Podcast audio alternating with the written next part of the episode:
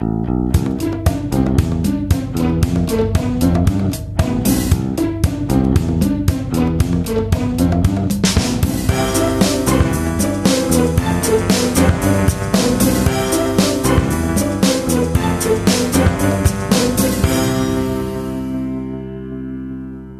Es ist der 17. August 2017. Hier ist der Sendegarten. Ihr hört die Stimme von Martin Rützler.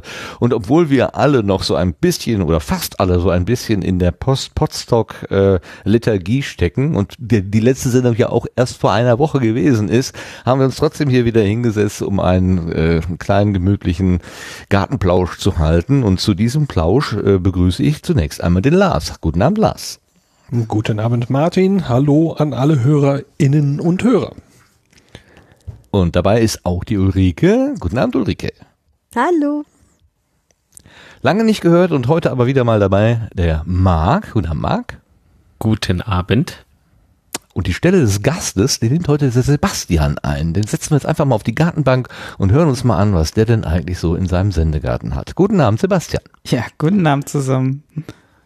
So, jetzt haben wir alle, habe ich gerade gesagt, wir sind alle noch so ein bisschen im Potstock äh, Nachblues. Das ist nicht ganz richtig, denn Sebastian, äh, Lars und ich, wir waren in Sorschied letztes Wochenende, die Ulrike und der Marc aber nicht. Ähm, und Ulrike ist, also Marc kennt sich zumindest ungefähr mit Potstock aus, aber Ulrike ist in der Situation, dass sie Potstock noch fast gar nicht wahrgenommen hat. Und als solches ist das sie sozusagen heute die Person, die sich durchfragen darf durch, äh, durch, durch all diese Dinge hier. Also was ist denn Potstock eigentlich? Und äh, nachdem wir geklärt haben, haben, wer Sebastian denn eigentlich ist, äh, werden wir versuchen, da so mal so ein bisschen das Licht drauf zu werfen. Aber zunächst einmal gucken wir auf die neue Ernte. Was ist denn eigentlich der, von der letzten Sendung bis heute so eingegangen?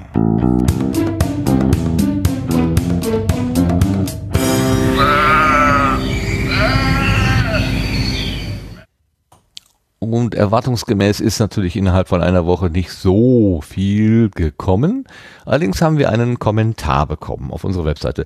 Die Kommentare laufen dann nicht so zahlreich ein und deswegen hatte ich mich sehr gefreut, diesen Kommentar wahrzunehmen, bevor, bis ich ihn gelesen hatte. Da freute ich mich nicht mehr so sehr. Das ist nämlich ein ziemlich äh, unangenehmer Kommentar und er bezieht sich auf das Gespräch, was wir mit Nora und Claudia in der äh, Ausgabe 28 gehabt haben. Der Kommentar ist so, dass ich ihn nicht freischalten werde, ähm, aber ich möchte dem, äh, dem Autor und, und allen Menschen, die sich denken, in ähnlicher Weise ähm, an den Sendegarten richten zu können, einen Brief vorlesen, den ich geschrieben habe. Was soll das, uns solchen gedanklichen Müll in den Garten zu kippen? Nichts als Unrat und Schmutz, taugt noch nicht einmal für den Komposthaufen, voll giftig. Du glaubst nicht im Ernst, dass dein Kommentar auf unserer Plattform Verbreitung findet, oder? Ich denke, du tust gut daran, das von dir Geschriebene noch einmal zu überdenken. Da du ja selber den Perspektivwechsel ansprichst, scheinst du ja zur kritischen Reflexion fähig zu sein.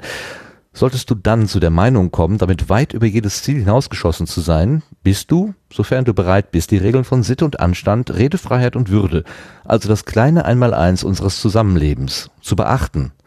Da bist du als, auf, äh, auf, auf die Gartenbank im Sendegarten eingeladen. Dann kannst du da erzählen, was dich bedrückt. Wenn dir aber Begriffe wie Redefreiheit und Würde zu abstrakt sind, dann verweise ich dich auf unser Grundgesetz. Das ist übrigens auch bei Amazon erhältlich. Den Link findest du in den Shownotes. Ansonsten such dir bitte einen anderen Garten, dem du dann Müll über den Zaun werfen kannst. Mit diesem, hier unserem, geht das nicht. Wenn du dich an die Spielregeln hältst, bist du willkommen. Ansonsten nicht. Und noch etwas, du bist nicht gezwungen, dir unsere Unterhaltungen anzuhören. Der Sendegarten ist nicht dafür da, deine Vorstellungen von Entertainment zu, zu erfüllen. Und in diesem Sinne empfehle ich dir, jetzt sofort abzuschalten und zu deabonnieren. Mach's gut.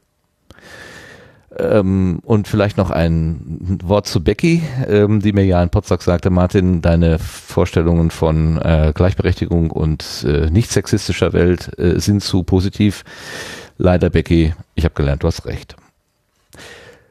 Das soll es gewesen sein zu dem Thema. Bei mir ist sonst nichts weiter eingegangen. Habt ihr noch irgendwelche Rückmeldungen bekommen? Nö. Nö. Nö, aber ich habe äh, euch äh, zugeschaut ähm, im Nachhinein auf YouTube und ich fand es sehr, sehr süß. Erstens mal, Martin, hast du äh, etwas vorgelesen, was du, nee, du hattest irgendwie Probleme mit dem Headset. Lars hat dir einen Zettel überreicht und du äh, hast den laut vorgelesen. Da war wohl irgendwie ein. Nee, nee, den habe ich das? für laut vorgelesen. Den hast du? Ja, den hab ah, Studio Link, warum machst denn du sowas?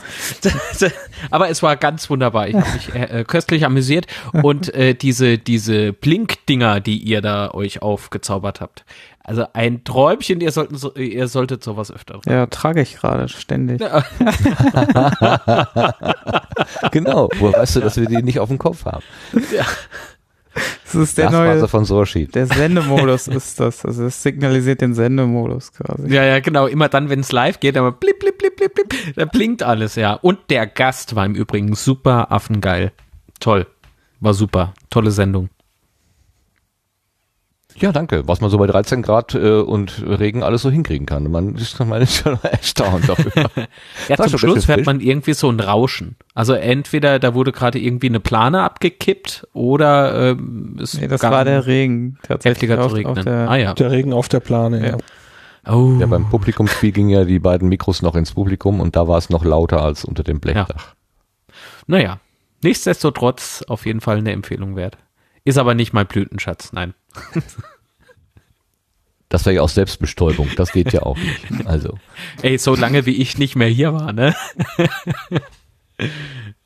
Ja, ja gut, okay, du kannst natürlich auch als Außenstehender mit uns reden. Das ist okay. Das Nein. Hattest du denn keine Lust auf Potsdok? So, wie geht man jetzt hier raus?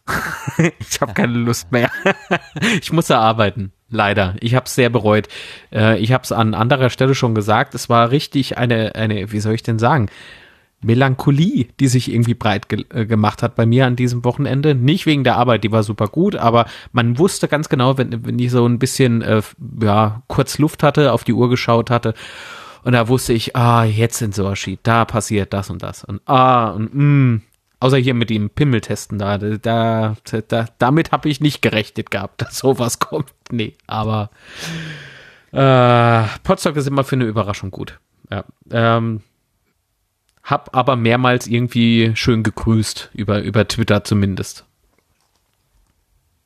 Ja, haben wir gesehen. Also wir haben ja äh, auch eine äh, Twitter, ein Hashtag äh, ge gepflegt die Woche über. Ich, äh, also ich habe mich bemüht, bei allen Podstock-Bemerkungen immer den Hashtag beizufügen, in der Hoffnung, damit alle Menschen, die davon total genervt sind, dann auch die, die entsprechende Filterfunktion einrichten Ja. können und sagen, lass mich mit diesem Quatsch in Ruhe. Ich kann es nicht mehr hören. Äh, Ja, alle zehn Minuten kommt dir irgendwas über den Ticker gelaufen. War dann auch ziemlich heftig, aber wir hatten echt total den Spaß. Also es ist auch ähm, das ist, das ist ja auch eine Situation, die man so selten eigentlich hat. Normalerweise heißt es ja immer, pack dein Handy weg, wenn wir, wir essen oder irgendwie sowas, ja. Aber ähm, da ist es dann eben so, jeder hat das Teil vor der Nase und man, man streibt sich quasi quer über den Tisch irgendwelche Nachrichten. Äh, Es war irgendwie, war irgendwie süß. Äh, Ich hatte das mit Lars und er schrieb mir irgendwas, ich schrieb zurück und dann guckten wir uns an und nickten nur beide so über, so über zehn Meter durch den Raum. Das war einfach klasse, so sehr, sehr gut. Ja, ja, da fällt's richtig auf, wenn keiner was twittert, ne? das ist genau umgekehrte Ja, Welt. genau. Ja. Ja. Nee, schön. ja so Aber es wurde ja auch, wurde ja auch fleißig getwittert. Also von ganz, ganz vielen Menschen. Das war ja Wahnsinn, wie viel Podstock-Tweets ich da immer in der Sammlung hatte. Wahnsinn. Ja, du hast also noch nicht zum, zum Filter gegriffen an der Stelle. Na, äh, bist du, bist du beglaubt? Nein. Sogar die Natur hat angefangen zu twittern. Die, Die Pots- Natur. ja, die Potsdok Die Potnisse. Potnisse, ja. Die Pottnisse, ja.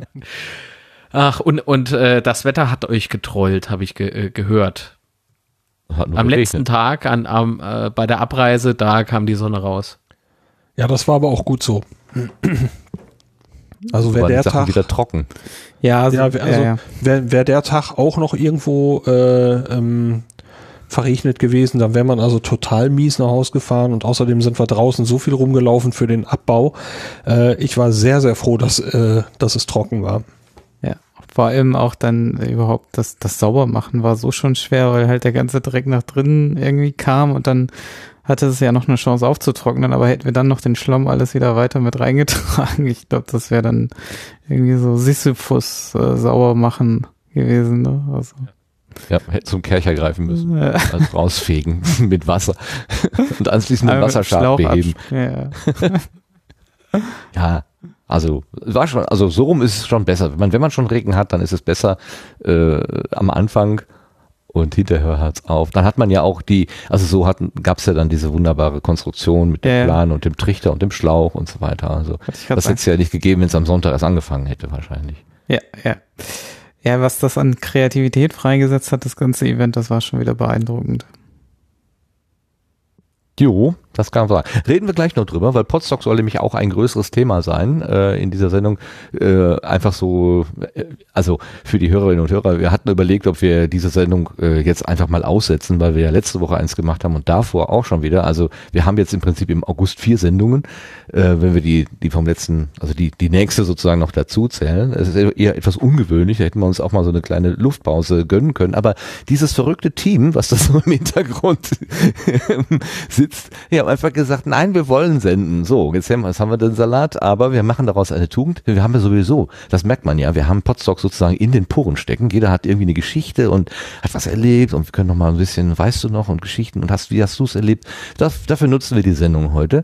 Und wir nehmen aber jemanden auf die Gartenbank, das hatte ich ja eingangs schon gesagt, der ganz in- intensiv damit zu tun hat, nämlich den Sebastian. Der ist ja der Hauptorganisator gewesen äh, in diesem Jahr und der hat auch für die technischen Unterstützung äh, und diese ganzen Infrastruktur, die da notwendig war, um ein paar Funkstrahlen da in dieses Loch zu bekommen, äh, gesorgt. Und das soll heute dann mal das Thema sein. Und da kommen wir aber erstmal äh, auf die Gartenbank und gucken uns mal an, wer ist denn dieser Sebastian eigentlich?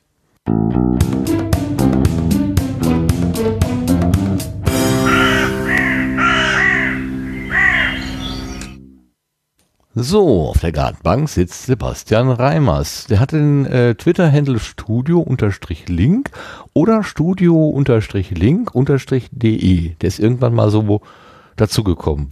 Damit hast du mich völlig verwirrt. Was hat's denn damit auf sich, Sebastian? Naja, also das Ziel ist ja auch irgendwann Mehrsprachigkeit, das heißt also im englischen Raum äh, Studio Link mehr zu verbreiten und äh, daher habe ich die Accounts quasi mal getrennt. Also das jetzt die beste Idee war, weiß ich nicht, aber so wird das anscheinend normalerweise gehandhabt, weil also klar, man, da gibt es mehrere Möglichkeiten, wie man das handhabt. Entweder dann sp- spielt man alles über einen Account und ähm, macht dann immer irgendwie ähm, halt äh, englische, ähm, also DE oder so mit dran, dass das halt jetzt ein ähm, deutscher Tweet ist und so. Aber ich wollte das irgendwie sauber trennen, das war der Hintergedanke eigentlich da, da jetzt, ähm, dass, dass man also einen Account äh, für die für den weltweiten Zugriff oder für die englischen sprachigen ähm, Geschichten hat und einen für die rein deutschen.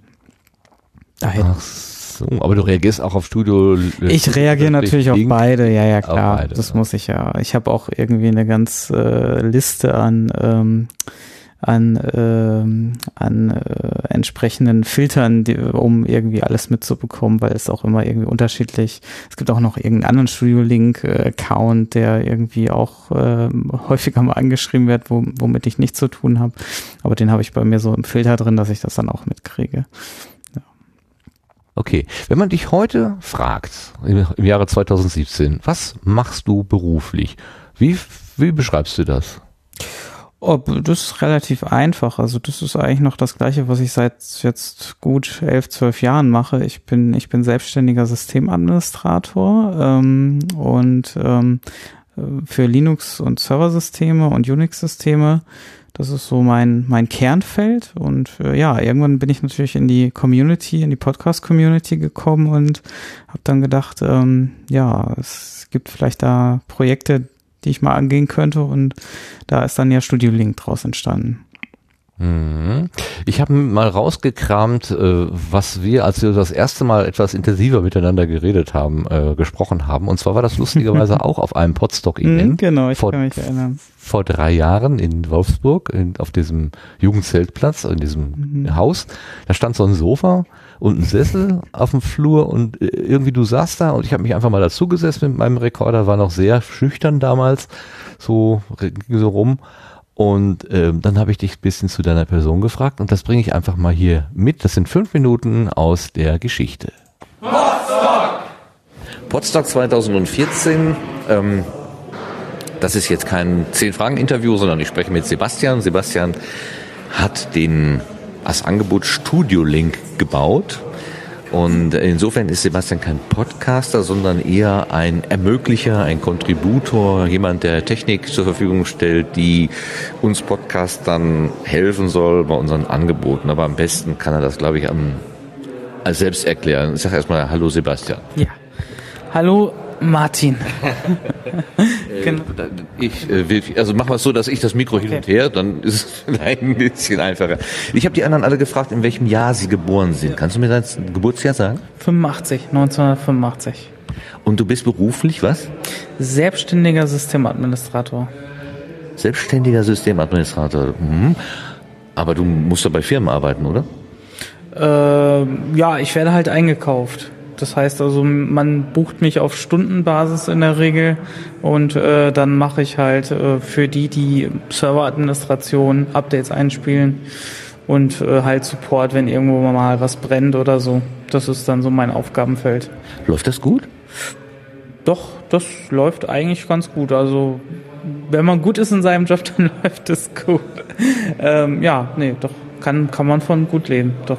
Hast du das ähm, als, äh, wie heißt das, Programmierer? Nein, äh, nach Informatik studiert oder hast du dir das auf anderen Wegen beigebracht? Ähm, ich bin gelernter Kommunikationselektroniker, Fachrichtung Informationstechnik. Das ist eigentlich ein sehr technischer Beruf, also da hat man auch äh, richtig Layouten gemacht und äh, mit Elektronik und halt die Bits und Bytes noch wirklich in Elektronik äh, gelötet und so weiter. Ähm, ja, und dann nach der Ausbildung gab es keine Übernahme, aber ich war schon ein Jahr bevor meine Ausbildung zu Ende war, habe ich schon so angefangen, äh, ja, so nebenselbstständig zu arbeiten. Und dann habe ich gedacht, okay, komm, jetzt wagst du's. Und dann bin ich in die Selbstständigkeit quasi gleich nach der Ausbildung reingegangen. Und ja, ähm, ich, ich war schon immer gut da drin, mir Dinge selber beizubringen, relativ schnell. Und ähm, das äh, zahlt sich da sehr schnell aus, weil dieser Markt sich einfach unheimlich schnell bewegt und verändert, auch neue Technologien dazukommen. Und ähm, ja, doch. Du kannst also Schaltungen entwerfen und löten. Also bist ein Hardware-Mensch dann auch an der Stelle. Genau, richtig. Das ist auch so, das ist dann halt auch das, was mich jetzt zum Thema Studio Link so wieder ein bisschen gebracht hat, wo sich der Kreis schließt, äh, weil ich dann sehr viel mit Software nur noch zu tun hatte, hatte ich dann auch wieder mal das Bedürfnis, wieder was mit Hardware zu machen. Und äh, Studio Link ist halt äh, wirklich so ein Ding, wo ich jetzt auch wieder äh, dazu komme, wirklich wieder was mit Hardware zu machen. Und auch, ähm, das hat mich schon immer fasziniert, ähm, das große Ganze, also wirklich von A bis Z die komplette Kette der Informationsverarbeitung, jede Stufe zu kennen und auch wirklich noch jedes Bit und Byte äh, zu wissen, wo es eigentlich steckt und wo es auch feststecken könnte, wenn mal was nicht funktioniert. Und das schaffst du noch? Ja, das geht noch, ja. Doch. Ich finde find das faszinierend, weil mir wurde letztens ja. in einem Podcast auch erzählt, dass die technischen Systeme, das war der Modellansatz-Podcast, genau, ähm, da äh, wurden, dass die technischen Systeme so kompliziert sind, dass es äh, vielfach so ist, dass die einzelnen Mitarbeiter keinen Überblick mehr komplett haben über ein System. Aber du hast an der Stelle, was, es, was dein System angeht, diese Übersicht noch. Ja, also ich äh, kann jetzt nicht sagen, dass ich jetzt, äh, äh was weiß ich jetzt, USB-Bus, das ist ein Seitenwerk von ungefähr 500 Seiten, da kenne ich nicht jede äh, Stufe auswendig, ähm, aber das ist halt in der Open-Source-Welt auch gar nicht notwendig. Das heißt, also wenn man sich ungefähr mit dem Thema beschäftigt hat, äh, dann findet man in der Regel auch sehr schnell, wer für ein Modul verantwortlich ist und kann sich mit dem dann kurz schließen und sagen, hey, äh, du, ich habe da, irgendwie funktioniert das nicht, äh, ich mache das und das, äh, funktioniert nicht, können wir uns das mal zusammen angucken und äh, das optimieren. Und ähm, da gibt's einige nette Leute, die da einem auch weiterhelfen. Und ähm, wenn ich das mal mit so meiner Businesswelt äh, vergleiche, ist das fast undenkbar, das da so zu handhaben, weil da muss man natürlich immer erst die Hürde äh, überwinden, ja, wie, wie sieht's finanziell aus? Ja, und das ist bei Open Source halt überhaupt nicht. Also da helfen dir plötzlich Menschen oder Leute, die da nicht kein Geld für kriegen, äh, deine Probleme zu lösen, ähm, weil sie sich, äh, ja, weil das halt so ein Geben und Nehmen ist noch an der Stelle. Also sehr menschlich eigentlich. Und das ist eigentlich auch so eine Komponente, die glaube ich auch, ähm, wenn man über Open Source redet, gar nicht so sehr zur Geltung kommt, dass da nicht nur der technische Aspekt, sondern auch dieser Gemeinschaftsaspekt einfach sehr zur Geltung kommt. Du bist ein Community-Mensch, höre ich da hinaus. Ist das heute noch so? Äh, ja, ich denke schon. Ich habe es jetzt natürlich ein bisschen weitergetrieben, das Community Management, indem ich sogar ein Event veranstalte dafür tatsächlich, ja. Aber wie viel von dem, äh, von dem Vergangenheit, Sebastian, ist heute noch richtig? Ähm, ja, im Prinzip alles. Also ich wüsste jetzt gerade nichts, was da jetzt war, was, was nicht mehr so ist. Also du bist tatsächlich in die Selbstständigkeit gegangen, noch bevor deine Ausbildung abgeschlossen war. Habe ich das richtig verstanden? Mhm. Ja, im letzten Ausbildungsjahr bin ich, äh, habe ich äh, quasi den ersten, der, also äh, habe ich dann entsprechend schon äh, Ach, jetzt fällt mir der Name nicht ein, mein Gott, wie peinlich. Ähm, habe ich äh, eine Nebenselbstständigkeit gegründet tatsächlich und ja, mh, genau. Es ist so witzig, weil und, aber mit, mit Unternehmern verbindet ich so eher so lau, äh, laute Menschen, so Marktschreier, ne? kommen Sie zu mir, kriegen Sie das tollste Angebot und so. Und du bist eigentlich genau äh, ein leiser äh, Mensch, äh, ja. dass das aber trotzdem so funktioniert. Was ist der, was ist das Geheimnis deines Erfolges? Weiterempfehlung. Äh, wer empfiehlt was, wen? Also zufriedene Kunden empfehlen ja, ja, dich genau. weiter oder? Ja, genau. So. Zufriedene Kunden. Ne. Also ich, äh, viele sind halt Webentwickler und äh, die brauchen halt und die, die also da, da wird ja auch in dem ganzen Bereich sehr viel äh, genetzwerkt und ähm, die die sind ja also viele sind halt miteinander vernetzwerkt und dann wenn jemand äh, jemand guten kennt dann wird er halt auch weiterempfohlen und das funktioniert also ganz gut also so klassische Werbung hat bei mir zum Beispiel noch nie richtig gut funktioniert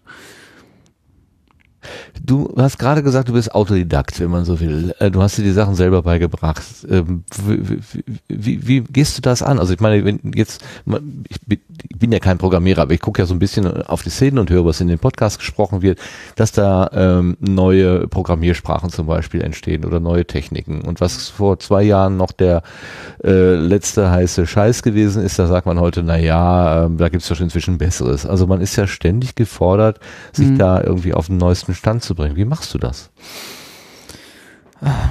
Also ich glaube, was da sehr gut hilft, ist halt so ein natürlicher Spieltrieb, dass man halt immer wieder äh, das, das spielerisch erlernen möchte, indem man halt sich dann irgendwelche Herausforderungen äh, damit setzt und oder neu pro, was was entwickeln möchte, was Neues und dann einfach da, damit anfängt. Also das ist eigentlich so die Herangehensweise jetzt von mir und auch von vielen anderen, die ich kenne, dass man einfach ähm, ja also spielerisch das Ganze versucht zu erlernen ähm, und ähm, das gar nicht so sehr als Arbeit äh, und äh, Pflicht und alles begreift und ähm, ja, einfach mal ausprobiert und testet und ja, das ist eigentlich so meine Herangehensweise.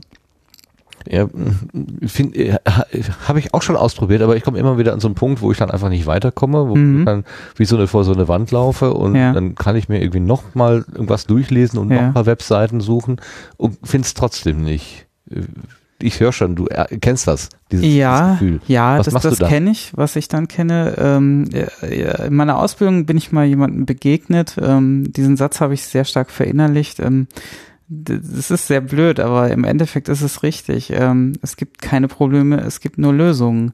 Und wenn man ein, ein Problem hat und ähm, dann hat man eventuell die es noch nicht in Gänze verstanden, wenn man es nicht lösen kann. Das heißt also, irgendwelche äh, grundlegenden Informationen fehlen ein, irgendwelche Kenntnisse fehlen einem dazu. Also man hat irgendwie noch nicht das Gesamtbild erfasst und ähm, findet deswegen nicht die Lösung. Und deswegen muss man manchmal auch ein Zoom-out. Natürlich, ähm, das ist natürlich auch so ein bisschen, ich war schon immer sehr interessiert daran, Dinge zu, zu aufzumachen, zu gucken, was ist da drin und, ähm, und wie etwas funktioniert. Und das ist, glaube ich, auch die Herangehensweise. Erst wenn man verstanden hat, wie etwas funktioniert, kann man auch wirklich etwas wieder reparieren oder in den Zustand zurückversetzen, in den es eigentlich sein soll. Ja, Stichwort reparieren. Du hast gerade gesagt, also ursprünglich bist du, kommst du von der, ähm, von der Hardware, wenn man so will, mhm. also Schaltungen tatsächlich entwerfen und, mhm. und, zusammenstellen und so weiter. Und die Software ist ja dann quasi erstmal nur so der, der nächste Schritt, der oben so, der so drauf liegt. Aber du hast dich quasi aus dieser praktischen Ausbildung dann direkt in diese Softwarewelt hinein buxiert. Ähm, wie, wie ist denn das gekommen? Ja gut, also Teil der Ausbildung war schon das Programmieren. Also es ist zwar auf einem sehr äh, kleinen Level, in dem wir Mikrocontroller programmiert haben. Ähm, das heißt also ähm, jetzt richtig höhere Programmiersprachen haben wir damals nicht behandelt, aber so in Assembler sind wir noch eingestiegen. Und ähm, ja, ich weiß nicht, das, das hat mir dann auch sehr gelegen. Also dieses logische Denken einfach und äh, ja, dieses, dieses Programmieren, das, das war auch für mich ähm, nochmal ein Ansatz, wo ich, wo ich auch ähm, was, was, was mir auch immer schon Spaß gemacht hat. Also ich habe schon irgendwie mit, mit, mit zwölf Basic oder so programmiert äh, und das äh, war für mich schon immer so ein Teil des Ganzen und die Ausbildung war eigentlich nochmal wirklich auch das, ähm, das Ganze auf dem Hardware-Level lernen zu können. Ja. Also für mich bist du, was das angeht, ein ziemlich äh, ziemliches Faszinosum. Also wir haben ja, wir haben ja jetzt auch schon eine längere Zeit etwas äh, intensiver mal miteinander zu tun, hier gerade auch was Studiolingen angeht, was den Sendegarten angeht. Wir haben ja schon diverse Situationen gehabt, wo kurz vor der Sendung äh, irgendwelche Rechner nicht wollten, wie sie sollten, oder Verbindungen zusammengebrochen sind. Und A, behältst du die Ruhe und B, äh, hast du dann irgendwo auch eine Lösung äh, aus dem Ärmel geschüttelt, bisher eigentlich immer. Ähm, das ist, ich kann gar nicht sagen, mit welcher Bewunderung ich da drauf gucke, wenn ich an meine eigene äh, äh, chaotische Lebensweise denke, dass ich immer denke, ah, äh, Problem, das kriegen wir nie in den Griff und du machst du setzt dich einfach in Ruhe daran und machst einen Schritt nach dem anderen oder auch in dem Sendegate angesprochen wirst, ähm, dir ist keine Frage zu viel. Wo nimmst du diese Seelenruhe her? Oh, gute Frage. Das, ähm, das muss wohl irgendwie angeboren sein, weiß ich nicht. Also, oder irgendwie durch die Erziehung. Ich, keine Ahnung. Also ich war schon immer ein ruhiger Mensch und das, ähm, das, ähm, ja, ich, ähm, natürlich gibt es Dinge, die mich aufwühlen und das lässt mich auch immer nicht alles immer kalt, aber es ist immer, ich weiß eigentlich nur, ich weiß halt, dass es nichts bringt, sich jetzt irgendwie aufzuregen oder in dem Moment noch, äh, noch verstärkter, sondern ich, ich ich glaube, das ist auch mit der Zeit irgendwie gewachsen, wenn man natürlich schon öfters Probleme gelöst hat und irgendwie weiß, man hat die Fähigkeiten, Dinge zu lösen, dann wird man auch selbstbewusster und äh, weiß, dass man das schon irgendwie hinkriegen wird. Also und dass man einfach diese, wenn man sich diese Fertigkeiten beigebracht hat, ähm, ja, Probleme zu finden und zu lösen, dann, dann, ähm, ja, dann, äh, dann ist es, dann, dann vertraut man auch darauf so ein bisschen natürlich, ja. Ja, also damit, damit könntest du Kurse äh, anbieten. Das ist, dir, das ist dir schon bewusst. Ja, gut, also ich das sofort einbuchen bei dir. gehörte ja auch schon von Anfang an zur Ausbildung mit dazu. Also Fehleranalyse und äh, analytisches An Analysieren von, von Fehlern. Ähm, also damals war das halt noch wirklich mit, mit schön mit Schaltplan bestückt. Man geht dann halt wirklich die, die Komponente durch. Man hat halt den Schaltplan und ähm, das äh, ist eigentlich auch überall genauso. Man, man analysiert halt wirklich ähm, soll und ist Verhalten einfach, ne? Wie, wie müsste etwas sein? Ist es so? Und äh, klopft das halt irgendwie so ein bisschen ab. Und ähm, in der Regel ergeben sich da schon ganz schnell Unstimmigkeiten und dann ähm, kann man immer tiefer gucken, wo jetzt ein Problem ist. Also um das jetzt mal so ein bisschen äh, allgemeiner zu beschreiben. Ja, ich, ich war jetzt noch im Prinzip bei der Ruhe. Äh, also Ach so, ja. Hm. Ich, äh, ich, gestern hatte ich zum Beispiel eine Kollegin, die sagte, Martin, du kennst dich doch mit hm, hm, hm aus, äh, ich habe hier ein Problem. Und dann setzte sie sich an ihren Rechner und klickte da irgendwie wild rum, ja. gab mir gar nicht die Chance überhaupt zu verstehen, was sie da jetzt eigentlich tat. Ja. Ähm, und dann konnte ich aber Gott sei Dank sagen, dass ich mit der, mit den Versionen dann doch nicht so firm bin und konnte das auf einen anderen Kollegen äh, schicken. Ähm, der Lars hat mal so eine schöne Geschichte erzählt, wo jemanden telefonisch beraten hat. Äh, vielleicht kannst du mir noch weiterhelfen noch, Lars. Wo du, also sagtest, dann drücken Sie jetzt die Enter-Taste, wo dann dein, dein Gesprächspartner fragte, welche Taste ist das? Also ähm, ja. man hat ja manchmal so Situationen, wo man wirklich so denkt, äh, geht's noch? Ja, also das, Und dann bleibst du trotzdem ruhig. Ja, weil das für mich nicht schlimm ist weil ich versuche wirklich dann mm, jeden dort abzuholen, wo er gerade ist. Also das, das ist für mich ganz wichtig. Also ich habe das natürlich auch, dass ich Kunden habe, die sind halt, äh, die, die, die sind halt, haben mehr Fähigkeiten und äh, andere haben halt weniger Fähigkeiten und dann versucht man halt trotzdem irgendwie damit klarzukommen. Und das ist auch irgendwie eine Herausforderung, finde ich. Na, dass man halt wirklich guckt, ähm, dass, dass man das äh, auch an der Stelle dann hinbekommt. Und gerade wenn man jetzt, jetzt spanne ich jetzt ein bisschen Bogen, aber gerade auf Studio Link bezogen ist für mich das auch immer wichtiges Feedback, ähm, dass ich irgendwo etwas noch vielleicht verbessern kann. Also dass das User Interface noch nicht so stimmig ist oder eingängig ist, wie es sein könnte. Ne? Ähm, also es ist ja auch häufig nicht ein, ein Fehler des Benutzers, sondern es ist auch manchmal einfach, dass, dass man etwas nicht klar genug äh, oder gut genug entwickelt hat vom User Interface. Ja, das, das kommt noch hinzu, dass die Leute quasi aktiv aufforderst, Fehler zu berichten. Ähm, also ich stelle mir manchmal vor, ich hätte irgendwas entworfen, hätte da was gebastelt und gebaut und das ist so mein Baby und ich finde das ganz toll und habe richtig so, ne, das ist so meins und dann kommt jemand und sagt, ne, das ist aber doof und das ist aber doof und hier funktioniert's ja nicht und da nicht und so, dass ich dann eher sage, geh weg. ich habe so gebaut, wie ich es wie ich es für, für, für, für gut finde, ja, äh, geh weg, geh weg, geh weg, ich will deine ganze Kritik gar nicht hören und du machst es aber gerade andersrum und sagst, oh, interessant, da habe ich gar nicht drüber nachgedacht. Interessanter Aspekt. Ja, stimmt, wenn ich diesen Code noch da irgendwie einfüge, dann, dann hat es noch tollere Eigenschaften oder so. Ähm, diese Bereitschaft, das Baby, was du da hast, immer wieder auch in Frage zu stellen. Also ohne dass das irgendwie auf deine auf deine Seele irgendwie zurückschlägt. Bei, bei mir geht das immer sofort so ähm, auf so eine auf so eine, ja, wie soll man sagen, seelische Ebene, kann man nicht besser sagen im Moment. Nee, also das, also persönlich nehme ich das nicht, das ist richtig. Also es ist wirklich, ähm, Natürlich, wenn jetzt jemand wirklich sagen würde, also wirklich ähm, keine konstruktive Kritik, damit kann ich natürlich auch nichts anfangen und, das, und äh, dann wäre ich auch, also wir hatten ja eben den Kommentar im Eingang, also sowas äh, wäre natürlich für mich dann auch schon irgendwie seltsam und das würde mich vielleicht auch schon äh, treffen irgendwie, aber ähm, das, äh, solange es konstruktiv ist, ist es natürlich für mich, nehme ich das positiv entgegen. Geniale Eigenschaft. Genial. Ich finde das einfach nur klasse. Möchte ich auch können. Ja, kann ich leider nicht. Ich gehe immer wenig so von die Ketten und muss mir dann, ich weiß, ich kann das also vom Kopf her natürlich auch, ähm, ne, ruhig bleiben bringt viel mehr, als sich aufzuregen, aber das klappt aber irgendwie nicht. Liegt das vielleicht auch so ein bisschen an so einer westfälischen Bodenst Bodenständigkeit, die du da hast? Also du wohnst doch im Westfälischen, oder ist das schon? Genau, richtig. In ähm, Kreis Minden-Lübbecke ist das, das ist richtig, Nordrhein-Westfalen. Sogar der nördlichste Punkt von Nordrhein-Westfalen ganz, ganz oben im Norden. Nord, genau. Nordwest, Nord, Nordrhein-Westfalen, genau. sozusagen. Da sind die Menschen alle so ein bisschen so ruhiger. ja, ja, ich denke denke schon. Ich wohne ja auch sehr ländlich, also ist jetzt keine Großstadt oder so, wo ich wohne. Also das, ähm, ja, doch sehr bodenständig. Hm? Du arbeitest auch zu Hause, ne? Du bist ja. so ein äh, Homeoffice-Mensch. Oder hast du in, innerhalb deines Hauses klar getrennt? Ja, also so halb Raum? getrennt, ja. Also es ist schon getrennt voneinander tatsächlich. Also das, äh, dann mache ich die Tür zu und dann äh, ist das auch äh, getrennt und ähm, ja, wenn ich die Tür des Büro verlasse, dann habe ich auch wieder, dann bin ich auch nicht im Arbeitsmodus oder so. Das muss man schon ein bisschen trennen natürlich, ja. Sonst funktioniert das nicht.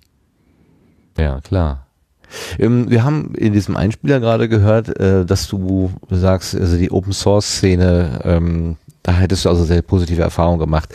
Arbeitest du, sagen wir mal, nur oder überwiegend mit Open Source Produkten ähm, oder ist das mehr so, dass du sagst, auch ein Bereich, den kann ich aber für mein Business so nicht so unbedingt einsetzen. Wie, wie ist das Verhältnis da eigentlich zwischen gekaufter Software und dieser Open Source Geschichte? Äh also eher Open Source. Also ich, ähm, das Problem bei gekaufter Software ist halt immer, ähm, also für mich persönlich, dass wenn Probleme auftreten, ich halt nicht die Möglichkeit habe, da reinzuschauen und zu gucken, woran kann es denn liegen. Nicht, dass ich das immer machen würde, natürlich, wie ich in dem, Audiokommentar auch äh, gesagt habe, ähm, äh, es gibt in der Open Source Community einfach coole Ansprechpartner und Ansprechpartnerinnen. Ne? Also wenn man jetzt mal auf den Linux-Kernel oder sowas guckt, da gibt es zu jedem Modul irgendwie äh, einen Autor oder eine Autorin. Ähm, die ist, das ist auch sehr cool eigentlich. Also die, teilweise arbeiten die dann auch bei den, den entsprechenden Herstellern. Also wenn man jetzt so einen SD-Kartenleser hat, habe ich jetzt mal als Beispiel, da habe ich dann irgendwie äh, abends eine E-Mail hingeschickt zu dem Autor, dass halt äh, die, die, ähm, dass die neue äh, Firmware-Version oder die neue Treiber-Version halt irgendwie noch nicht da ist für dieses Ding und er hat mir dann am nächsten Morgen um 4 Uhr zu seiner Hauptarbeitszeit ähm, quasi den, den, die erste Vorabversion geschickt, äh, um das zu testen. Also das ist insofern, das ähm, ist auch immer so ein Gegenargument gegen Open Source, dass da kein Support geleistet wird, aber meine Erfahrung ist sogar, dass teilweise der Support besser ist denn im Open Source Bereich, äh, weil ähm, da teilweise auch mit Leidenschaft einfach dahinter gearbeitet wird und ähm, natürlich ist er nicht vertraglich einklagbar, das ist halt immer das Problem von vielen Firmen, warum sie halt Open Source Software eventuell dann doch nicht so gerne einsetzen. Aber ja. Hm? Ja, ja, richtig weiter. Das Aber- war genau der Punkt, an den ich auch gerade gedacht hatte, genau. Weil München, glaube ich, hat auch jetzt diese, diese Stadtverwaltung von Linux wieder auf Windows umgestellt, beispielsweise. Ne? Aus diesen aus ähnlichen Gründen. Ja, das ist, äh, das ist natürlich auch sehr viel Politik, die da mit reinspielt und äh, was ja schwer einzuschätzen, was da alles gelaufen ist. Also wenn man es rein technisch betrachtet, ist das wirklich ein bisschen schwierig an der Stelle. Und ähm, also wenn man Dinge ein, also ich bin immer persönlich an Lösungen interessiert und ähm, nur weil ich es vertraglich irgendwie einklagen kann oder jemanden verklagen kann, äh, äh, bringt mich das nicht weiter. Weil ich brauche in dem Moment eine Lösung und äh, will nicht jemanden verklagen. Das ist nicht mein Ansatz. Und äh, dann fahre ich natürlich besser mit Open Source, weil ich dann im Zweifel auch den Source Code habe und einfach sagen kann, okay, entweder suche ich mir jetzt jemanden, der das kann, oder ich nehme mir die Zeit und arbeite mich selber in das Thema rein. Na, also das ähm, ist halt äh, mit Open Source halt wesentlich einfacher zu lösen ähm, als wenn man das irgendwie in proprietären Sachen hat. Also es gibt ein schönes Beispiel zum Beispiel, äh, ich glaube, äh, ich bin, weiß nicht, ob in Los Angeles das war jetzt gerade, da ist, glaube ich, irgendwo mal eine U-Bahn jetzt ausgefallen, weil die auch so ein proprietäres ähm, äh, Protokoll noch verwendet haben, was irgendwie emuliert wird auf Windows-Systemen und da stand dann irgendwie einen Tag lang die U-Bahn still, äh, weil halt irgendwie ein Software-Update das vernagelt hat und die haben keinen Source-Code und es war irgendwie ganz furchtbar und ähm, das sind natürlich gerade so bei Infrastrukturgeschichten so Dinge, wo ich dann auch denke, natürlich, ähm, da wäre es natürlich schon besser gewesen, zumindest den Source-Code damals äh, herauszufordern von dem Hersteller, den es jetzt wahrscheinlich auch gar nicht mehr gibt. Super. Ich habe mir gerade notiert, deine Aussage, ich brauche eine Lösung, keinen Anwalt. Ja, ja, genau. Ja, ja, das ist ja so. Ich meine, das ist ja wirklich, also ich muss auch sagen, in den letzten zwölf Jahren bin ich also nie in Rechtsstreitigkeiten geraten, weil ich natürlich immer versucht habe, ähm, da, da irgendwie äh, fern zu bleiben. Und ich glaube, wenn man dann eine Lösung für den Kunden findet und da, natürlich gab es da immer schon mal, also selten, aber wenn es Reibungspunkte gab, die, ich meine, das ist halt äh, normal, aber man hat das immer irgendwie hinbekommen, weil man dann doch irgendwie ähm, ja eine Lösung gefunden hat zusammen und ähm, es, es bringt ja niemanden was, wenn man sich da eigentlich auf die ähm, ja auf die juristische Schiene eigentlich nur begibt und ähm, davon hat eigentlich niemand was. Ein Kunde will das ja eigentlich auch nicht. Ja, kommt drauf an, welche Etage. Klar, es, ich habe auch schon, ich habe auch schon Kunden kennengelernt, die anders drauf sind, die auch ihre eigenen Kunden verklagen. Also es gibt auch Menschen, da steckt man wirklich nicht drin, was was äh, was denen reitet und die haben eine ganz andere Philosophie und äh, ja, das gibt's natürlich auch. Ja klar, hatte ich auch schon. Hast du, wenn du äh, so auf deine Kunden guckst, eine spezielle Branche irgendwie im Kopf? Sind die alle irgendwie ähnlich oder sind die sehr unterschiedlich? Ähm, also es gibt ein, eine Branche tatsächlich, die sich, die heraussticht. Das sind natürlich die Webentwickler und Entwicklerinnen, ähm, weil das sind halt in der Regel diejenigen, die halt irgendwie die Kundenprojekte halt äh, betreuen, ähm, die sich dann eventuell an mich direkt wenden. Aber ich habe auch sehr viele Kunden, die direkt äh, sind. Also und da sind es Entschuldigung, die, ähm, die unterschiedlichsten Branchen tatsächlich. Also von irgendwie künstlichen Schneemaschinen und äh, Zeug. Also es gibt wirklich alles. Es gibt nichts, was es nicht gibt in, äh, in meiner Kundenkartei tatsächlich an, an Produkten, die von den Kunden Ja. gemacht, hergestellt werden oder Dienstleistungen, die angeboten werden. Ja. Äh, Und ähm, das, das Verbindende ist jetzt im Prinzip, dass dahinter dann irgendwelche äh, Serversysteme stehen oder Websysteme stehen, ähm, die dann quasi eine gleiche Behandlung brauchen, egal welches, was- welches Produkt.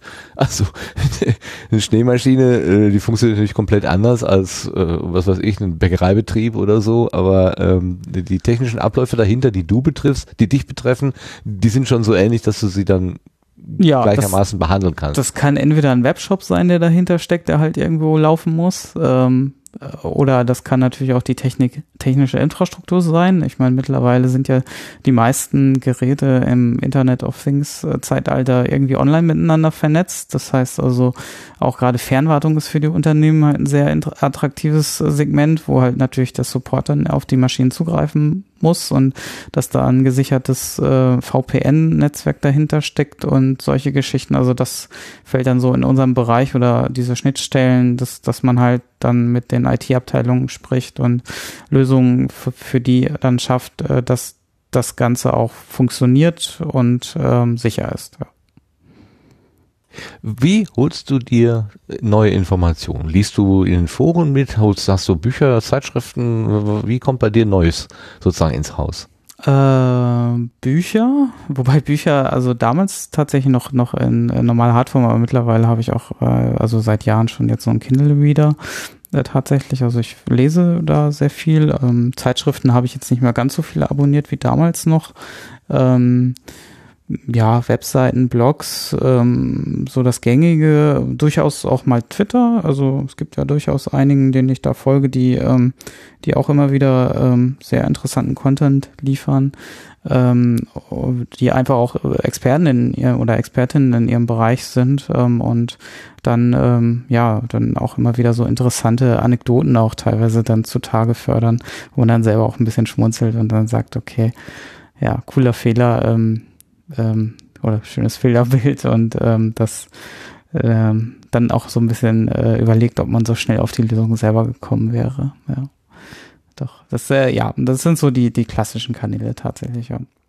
Und bei der Fehlersuche oder wenn ich halt aktiv irgendwas recherchiere, klar, Wikipedia und sowas. Ähm, ähm, wobei man sollte gerade bei Fehlersuche, also zumindest in meinem Bereich ist es so, äh, man kann zwar nach Fehlermeldungen mal suchen, das ist auch manchmal ganz hilfreich, aber man darf sich da auch nicht drauf versteifen, dass man irgendwie, weil sonst kann man echt in so eine Endlossuche geraten ähm, und dann findet man nichts und äh, meistens ist es dann hilfreich, die Suche abzubrechen und in der Tat nochmal äh, selber nachzudenken. Ja, selber nachdenken ist auf jeden Fall immer gut. Also Ja. das kann ja, kann ja äh, niemals schaden. In, in, der, in der letzten Zeit waren ja so sehr prominente Fälle von Datendiebstahl in, in dieser Ransomware, also dass die Leute, Mhm. dass den Leuten da irgendwie ihr Rechner ähm, verschlüsselt wurde und nur gegen Zahlung von Lösegeld quasi ein entsprechender äh, Schlüssel zurück zur Verfügung gestellt wurde. Ähm, spielt das in deine Arbeit auch irgendwie rein? Musst du Systeme auch abhärten gegen solche Angriffe? Ja, also die aktiven Angriffe, die da gefahren werden, sind ja meistens äh, Windows-Systeme. Ähm, wobei natürlich Klar, auch durch. Ja, gut, es ist halt klar. Ich meine, Windows hat Ja. im Desktop-Bereich einfach nur einen hohen Verbreitungsgrad. Dementsprechend ist es natürlich auch das attraktivste Ziel. Ähm, ganz klar. Also wenn ich irgendwie äh, eine Menge an Computern äh, infizieren will, dann nehme ich natürlich die Plattform, die am verbreitetsten ist. Also das ist auch äh, klar. Also dieses, diesen War zwischen Linux und Windows und Mac, das ähm, hat natürlich auch sehr viel damit zu tun, wie, wie verbreitet ein System ist. Ein, ein hundertprozentig äh, sicheres System wird es ja nie geben, kann es nicht. Dann musst du es wirklich vom Internet trennen und selbst dann hast du noch Möglichkeiten aus der Ferne äh, Informationen auszulesen, sei es über elektromagnetische Übertragungen. Also das äh, ne, und äh, das ist eine Illusion, der wir uns gar nicht hingeben brauchen, dass wir äh, es äh, zu hundertprozentig. Wir können es halt immer nur erschweren und halt auch äh, unser Bestes tun, halt die, die, ähm, die, die, ähm, äh, die Sicherheit so hoch wie möglich zu halten. Ähm, es ist halt immer so ein, ähm, deswegen setzt man auch immer gern so Zwiebeltaktiken ein. Ne? Das heißt also immer so mehrstufige Sicherheitskonzepte, ne?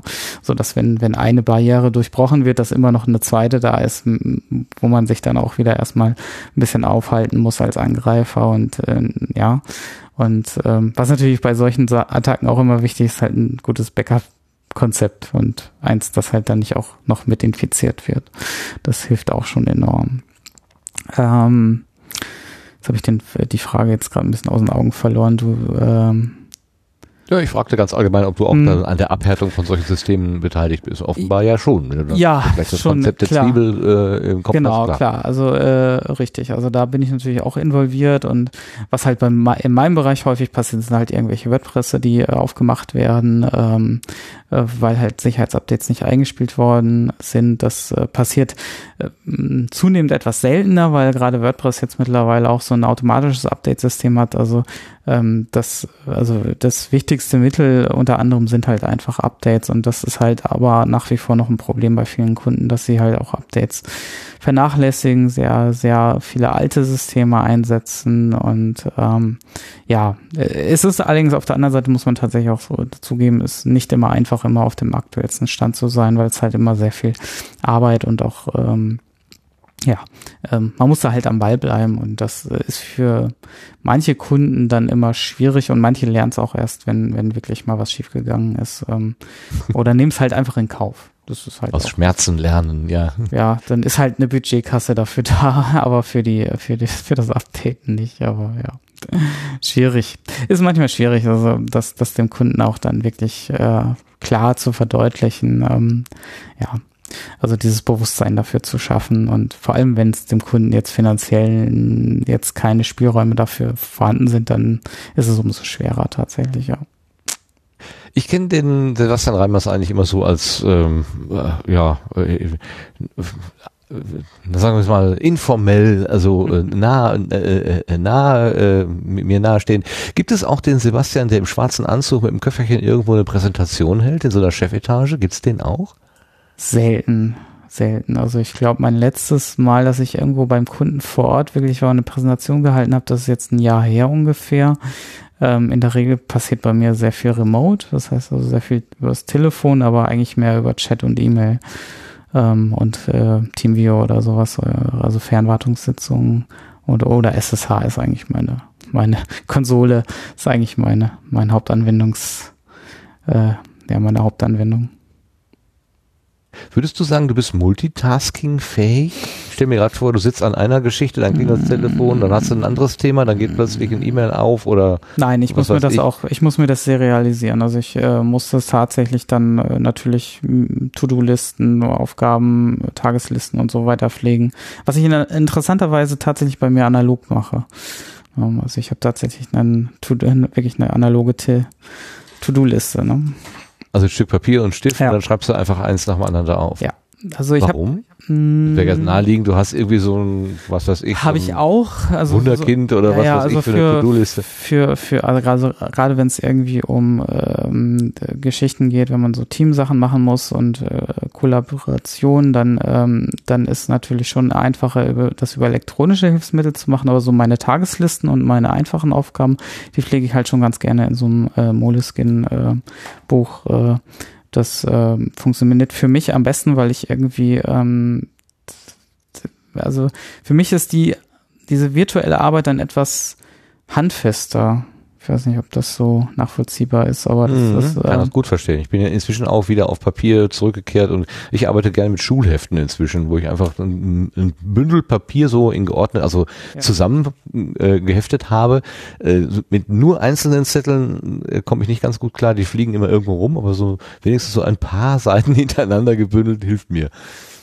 Ja, und das ist für mich halt dann auch, ich streiche dann, also es ist auch ein gutes Gefühl, so eine Aufgabe dann wirklich durchzustreichen, als sie einfach nur irgendwo anzuklicken und sie ist erledigt. Ne? Also das ist halt nochmal ein ganz anderes Gefühl, finde ich. Und ich finde das auch ein bisschen merkwürdig, weil ich halt eigentlich auch schon so ein digitaler Mensch bin oder digital äh, native äh, von der zeitlichen äh, Kategorisierung bin, aber also ähm, das ähm, das äh, ja in der Tat, das ist das Analoge liegt mir da äh, doch besser, muss ich sagen, ja. Das haben wir ja jetzt gerade am Wochenende gemerkt. Ich hatte eine mechanische Reiseschreibmaschine dabei. Ja, Und du hast ihn mit großem, großem Interesse angeschaut. Ja. Wir haben auch den Deckel aufgemacht, reingeguckt und so weiter, weil du sowas noch nie äh, tatsächlich i- in eigener, unter eigenen Händen gehabt hast. Also, genau, also im Museum oder so im, Hm? im äh, auf, auf Bildern und äh, klar, oder ne, irgendwo im Film habe ich das natürlich schon mal gesehen, aber so richtig tatsächlich äh, selbst bedient nicht. Nee, das, das war das erste Mal, dass ich vor so einer ja, Schreibmaschine stand, ja. Aber das, da kann ich mir gut vorstellen, mit welcher Neugier du an die Welt herangehst. Also das musste ja alles genau geklärt werden, wie jetzt nach Rot und Schwarz und wie auch immer, wie das mit dem Korrigieren Ja, geht, Tippex und so. Ja. Super, super. Also da, Das ist- äh, das macht dann auch total Spaß, wenn man merkt, äh, wie, wie, wie stark dieses Interesse dann da Hättest du mich noch ein bisschen länger mit auseinandergesetzt, hätte ich das Ding auseinandergebracht. Wahrscheinlich. Dann hättest du wahrscheinlich auch die klemmenden Ärmchen irgendwie wieder gangbar gemacht. Ich Ach, da waren glaube, klemmende Ärmchen. Ja, es gibt so ein paar Buchstaben, die muss Okay. man dann per Hand wieder Ja, zurückziehen, okay. glaube ich. Stimmt, das habe ich gemerkt, dass die da nicht. Äh, stimmt, ich hatte beim Tippen auch ein paar, die nicht so. Aber ich dachte erst, das lag an mir, weil ich nicht fest genug aufgedrückt hätte. Ich denke eher, dass das Öl ist über die Jahre zäh geworden. Die hat ewig Das in der Garage sein, bestanden. Äh, da müsste man vielleicht mal ein bisschen, wie so, so, wie heißt denn das, Kriechöl oder was mal dran machen oder Ja. einfach mal den, den ollen Schmier da rausholen. Also Ja. das könnte, könnte gehen. Wie, wie, wie viel, äh, wie viel so äh, Hardware äh, machst du dann überhaupt noch? Also, wenn, also ich fasse mal eben zusammen. Du hast ursprünglich eine Hardware-Ausbildung, also eine Ausbildung gemacht, die Hardware nah gewesen ist, also zumindest Ja. Auch Teile, große Teile von Hardware äh, in sich äh, gehalten gehabt hat, bist aber dann quasi in diese Softwarewelt übergesch, äh, ja. übergegangen und hast ja auch gerade bezüglich Studio Link gesagt, äh, das war auch eine gute Gelegenheit, mal wieder äh, Hardware in die Hand zu nehmen, selber so ein bisschen zu löten oder zumindest zu komponieren, also die Komponenten mhm. zusammenzusetzen, mhm, genau. sich das zu überlegen. Ähm, spielt das überhaupt in deiner Arbeit noch eine Rolle heute oder gar nicht mehr? Äh, also in meiner Arbeit selber nicht tatsächlich. Ähm, zumindest wenn man jetzt mal Studio Link außen vor lässt ähm, und das jetzt noch nicht als Hauptgeschäftszweig mit irgendwie dazu. Noch nicht. Noch ah, okay. Ich schreibe ja mal noch nicht. Noch auf. nicht dazu zählt. Dann ist das tatsächlich so, äh, in dem, was ich die letzten zwölf Jahre hauptberuflich gemacht habe, ist das tatsächlich nicht mehr wirklich viel. Ähm, also in der Anfangszeit meiner Selbstständigkeit habe ich da äh, schon, schon häufiger noch ein paar Projekte gemacht, aber das war dann also eher so Auftragsarbeiten. Ähm, und ähm, das ist dann allerdings ein bisschen eingeschlafen an der Stelle. Ähm, und äh, dann habe ich mich tatsächlich mehr auf diese Software-Server und ähm, Geschichten äh, tatsächlich konzentriert und ähm, und wie ich das auch in diesem Kommentar schon, schon erzählt hatte, damals auf Podstock, ähm, das, das war für mich auch so eine Initialzündung, tatsächlich mich auch mal wieder mit, mit dieser Hardware ganz auseinanderzusetzen. Und ähm, das äh, hat mir auch ein Stück weit gefehlt tatsächlich. Und da brauchte ich einfach ein Projekt und das äh, wurde dann halt durch Studio Link eigentlich ganz gut erfüllt. Wobei ich da mittlerweile dann auch wieder auf die Software-Schiene stärker gegangen bin. Aber genau, genau, da wollte ich nämlich auch noch halt, darauf hinweisen. Ja. Also das, das funktioniert gerade nicht mehr so richtig gut. Also es ist noch in der Arbeit. Äh, also es ist nicht so, dass diese Hardware-Geschichte wirklich tot ist und ich äh, versuche da auch wirklich, ähm, sobald jetzt die Software-Geschichten in einem relativ guten, abgehangenen Zustand sind, was sie jetzt durchaus schon sind, aber da fehlen halt noch so ein paar Sachen, vor allem jetzt die Abrechnung und so weiter. Das Abrechnungsmodell will ja jetzt auch irgendwann mal äh, gelauncht werden, dass das Ganze auch finanziell entsprechend in trockenen Tüchern ist und ähm, ja, dann hoffe ich eigentlich auch die Zeit zu haben, mich intensiver auch wieder um die Hardware tatsächlich kümmern zu können. Ich habe da wirklich einige Ideen, die ich unbedingt umsetzen möchte und naja, so als Zwischenprojekte sind dann so ein bisschen die Sachen von, von Podstock mit der Antennenlösung dazu gekommen, was mhm. eigentlich auch ganz schön war, ja. Ja klar, kann das auch wieder was zum Anfassen. Aber wo du gerade sagst, dieses Abrechnungssystem, hast du das nicht im Frühjahr 2016 in äh, Berlin schon angesprochen? Dass das Genau, angesprochen ja, ist ne? schon sehr lange. Angekündigt. Ja, eben. Also eigentlich müsstest du ja jetzt inzwischen immer reinbuttern, wenn kein Geld bei dir ankommt. Tust du das? Nein, also die Server sind sowieso in Benutzung von mir. Das heißt also, das sind jetzt keine Server, die ich nur für Studio Link jetzt benutze.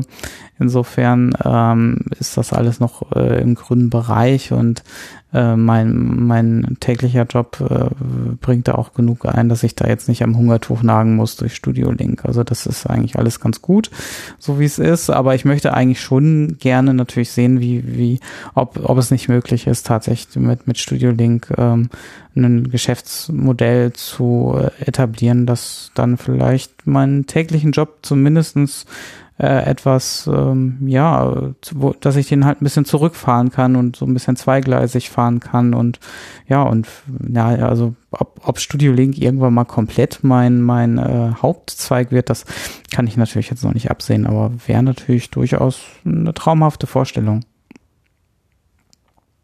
Ähm, ich habe das letztens versucht, einem Menschen zu erklären, der sonst so mit äh, Technik äh, nicht so viel zu tun habe, hat. Und ähm, habe dann dieses äh, Bild, ja, wenn der, man kennt es aus dem Radio, ein Reporter wird angerufen, dann hat man diese quäkende Telefonstimme und so weiter, also das ist eben schlechte oder geringere Bandbreite, deswegen reduzierte äh, Frequenzumfang, hau mich, wenn ich was Quatsch, wenn ich Quatsch erzähle.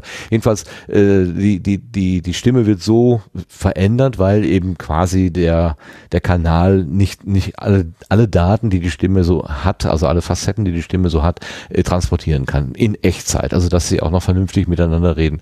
Beziehungsweise, Heute ging es vielleicht, aber früher ging es nicht. Da hatte man also nur diesen, diesen einfachen Klingeldraht.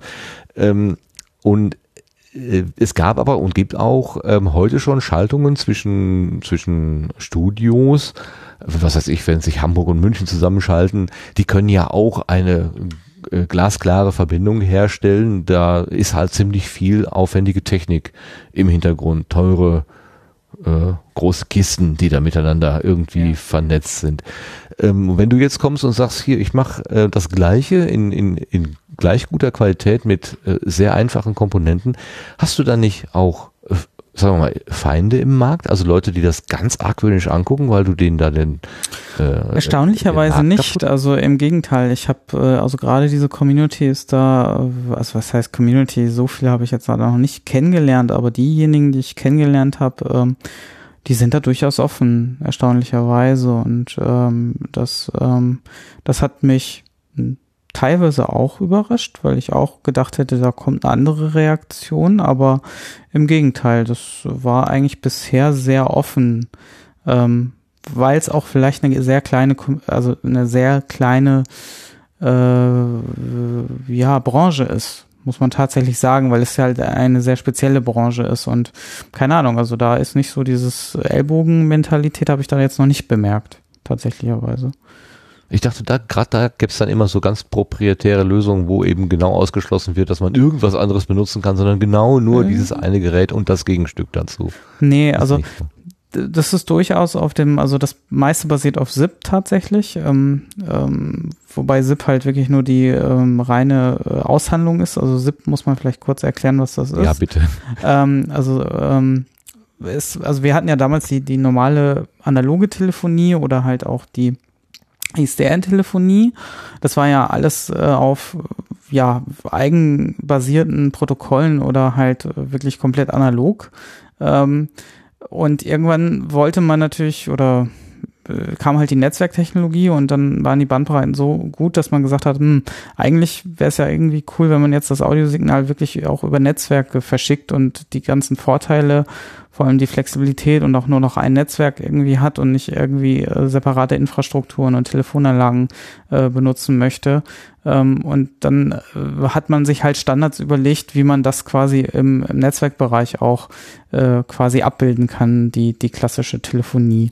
Geschichte. Und SIP ist halt ähm, die Art und Weise, wie äh, Verbindungen miteinander initiiert werden können. Also die, die Abhandlung, ja, also ich, ein Anruf geht raus, ein Anruf wird angenommen. Und ähm, das hat aber auch erstmal mit dem reinen ähm, Datensignal, also dem Audiosignal nichts zu tun. Also es geht eigentlich nur darum, ähm, ich rufe jemanden an, also diese ganze Signalisierung ähm, das, das ist eigentlich nur in, in ZIP quasi zusammengefasst worden und standardisiert worden, dass man quasi da auch ähm, ähm, ja, ganz normale Telefonie, also auch Dreierkonferenzen und solche Geschichten äh, dann äh, lösen konnte. Und mittlerweile wird es ja auch äh, gerade, also die Telekom stellt ja gerade sehr stark auf äh, äh, SIP-Technologie um. Also man hat gar nicht mehr diesen äh, und kündigt alle ISDN-Anschlüsse und mhm. hat quasi, also, äh, also jeder hat zu Hause jetzt quasi das, was ich gerade als SIP beschrieben habe, wahrscheinlich schon stehen. Okay. Und warum kannst du dann da noch was Besonderes machen sozusagen? Ja gut, also da geht's ja erstmal darum, dass irgendwie Audio äh, erzeugt wird und dass halt äh, Audio übertragen wird ähm, und dass, dass es überhaupt funktioniert so und gut genug funktioniert. Auch da haben sich natürlich die Standards schon weiterentwickelt, aber dort werden nicht unbedingt die besten Codecs eingesetzt. Also ja, da wird zwar von HD-Telefonie gesprochen, aber HD-Telefonie, wenn man das mal mit einem Opus-Codec zum Beispiel vergleicht, ist nochmal was anderes. Also weil, ne, also HD-Telefonie geht, glaube ich, zum Beispiel nur bis zu einer Abtastrate von, ähm, muss ich mal aus dem Kopf, ich glaube 16 Kilohertz ähm, ist die Abtastrate bei HD-Telefonie und beim Obus Codec nehme ich halt wirklich die vollen 48 Kilohertz und habe also das volle Spektrum ähm, äh, des, der, der Übertragung oder der, das, was das Gehör überhaupt abbilden kann, am besten noch. Also das Gehör kann ja ungefähr bis, ich glaube, 20, 21 Kilohertz. Ähm, äh, da braucht man ungefähr die, die Abtastrate, also die Geschwindigkeit, in der das Audiosignal erfasst wird oder die, ähm, das, ähm, die Abtastpunkte, ähm, in denen das äh, Audiosignal abge ähm, äh, dargestellt wird in, in digitaler Form, da, da nimmt man so Pi mal Daumen immer das Doppelte und also die Hälfte der, der Abtastfrequenz ist ungefähr das, was man an wirklichen Audioinformationen dann noch äh, bekommt. Ähm, und äh, wieder rausbekommt. Und dementsprechend kann man sich dann vorstellen, also bei äh, 16 Kilohertz sind das halt 8 Kilohertz. Das ist ungefähr da, wo unser, äh, das, dass das funktioniert, liegt halt daran, dass äh, unsere normale Stimme so in dem Bereich von ungefähr 8 Kilohertz ganz gut äh, noch abbildbar ist. Aber alles, was darüber hinausgeht an Informationen, fällt halt weg. Und ähm, das macht sich durchaus bemerkbar. Und das wird halt bei normaler äh, Internettelefonie in der Regel ignoriert, weil es da nur eigentlich darum geht, dass man sich gut verständigen kann. Ich meine, ähm, das, ähm, das reicht dann ja auch für ein normales Telefongespräch ja auch schon. Weil in der Regel ist das ja relativ kurz oder ähm, nur, wird nur das Wichtigste übermittelt und nicht irgendwie zwei, drei Stunden lang äh, über eine Telefonleitung gepodcastet. Ja, oder ein Sinfoniekonzert übertragen in Stereo mit. mit genau, das sind ja nochmal ganz andere Anforderungen, ja. die da einfach kommen und auch gerade was die Latenz angeht. Und da gibt's halt sehr, sehr viele Möglichkeiten, wie man äh, die, bestimmte Dinge implementiert und wie es halt häufig so ist, umso mehr Zeit man sich nimmt, äh, Dinge halt zu überdenken ähm, und Prioritäten zu setzen, ähm, dann kommt halt äh, am Ende was anderes dabei raus oder äh, man, man kann Verbesserungen in bestimmten Bereichen erzielen, die halt für die anderen oder 99 Prozent der Anwender und Anwenderinnen einfach nicht relevant sind, wenn man jetzt telefoniert. Da ist es nicht so wichtig, dass man jetzt irgendwie ein Opus-Qualität, auch wenn man sich das vielleicht wünschen würde, aber ähm, es, es funktioniert. Also ich glaube, niemand würde jetzt bei HD-Telefonie tatsächlich großartig danach schreien ähm, im normalen Bereich, ähm, dass man das wirklich braucht. Also mhm. ähm, ansonsten würde es ja passieren. Ne? Also wenn wenn alle irgendwie unzufrieden wären mit der mit der Telefonie, ähm, dann würde da durchaus was passieren. Und es passiert ja auch was. Also es ist ja nicht so, dass es nicht passiert. Also man kann da schon einiges Nettes mittlerweile anstellen. Das ist auch nicht ja, immer ganz unproblematisch. Ja, gleichzeitig sind ja die Sender auch ein kleines bisschen flexibler geworden, habe ich so den Eindruck. Ähm, als ich das erste Mal so ein Radiopraktikum hatte, da, da hieß es irgendwie, äh, nein, nein, deinen Rekorder kann man nicht nehmen, der bringt, der hat keine Sendequalität oder sowas. Also da, da war so ein gewisser äh, Mindeststandard, der unbedingt eingehalten werden musste. Mhm. Heutzutage erlebe ich sogar ja. in der Tagesschau äh, schlechte Skype-Gespräche äh, irgendwo in den hintersten Winkel der Welt, wo man dann auch sagt, ha, also ist das jetzt äh, noch der Standard von vor 10, 15 Jahren oder haben die dann einfach auch gesagt, ja, äh, es geht halt und das ist billig und dann machen wir das halt damit. Also die scheinen da auch irgendwie so ein bisschen äh, die, die, die, die, die, die ja. äh, Niveaus ein bisschen abzusenken, was das angeht. Ja, wobei auch das Niveau natürlich gestiegen ist. Ich meine, also das, das, auch. das Audio-Equipment ist ja doch durchaus äh, günstiger geworden, auch nicht jetzt enorm, aber ich meine, ist es nach wie vor immer so, gutes Audio-Equipment kostet halt ein bisschen Geld, aber ähm, wenn man jetzt mal so guckt, was man jetzt, also was wir jetzt hier ähm, doch durchaus noch bezahlbar für den privaten Geldbeutel ähm, und kein Neumann-Mikrofon, was irgendwie vierstellig oder noch mehr kostet, ähm, benötigen, um eine relativ gute Qualität äh, zu, zu haben. Ähm, das, ähm, das hat sich ja durchaus weiterentwickelt. Ne? Ja klar, natürlich. Also auf der, also von unten entsteht äh, leichterer Zugang zu guter Technik und von oben aus den Sendeanstalten möglicherweise auch äh, eine gewisse Aufweichung von Standards oder sagen wir mal, äh, ja. die Hörgewohnheiten ändern sich einfach. Ne? Ja klar, also es ist halt ja auch immer die äh, Abwägung, ne? Ist es ähm, nimmt man jetzt, äh, also berichtet man etwas gar nicht oder nimmt man halt es in schlechter Qualität wenigstens irgendwie hin, ne? Das ist halt auch immer so ein, eine Geschichte, ne? Und ich glaube gerade das sollte dann klar sein. Also finde ich, wenn es eine wichtige Geschichte ist, it's all about the story, heißt es bei Hindenburg. Genau. Und ich finde diesen Spruch einfach genau richtig. Ne? Und es geht um die Geschichte. Und da kann es von mir aus rauschen und knacken. Hauptsache, ich weiß, worum es geht. Und die langweiligste Geschichte in Stereo und äh, was weiß ich, was für 48.000 Bit oder was, äh, Kilohertz äh, aufgezeichnet, das hilft dann auch nicht. Also die Verpackung bringt dann an der Stelle nicht so viel. Genau, und äh, da ja auch das Radio und so weiter auch in äh, Wettbewerb mit, mit dem Internet steht, wo natürlich jede Information gleich geteilt wird und vorhanden ist, ähm, mussten die da wahrscheinlich auch einfach, äh, ja, irgendwas entgegensetzen und mm, ja, dementsprechend vielleicht hat das auch so einen kleinen Druck ausgeübt, natürlich da.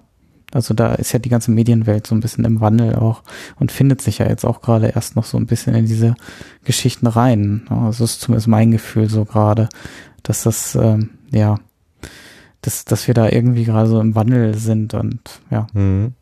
Ist das jetzt so ein mögliches Geschäftsfeld für dich, wo du sagst, also hier diese ganzen Reporter, die da so rumschwirren, die wir könnten doch äh, zur Verbindung mit ihrer Zentrale Studio Link benutzen, weil das relativ simpel ist, kann man auf den Rechner packen und so.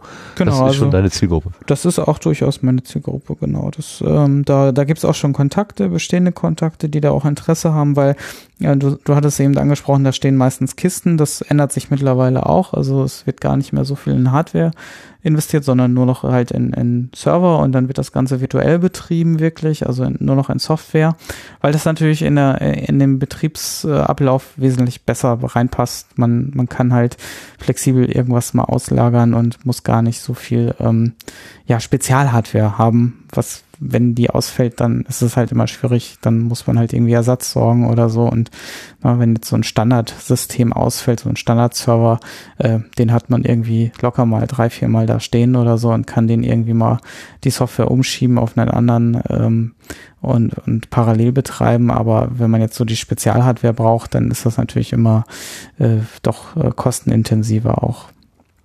Und halt auch Was? schwieriger zu managen, ja. Ja. Warst du denn eigentlich schon, äh, bevor du mit Studio Link angefangen hast, so ein Audio-Nerd? Hast du irgendwie so einen äh, Plattenspieler mit starken Gewichten und der ganz genau austariert ist und sowas da stehen? Äh, tatsächlich nicht. Äh, wobei ich es mir so im Nachgang doch sehr schade finde, weil gerade ich äh, finde, also gerade im Audiobereich kann man echt viel machen und gerade und nirgendwo wird das, glaube ich, fast deutlicher, wenn irgendwo was schief läuft. Also gerade Audiotechnik ist halt doch sehr empfindlich, gerade für Einstreuungen und solche Geschichten. Und ähm, da kann man sehr viele Effekte sehr schön äh, beobachten. Also ich habe da wirklich schon drüber nachgedacht, also dass gerade in der Ausbildung wäre da gerade Audio an vielen Stellen extrem hilfreich, einfach auch um Phänomene zu begreifen. Ne? Also was, was sind irgendwie Störungen ähm, und äh, auch zu visualisieren. Und na, also das, das wäre, glaube ich, sehr hilfreich gewesen, das in der äh, in der Ausbildung tatsächlich so in der Form, äh, also wir hatten das zwar, aber alles sehr abstrahiert und äh, natürlich auch sehr stark auf Informationstechnik gemünzt und aber so so so praktische Beispiele fänd, hätte ich damals sehr cool gefunden tatsächlich, ähm, wo ich mich jetzt halt so ein bisschen mit mit beschäftige und reinfuchse und was ich sehr sehr spannend finde. Ja. Was hat dich denn selber auf die Spur gebracht, um sich mit Audio zu beschäftigen? Tatsächlich Podcasts. Also ich habe äh, in dem in dem Lautsprecher, wo ich wo ich mit Tim drüber gesprochen habe, ist ja erwähnt. Also der erste Podcast, den ich gar nicht so als Podcast wahrgenommen hatte. Es war halt äh, damals Chaos Radio Express noch, ähm, so 2006, wo ich zum ersten Mal da in Berührung gestoßen bin, weil ich einfach nach äh, Informationen gedürstet habe und ähm, ja, da da waren halt Informationen und gut für mich etwas ungewohnt in Audioform. Das war dann schon ein bisschen merkwürdig, weil ich glaube, ich war tatsächlich auf der Suche nach Videos, aber habe ich mir gedacht, so cool, ja okay, ähm, Audio mal probieren und dann ja, dann habe ich dann gemerkt, dass das doch auch sehr gut funktioniert, tatsächlich äh, Informationen rein über Audio aufzunehmen. Also quasi die Podstock-Community hat dich dann da äh, so auf diesen Weg gesetzt. Also quasi der Tim Prittler äh, in Person sogar, oder? Habe ich die Geschichte falsch im Kopf? Äh, richtig, tatsächlich doch Tim, Tim in Persona tatsächlich. Das, ähm, wobei ich auch Chaos Radio auch so ein bisschen, ich hatte glaube ich damals noch nicht ganz den Überblick, aber dann äh, Chaos Radio Express hatte glaube ich doch schon die interessanteren Folgen für mich, weil da ja auch sehr viel über Programmiersprachen und so weiter und sehr schöne lange Gespräche über sehr tiefe Informationen ging und das, das kam mir sehr entgegen. Das war irgendwie, das fand ich irgendwie sehr cool. Ähm, da komprimiert, äh, durchaus komprimiert, weil na, also viele Informationen sind ja doch sehr zerstreut und auch wenn die Gespräche sehr lang sind, ist es dann doch eine Kompression der, der ganzen Informationen auf ein Gespräch. Ne? Ja, genau. Das ist äh, schon, also ein sehr schönes Format und Tim hat das immer sehr schön ähm, auch wieder zusammengefasst und zusammengeführt. Genau, und von dort aus bin ich dann halt auf andere Formate weiter, immer weiter gestoßen und habe dann halt so diese ganze Welt dann erst so für mich erschlossen und so richtig los ging es eigentlich dann, als ich wirklich auf Podcaster und Podcasterinnen treffen äh, dann war und dann hat sich das quasi so exponentiell mein Podcatcher explodiert, ja. Weißt du noch, wann du das erste Mal sowas wie Studio Link vorgestellt hast? Ja, das war, ähm, also ich, also Tim hat es ähm, 2013 im Oktober, glaube ich mal, erwähnt. Da war ich noch remote zugeschaltet.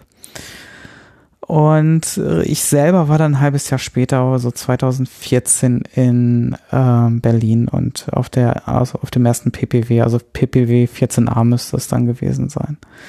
Und kurz danach war ich auf Potsdok. Also das war dann das zweite Treffen, was ich dann direkt mitgenommen habe.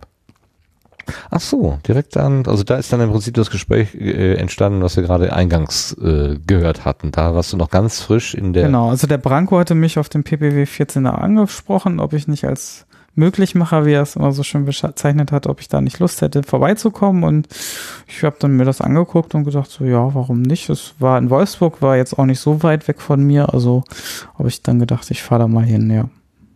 Wolltest du da nicht äh, zwischen dem Workshop-Raum und der Bühne irgendwie so eine äh, oh, war das schon Verbindung?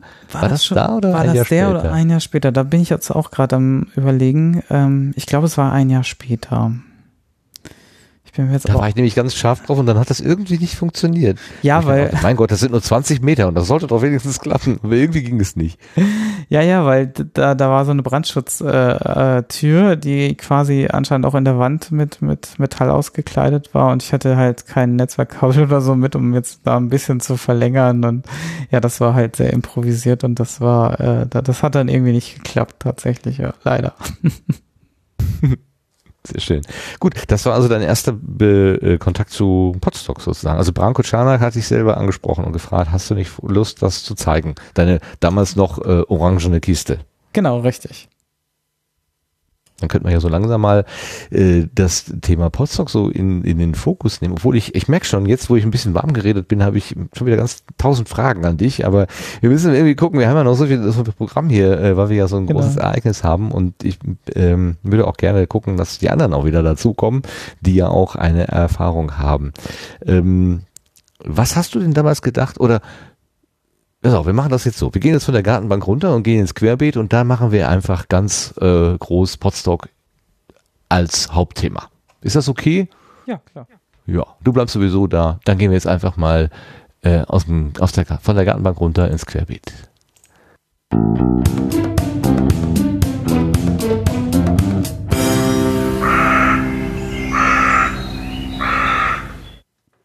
So, im Querbeet reden wir jetzt über Podstock. Das ist das große Podcaster Barcamp Festival und das dritte habe ich vergessen. Es gibt drei Slogans. Warte mal, irgendwo hängt noch meine. Festival. Äh, ja. Ach nee, Podcast. Festival. Das ist das eine Barcamp. Wort, genau. Podcast Festival Barcamp, genau. Hm. Ähm, was hat dir der, der Branko damals erzählt, was das ist? Muss ich dich noch erinnern? Es gab einen Vortrag von ihm, glaube ich, aber äh, richtig, also da hatte ich irgendwie, glaube ich, keine Zeit, weil ich selber einen Workshop parallel gemacht habe. Ich weiß es jetzt gerade so nicht mal ganz genau. Er hatte mich halt dann nochmal quasi nach dem Workshop abgefangen und dann nochmal so direkt angesprochen. Dann hat er mir sein Kettchen in die Hand gedrückt und gesagt so, hm, hättest du nicht Lust? Und ähm, was hat er erzählt? Ja, ist eigentlich auch so ein Podcaster-Treffen und wie ich gesagt habe, er hätte mich gerne als Möglichmacher, so, so schön hat er es formuliert, dann dabei und dann konnte ich ja fast schon nicht Nein sagen.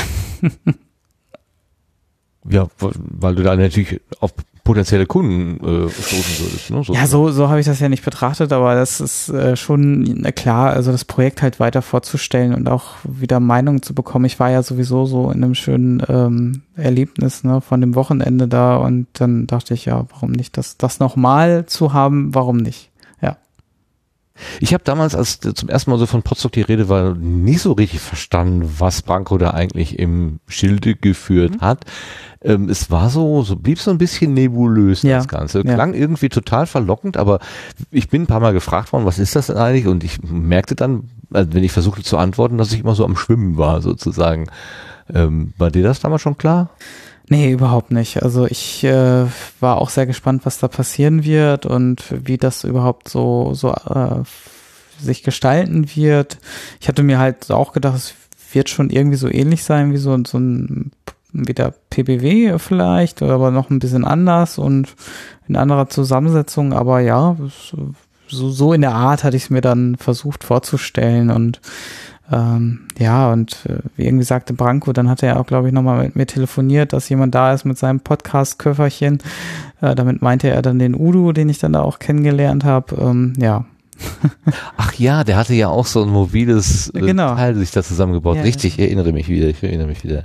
Ähm, äh, Lars, hast du? Nee, und du warst, glaube ich, 2014 noch nicht äh, dabei, ne? Nee, das war Leider nicht, nein. Genau. Und Marc, hast du eine Idee gehabt, was 2014 Podstock gewesen ist? Anfangs nicht wirklich. Das Warst du für mich eher so 2014 schon da überhaupt oder 2015? Ja klar, das war doch das im Almke, oder nicht? Ja, die waren ja beide, 14 und 15 waren ja da. Ach so, 14, pass auf. Nee, ich war 15. 15 war ich mal. äh, Das erste, Ja, doch. Das, okay. das letzte Mal, als es in Almke war. Das zweite Mal. Da, wo wir diese Killer-Mischung da getrunken haben. Kann ich mich gar nicht mehr dran erinnern. Nee, nee, tatsächlich nicht. Aber das ist eklig. Da, da mussten wir äh, hier dieses Kultgetränk von Potstock äh, mit äh, Mate mischen. Und das war nicht lecker. Nee. Nee. Das Aber gilt als in der Not.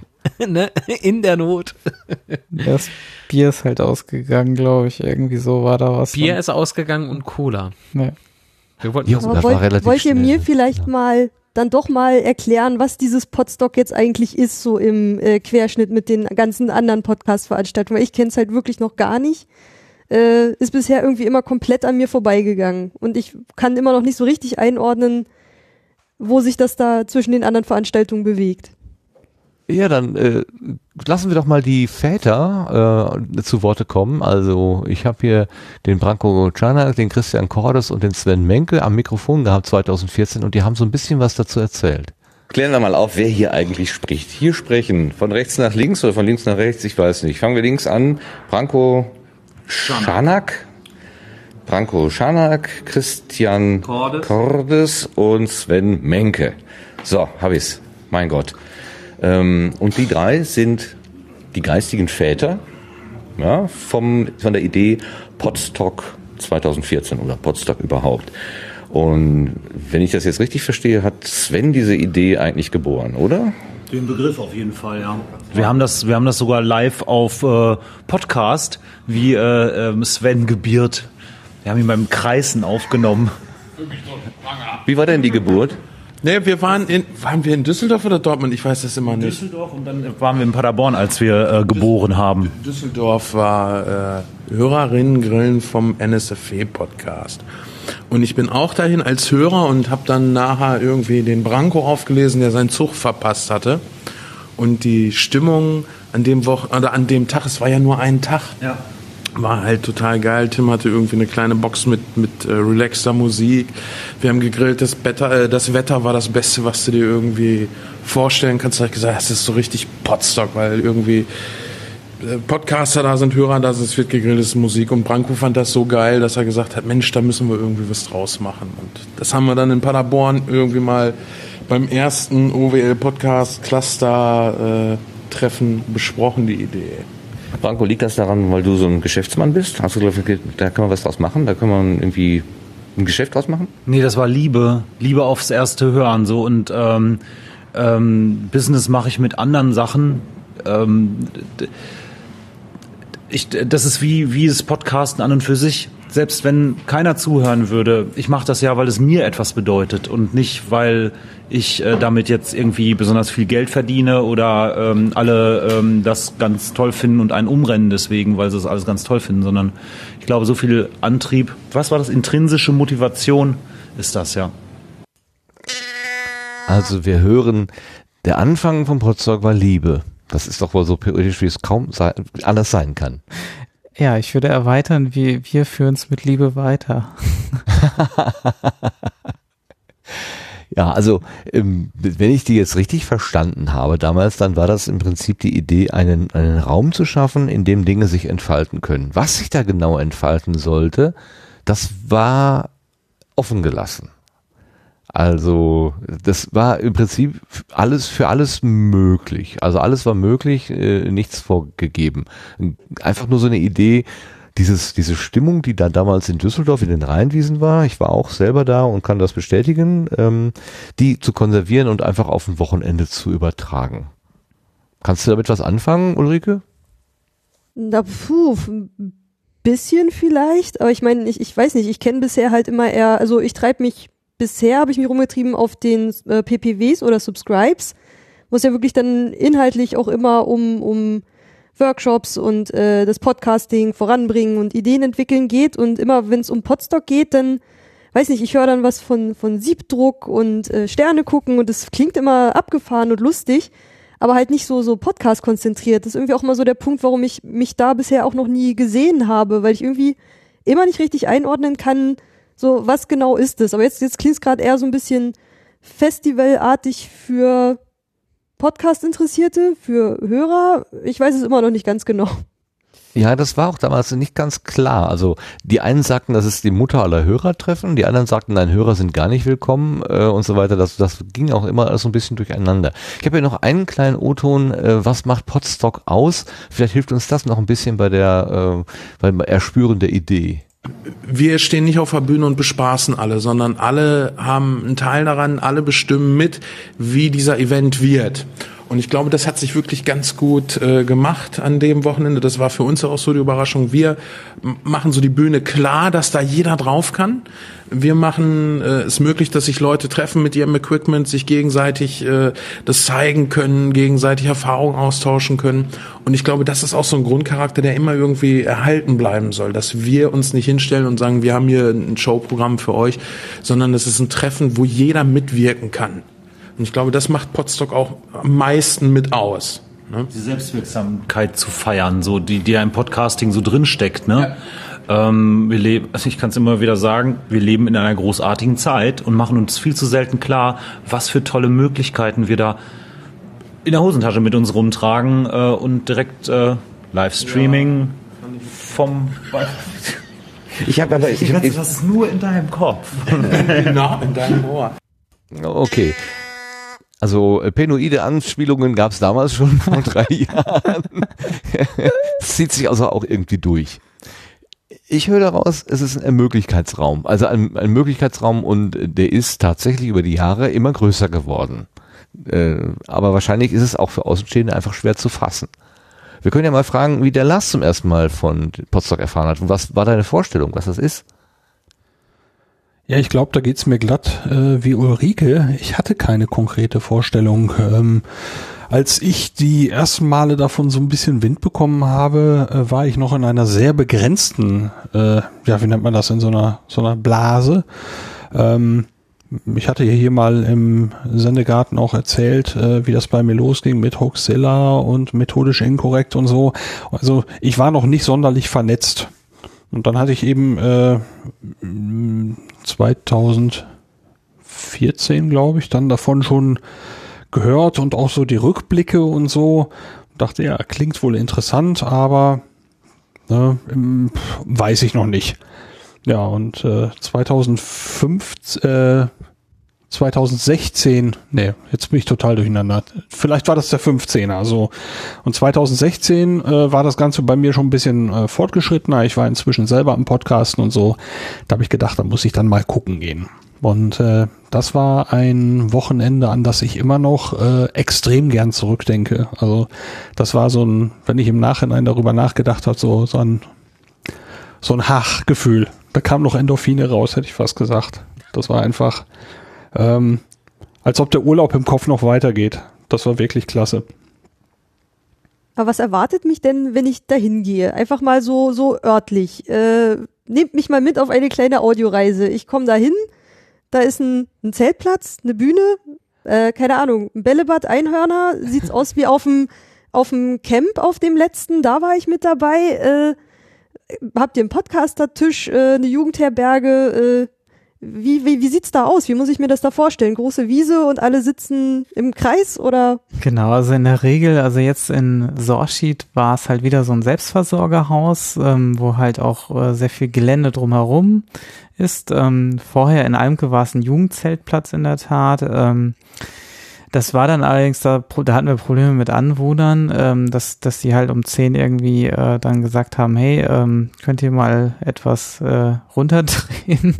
ähm, 10 geht man ja auch schlafen. Ja, genau. Und das, äh, ja, das, das war dann halt ein bisschen ungünstig. Deswegen hatte Branko halt für 2016 noch was gesucht, was halt irgendwie etwas abgelegener ist. Und das war dann halt in Sorschied natürlich im Hunsrück sehr abgelegen, aber durchaus nicht verkehrt und ähm, ja, also das, das ist so, so die räumliche Umschreibung, also die landschaftliche Umschreibung ein wenig.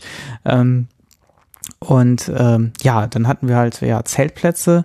Das hat sich auch erst mit der Zeit entwickelt. Ähm, und ja, also wir haben Zeltplätze, wir hatten dieses Jahr einen Podcast-Tisch, also konzentrieren wir uns vielleicht mal ein bisschen auf dieses Jahr. Äh, wenn wir natürlich jetzt die ganze Historie aufwickeln wollen, ich glaube, dann wird das jetzt zu schwierig. Ähm, also nee, gern, was mich erwarten würde, wenn ich äh, beschließe, jetzt Genau, also was äh, nächstes. Ins letzte Wochenende zu reisen oder genau. ins, ins nächste Jahr. Genau. Ähm, also wir hatten einen Podcast-Tisch in der Tat. Ähm, das ist so ähnlich wie beim äh, Kongress auch oder im Sendezentrum, dass man sich da hinsetzen kann. Wir hatten so eine Voranmeldung mit drin, aber da hätte auch jederzeit natürlich spontan was stattfinden können oder hat auch spontan stattgefunden. Ich weiß es nicht ganz genau, weil ich da jetzt keine Übersicht habe. Ähm, wo wir einfach Technik hinsetzen und das haben die äh, drei auch ganz schön beschrieben und das war eigentlich auch so mein Ansatz zu sagen, ich ich baue halt, was ich gut kann, nämlich Infrastruktur. Also ich stelle alles irgendwie zur Verfügung.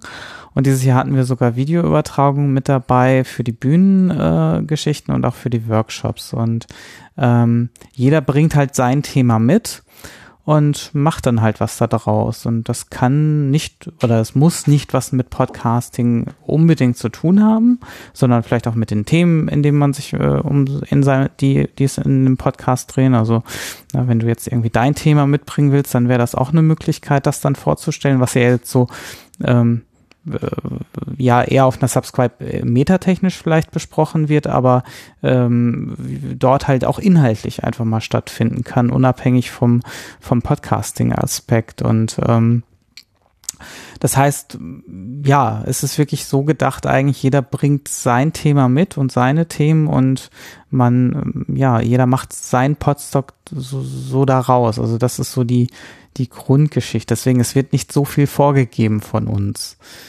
äh, programmtechnisch. Das wird alles nur im Vorfeld abgefragt. Wer Lust hat, was anzubieten, auf der Bühne äh, Programm zu machen. Ähm, und wir äh, versuchen da auch gar nicht irgendwie großartig, ähm, oder ich versuche jetzt auch nicht und, und auch das Orga-Team nicht wirklich da einzugreifen und zu sagen, nee, das ist jetzt ein Thema, das passt hier gar nicht hin.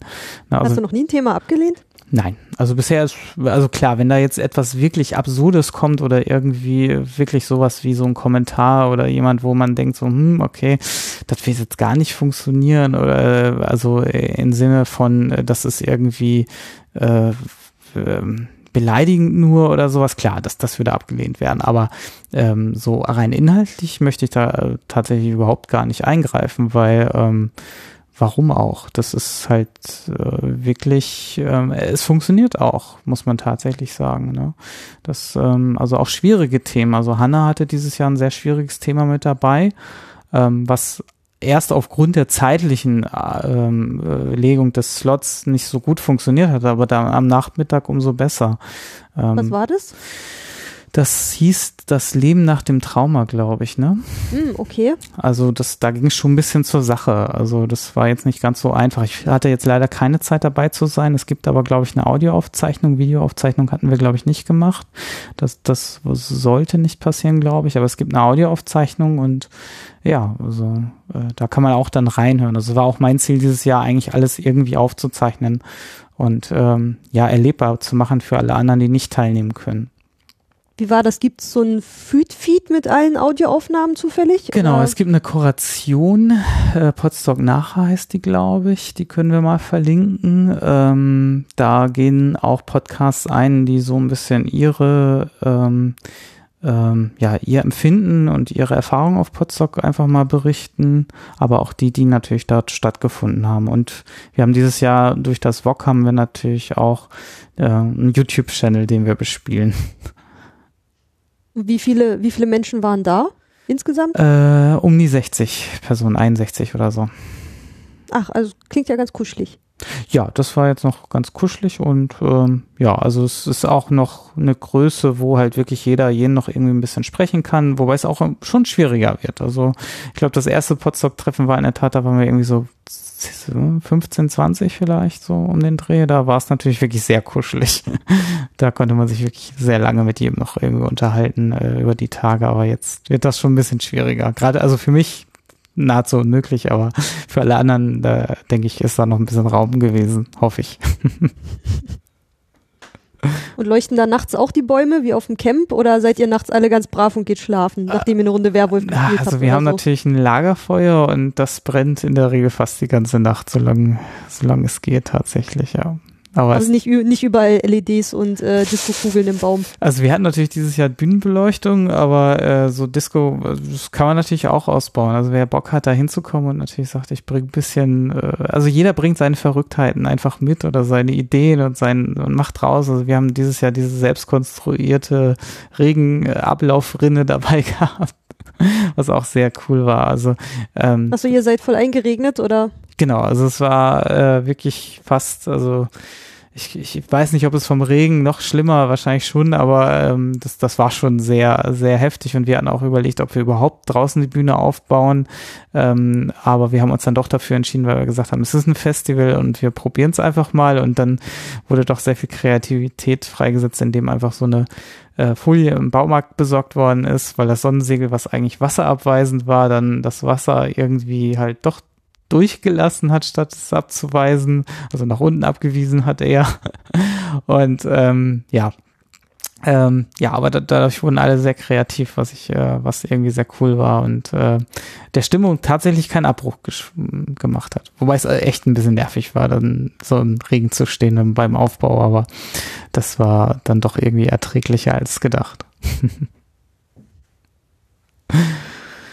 Vielleicht kann man das tatsächlich mit dieser Idee des Camp so ein bisschen vergleichen. Ja, also man kommt schon. einfach zusammen, Hm. nach Möglichkeit an einem lauen Sommerwochenende, äh, wo man im Prinzip sich auch mit der Gitarre ins Gras setzen kann und einfach so ein bisschen die Seele baumeln lassen kann. Und irgendwo am, im, im Laufe des Tages erzählt dir noch irgendeiner was über den neuesten Rekorder oder keine Ahnung, was man vielleicht an Sprechtechniken oder äh, wie, wie, wie kriege ich meine Stimme noch lauter und größer, schöner oder eben etwas ganz anderes. Äh, In der Nacht zum Beispiel ähm, die Sterne angucken, weil das einfach ein interessantes Thema ist, was jemand mitgebracht hat, weil er das interessiert, so wie letztes Jahr der Lars der uns da dann einfach mit einem äh, mitgebrachten Teleskop äh, Sachen am Himmel erklärt hat. Und das dieses Jahr auch gerne wieder machen wollte, aber da gab es halt die Wolken dazwischen. Ach, das ist ja schade. Nee, das habe ich noch gar nicht mitgekriegt, dass das dann ausgefallen ist. Das war mal das Einzige, was ich so im Hinterkopf hatte. Und den Siebdruck, weil das durch Sendegate geflogen ist oder so. Aber sonst hatte ich nicht wirklich äh, eine Vorstellung Mhm. davon, was passiert. Und immer so dieses Pot im Stock äh, konnte ich immer nicht so richtig zusammenbringen mit den paar Informationsschnipseln, die mir zugetragen wurden. Ja, also wenn ich das richtig verstanden habe, dann war so die Ursprungsidee zu sagen, wir, wir zelebrieren das Podcasting irgendwie, also das soll so ein Wochenende sein, wo Podcasting im, im Mittelpunkt steht, aber nicht so, so arbeitsintensiv wie so ein, so ein Subscribe oder ein PBW-Treffen, sondern mehr so ein Happening mehr oder weniger. Und da gibt's eine Bühne und wer Lust hat, der stellt sich da hin und macht halt ein bisschen Show. Und da gibt's einen, einen wie nannten wir das damals, Werkstattraum oder so ähnlich, äh, äh, Werkstatt oder so, wo dann zum Beispiel der Udo da seinen Koffer vorgestellt hat oder irgendwelche Lötübungen gemacht wurden, auch zu ganz ungewöhnlichen Zeiten. Morgens um sechs schnappte sich jemand einen Lötkolben und er zeigt, und zeigte jemand anderem, wie es geht oder so. Also so wirklich, äh, was passiert, passiert und es ist einfach ein Wochenende Heiterkeit, ähm, singen, trinken, sich kennenlernen, intensive oder auch oberflächliche Gespräche führen und so weiter. Und im letzten Jahr, als ich weiß gar nicht, wo die Idee so genau herkam, vielleicht durch das von Lars an, angepinkte so ein bisschen, da kam so die Idee rein, hm, man könnte doch im Prinzip über das Thema Podcasting und Audio aufnehmen hinausgehen und sagen, alles, was in irgendeiner Weise uns bewegt äh, und wir Lust haben, das mit anderen zu teilen. Also diesen Barcamp-Charakter, der eben nicht vorgibt, was das Thema ist, ob man den nicht damit einbauen kann. Und deswegen hat es sich dieses Jahr nochmal ein bisschen verändert. Oder habe ich das falsch verstanden, Sebastian?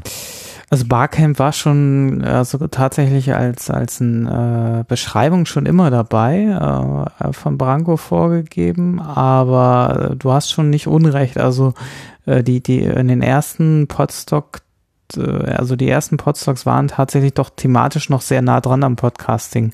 Ähm, und ähm, jetzt hat sich durchaus da was entwickelt, wo ich eigentlich auch sehr froh drüber bin, weil es halt ja auch so ein, so ein Ding ist, dass halt wirklich jeder sein Thema mitbringen kann. Und äh, ich finde auch, das funktioniert sehr gut. Ähm, ähm, das war auch eher so ein Experiment, ob das funktioniert, aber ich, ich glaube schon, dass das sehr gut angekommen ist. Und ähm, dass, dass wir dafür Raum lassen, das ist, glaube ich, ganz, ganz wichtiger Bestandteil mittlerweile. Es gab also aber so schon, langsam macht's macht's langsam auch, glaube ich, für mich Sinn. Ich meine, wir arbeiten ja dran, mit unseren Podcasts irgendwie Themen über Audio rüberzubringen, die aber auch Auswirkungen auf die Realität haben sollen. Da macht es natürlich auch Sinn, das Ganze auch mal an einem Ort äh, mal zu leben, auch mal selber und nicht nur der Produzent zu sein. Vor allem, du hast ja sonst immer das Problem, dass du Feedback schwer bekommst oder, ne, also manche haben ja Probleme mit Feedback überhaupt irgendwas zu bekommen und da hast du wirklich die Gelegenheit mal, wenn du, wenn du in so einem Workshop oder auf einer Bühne da irgendwie auch nochmal wirklich sofort Feedback zu bekommen und zu sehen, dass das Thema vielleicht greift oder was halt an dem Thema besonders fasziniert. Und und ich hatte jetzt bei meinem Workshop zum Beispiel auch, äh, obwohl ich ja schon so oft Studio Link vorgestellt habe, die Hanna dabei und die hat einfach ganz einfache Fragen gestellt. Und ähm, somit hat sich der Workshop eigentlich in eine Richtung entwickelt, wo ich wirklich nochmal von Anfang anfangen konnte.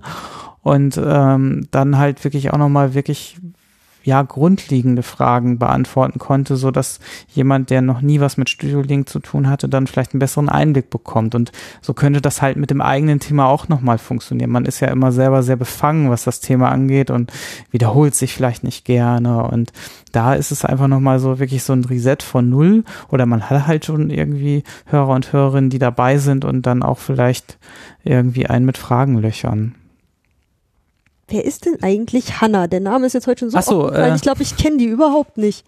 Genau, die ist auch so aktiv als Podcasterin, glaube ich, also mir auch vorher nicht bekannt gewesen. Ähm, müssten wir jetzt mal gerade raussuchen. Also der Podcast heißt äh, Viele sein. viele sein, genau. Äh, Wie viele sein? Also wie, wie, Viele äh, ja. viele. noch Genau. nie gehört. Genau, und das, das ist auch so ein Effekt auf Podstock, also so ähnlich auch auf der Subscribe, ähm, dass man halt auch dort wieder sehr viele Sachen kennenlernt und neue Menschen kennenlernt aus der Community oder die sich irgendwie der ganzen Community zugehörig fühlen. Ähm, so, jetzt muss ich ja auch selber gerade mal. Jetzt schon 31 Folgen und ich habe noch nie von ihr gehört. Da ist irgendwas gewaltig schief gegangen. Ja, das ist es ja. Unsere Welt ist viel, viel größer, als wir das vorstellen können. Das ist echt ein Universum. Wie ist denn die, die Bubble so im Vergleich zu den Leuten, die sich so auf Subscribe und Camp rumgetrieben haben? Komplett anders? Äh, Nee, also da ist schon eine gute Schnittmenge dabei, aber durchaus äh, auch Personen, die ich auch vorher nie auf anderen, auf den anderen Veranstaltungen bisher getroffen habe. Also das äh, gibt sich so 50-50, würde ich fast schon sagen, oder? Was meint ihr? Ja, aber durchaus auch Leute, von denen ich glaube, dass sie sagen würden, zu einer Subscribe würde ich nicht gehen. Das ist mir zu hochgestochen, das ist mir zu kompliziert, ähm, das ist mir zu äh, zu zielgerichtet irgendwie. Also äh, ich habe gerade schon, ich, das war der der ähm, der Black Mac 42, der hat das mal so schön gesagt, dass äh, Podstock äh, diese Leichtigkeit eben hat. Also es ist äh, man, man bekommt nicht ganz so viel Informationen mit, aber man bekommt mehr Stimmung mit und man, man bekommt vor allen Dingen so viel Socializing mit.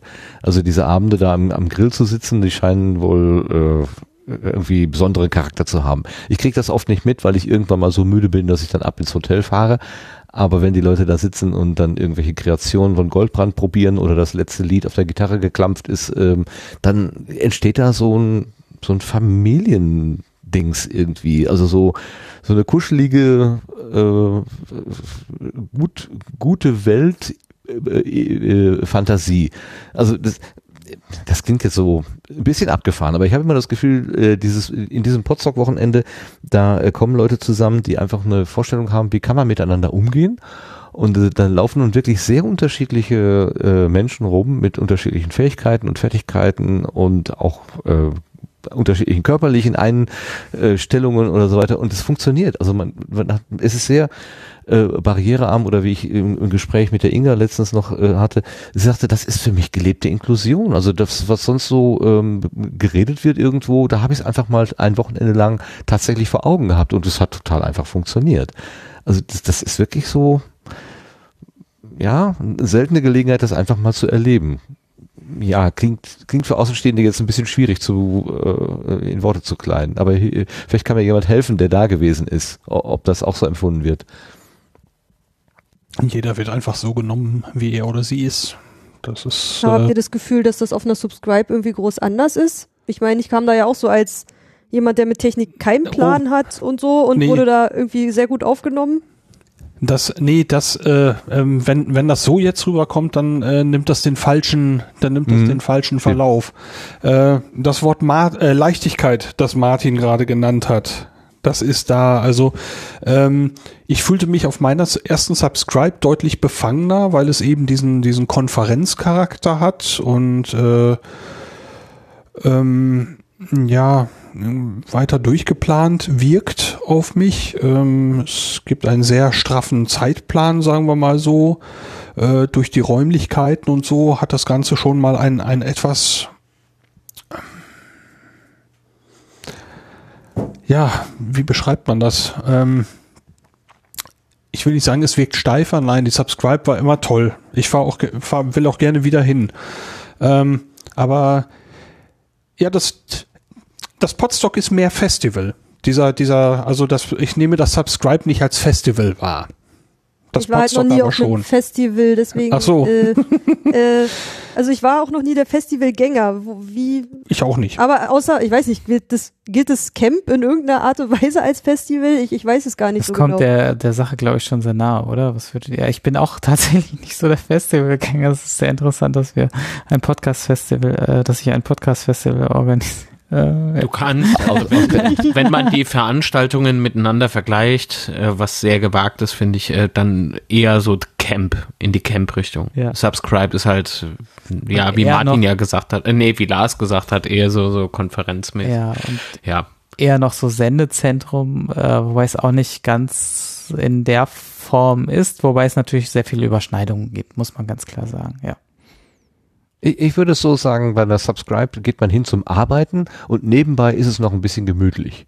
Und beim Podstock geht man hin, weil es gemütlich ist und nebenbei wird noch ein bisschen gearbeitet. ah, okay. Also der, so, der, ne, die Reihenfolge ist andersrum. Ja, Erik schreibt gerade im Chat, äh, er glaubt, Potsdok muss man einfach mal erlebt haben. Und da hat er recht. Aber man muss ja trotzdem erstmal so den Schritt wagen, hinzugehen. Mhm, und ja. wenn, also für mich Ja, war es so, ich weiß nicht, was es ist. Es gab dann irgendwie sowas, das heißt Podcamp, aber das ist anscheinend ohne Camp und da gab es noch dieses Podstock und das ist kein Stock und äh, keine Ahnung. Ich, ich wusste, das konnte ich irgendwann gar nicht mehr auseinanderhalten und wenn mich jemand gefragt hat, gehst du zum Podstock? Das, äh, also, weiß nicht, was, Ja, also- ist es? Das, das Stock kommt halt von Woodstock, äh, dem Ursprungsfestival aller Festivals vielleicht. Oh, Historiker werden mich jetzt wahrscheinlich schlagen. Sagen wir mal einfach, wir, wir bewegen uns auf historischem unsicheren Grund, aber das ist ja äh, in den in nassen Wiesen von Woodstock sicherlich auch okay, sozusagen. Wir schreiben unsere eigene Geschichte, wir brauchen die alte nicht. So. Aber da hat es auch geregnet, oder? Ja, glaub schon. Das war Oh ja. nass da. Ich kenne es nur aus Aber den Simpsons, von daher habe ich keine Ahnung. Und ich habe äh, einen Master mit irgendwas mit Geschichte gemacht. Ich äh, spreche euch frei von allem. Sehr gut. Dafür habe ich doch meinen Master gemacht, oder? Um uns freizusprechen, Ja. genau. Von, von historischen äh, Halbwissen, auch wenn ich selber nichts besser weiß. Aber ähm, um das nochmal eben, äh, äh, da muss ich nochmal eben zwischengrätschen. Ähm, Martin, äh, ich glaube nicht, dass ich irgendwie eine Initialzündung gemacht habe, dadurch, dass ich die Astronomie dahin gebracht habe, weil im gleichen Jahr hat zum Beispiel der Ralf Meyer äh, seinen Kabelworkshop gemacht. Und, Ach ja, äh, genau, stimmt. Ja. äh, da waren mehrere solcher Sachen, die einfach in diesem Jahr so aufgeploppt sind und äh, für mich ist das einfach so, die Zeit war reif dafür. Das, da haben einfach mehrere Leute parallel die gleiche Idee gehabt. Ähm, also ich kann mich nicht erinnern, dass es dafür eine konkrete Zündung gab. Ich hatte irgendwie die Idee und dachte, gut, wenn das interessant ist, äh, frage ich mal. Hab dann bei Twitter rumgefragt. Ähm, das war also die Sache, okay, ich bringe die Astronomie mit hin. Ralf machte das mit den Kabelbäumen und ich meine, da war noch mehr so von Sachen, die nicht direkt eine, äh, einen Podcast-Bezug hatten. Und ich fand das äh, unheimlich spannend, äh, da so, ein, so einen Blick über diesen Tellerrand zu haben, wie man das eben dieses Jahr auch hatte.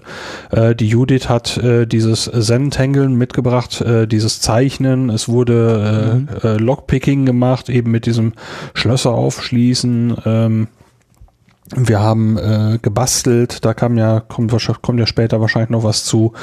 Ähm, ja, ist doch cool. Also ähm, das war einfach so, dass jemand gesagt hat, ich kann was mitbringen. Wenn es euch interessiert, mache ich das. Ja, das war letztes Jahr so, ich hatte das Gefühl, als wir von der, als wir da weggefahren sind, hatten wir überlegt, hm, das hat aber ganz gut funktioniert, das könnte eine Richtschnur werden, sozusagen. Also dieses Öffnen für Kreativität aller, aller Couleur. Also schon irgendwie, irgendeiner rennt da immer mit dem Mikrofon rum und man muss immer aufpassen, wo man was äh, sagt, ja. weil es könnte aufgenommen werden. Dieses Jahr haben wir auch Lesson learned. Äh, ich glaube, letztes Jahr gab es irgendwie auf der Bühne, äh, Bühne dann nicht GEMA-freie Musik und dieses Jahr haben wir das dann gar nicht gemacht, weil sonst in den ganzen Aufnahmen irgendwie GEMA-Musik drin war. Claim, Claim, Claim. Ja, so ist Witz immer, also ist, man, man probiert sich halt aus und ähm, muss ja jetzt tatsächlich auch sagen, das war jetzt 2017 die erste Veranstaltung, die der Sebastian äh, als Haupt, ähm, ja, oder als, als Mr. Potstock, habe ich ja immer gesagt, also als derjenige, der die Gesamtverantwortung und auch die äh, kaufmännische Verantwortung für die ganze Geschichte übernommen hat, gemacht hat. Insofern auch nochmal ein, ein Wechsel in der, in der Orga ähm, was, was Branko da vielleicht an, an äh, Zuarbeit hatte, ähm, die ist jetzt nochmal wieder neu definiert worden, ganz neue Leute zusammengekommen. Kannst du ja mal ein bisschen was erzählen zu diesem Team, Sebastian? Wie, wie ist das gewesen so in der Vorbereitung? Genau, also wir hatten letztes Jahr, glaube ich, nach Podstock hat sich ähm, Nee, Moment, andersrum. Äh, ich hatte es ja auf der, auf der Potsdok-Bühne auch schon mal kurz erzählt. Also wir hatten, also Ludger hat uns quasi irgendwann im Januar mal angeschrieben, dass er sich natürlich auch wieder wünschen würde, ähm, dann, ähm, dass dieses Jahr wieder ein Podstock stattfindet. Und bis zu dem Zeitpunkt war tatsächlich irgendwie unklar, ob es ein Podstock geben wird. Ne? Also es gab halt, also Branko hatte schon zum letzten Podstock halt gesagt, dass, ähm, dass er sich eigentlich zurückziehen möchte und dass er das nächste definitiv alle Voraussichten nach nicht organisieren wird. Und ich konnte mir das zu dem Zeitpunkt auch noch nicht so wirklich vorstellen. Und ähm, ja, so, so ist das dann halt erstmal lange Zeit lang liegen geblieben. Und dann halt halt der Ludger irgendwann im, im Januar, der halt auch das letzte Mal zum ersten Mal dabei war, dieses Jahr dann doch irgendwie auf letzten Metern nicht konnte.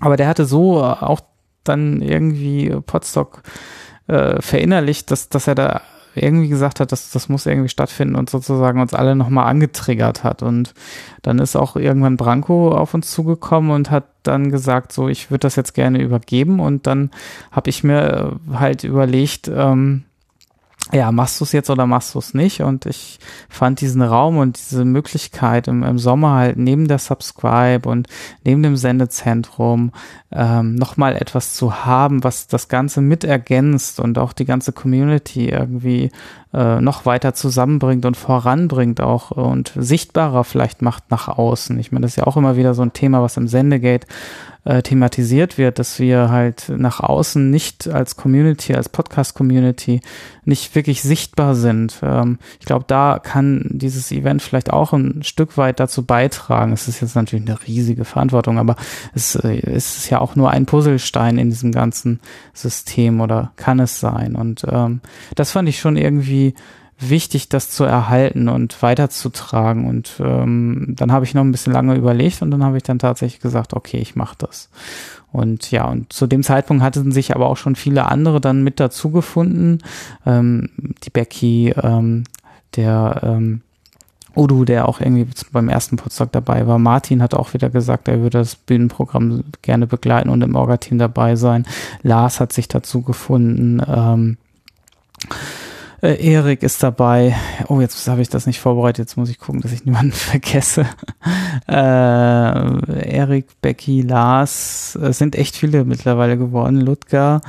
Ähm, genau, dann habe ich den Andi vom VOG-Team auch irgendwann angeschrieben und gesagt, das wäre natürlich irgendwie cool, vielleicht Videoübertragung zu haben, weil genau wir hatten dieses Problem, dass halt immer wieder gesagt wurde, was ist denn Podstock? Und wir hatten zwar irgendwie Audioaufnahmen, aber ob da alles rüberkommt und ob auch über Video alles rüberkommt, ist noch eine, eine, andere Frage. Aber ich dachte, es wäre mal so an der Zeit, da tatsächlich auch mal so diese Videogeschichte mal anzugehen und zu gucken, ob das funktioniert für Podstock. Und ähm, was ich jetzt bisher so gesehen habe und äh, gerade dadurch, dass ich selber vor Ort nicht so viel ähm, ja, genießen, also was heißt genießen? Ich habe das Event genossen, aber ich habe halt nicht die einzelnen Vorträge genießen können.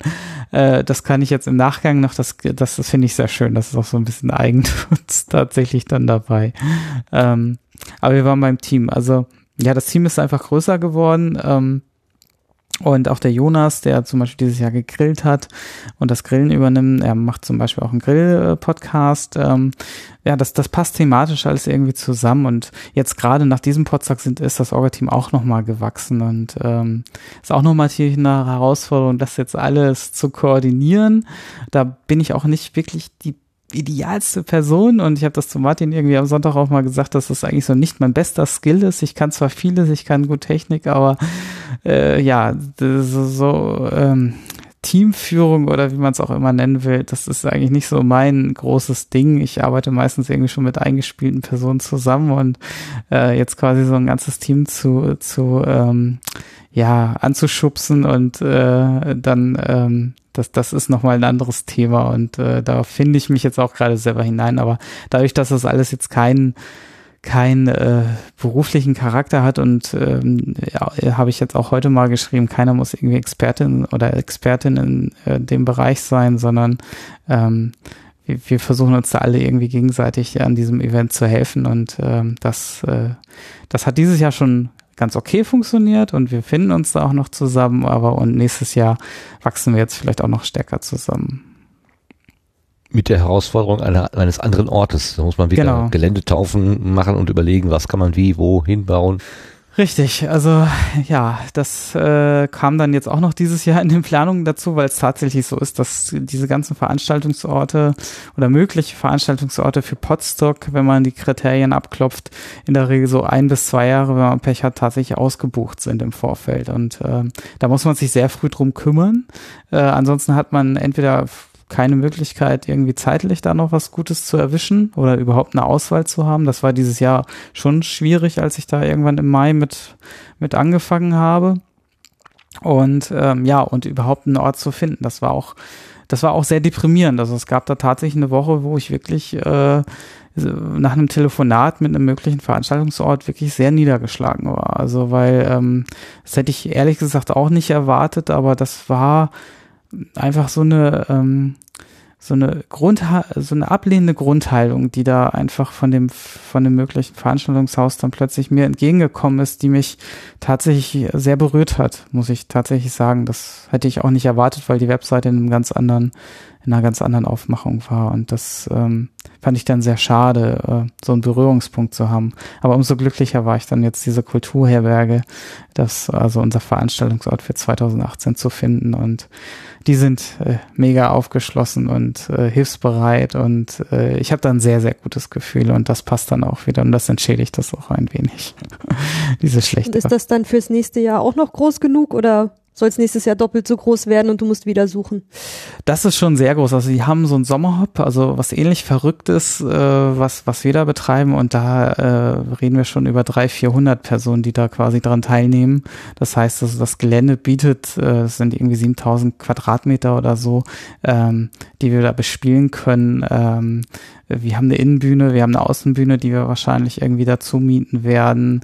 Ähm, die ganzen Details sind noch nicht geklärt, aber prinzipiell, also Wachstumsmöglichkeiten haben wir da genug.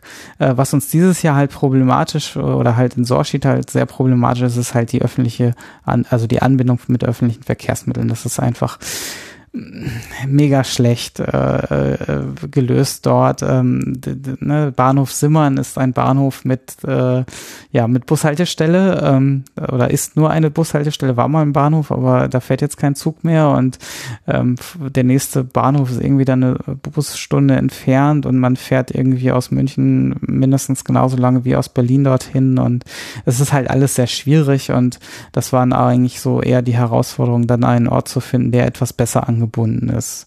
Ähm, auch wenn Martin den Fußweg rausgesucht hat äh, von, der neuen Veranstaltungslocation. Das ist krass, oder? wenn man natürlich zu Fuß gehen will, dann dauert es natürlich schon irgendwie ein, zwei Stunden vom Aalfeld-Leinebahnhof ähm, loszumarschieren. Aber, aber zweimal am Tag fährt ein Bus, dass man nur 20 Minuten laufen muss, ja. Genau, aber wir werden dann auch wieder einen Fahrdienst versuchen zu organisieren. Insofern ist das dann auch wesentlich unkritisch. Also mit dem Auto sind es, glaube ich, 15 Minuten oder so. Und das äh, ist dann schon irgendwie eher besser zu realisieren. Ne? Ja. Es gibt da jetzt noch kein Bällebad. Ich weiß nicht, ob wir das jemals bekommen werden, aber das gab's nicht. Du hast so viele Sachen aufgezählt, Ulrike, die, die waren alle richtig, aber Bällebad gibt's nicht. Ja, müssen wir doch eins. Da muss wohl doch noch jemand eins mitbringen. Ja. Genau, also Pod hatten wir jetzt ein Einhorn dabei. ja, das ist ja. schon mal neu. Genau. Das war nicht das Potthorn, oder? Nee, das, das haben wir aus dem, äh, aus dem äh, Lager nicht befreien können rechtzeitig. Eigentlich sollte das tatsächlich das Einhorn sein, aber es, äh, weil es auch noch nach München kommen sollte, aber wir haben es nicht rechtzeitig geschafft, das aus dem Lager herauszubekommen und äh, mussten uns dann mit einem Ersatz Einhorn quasi vergnügen.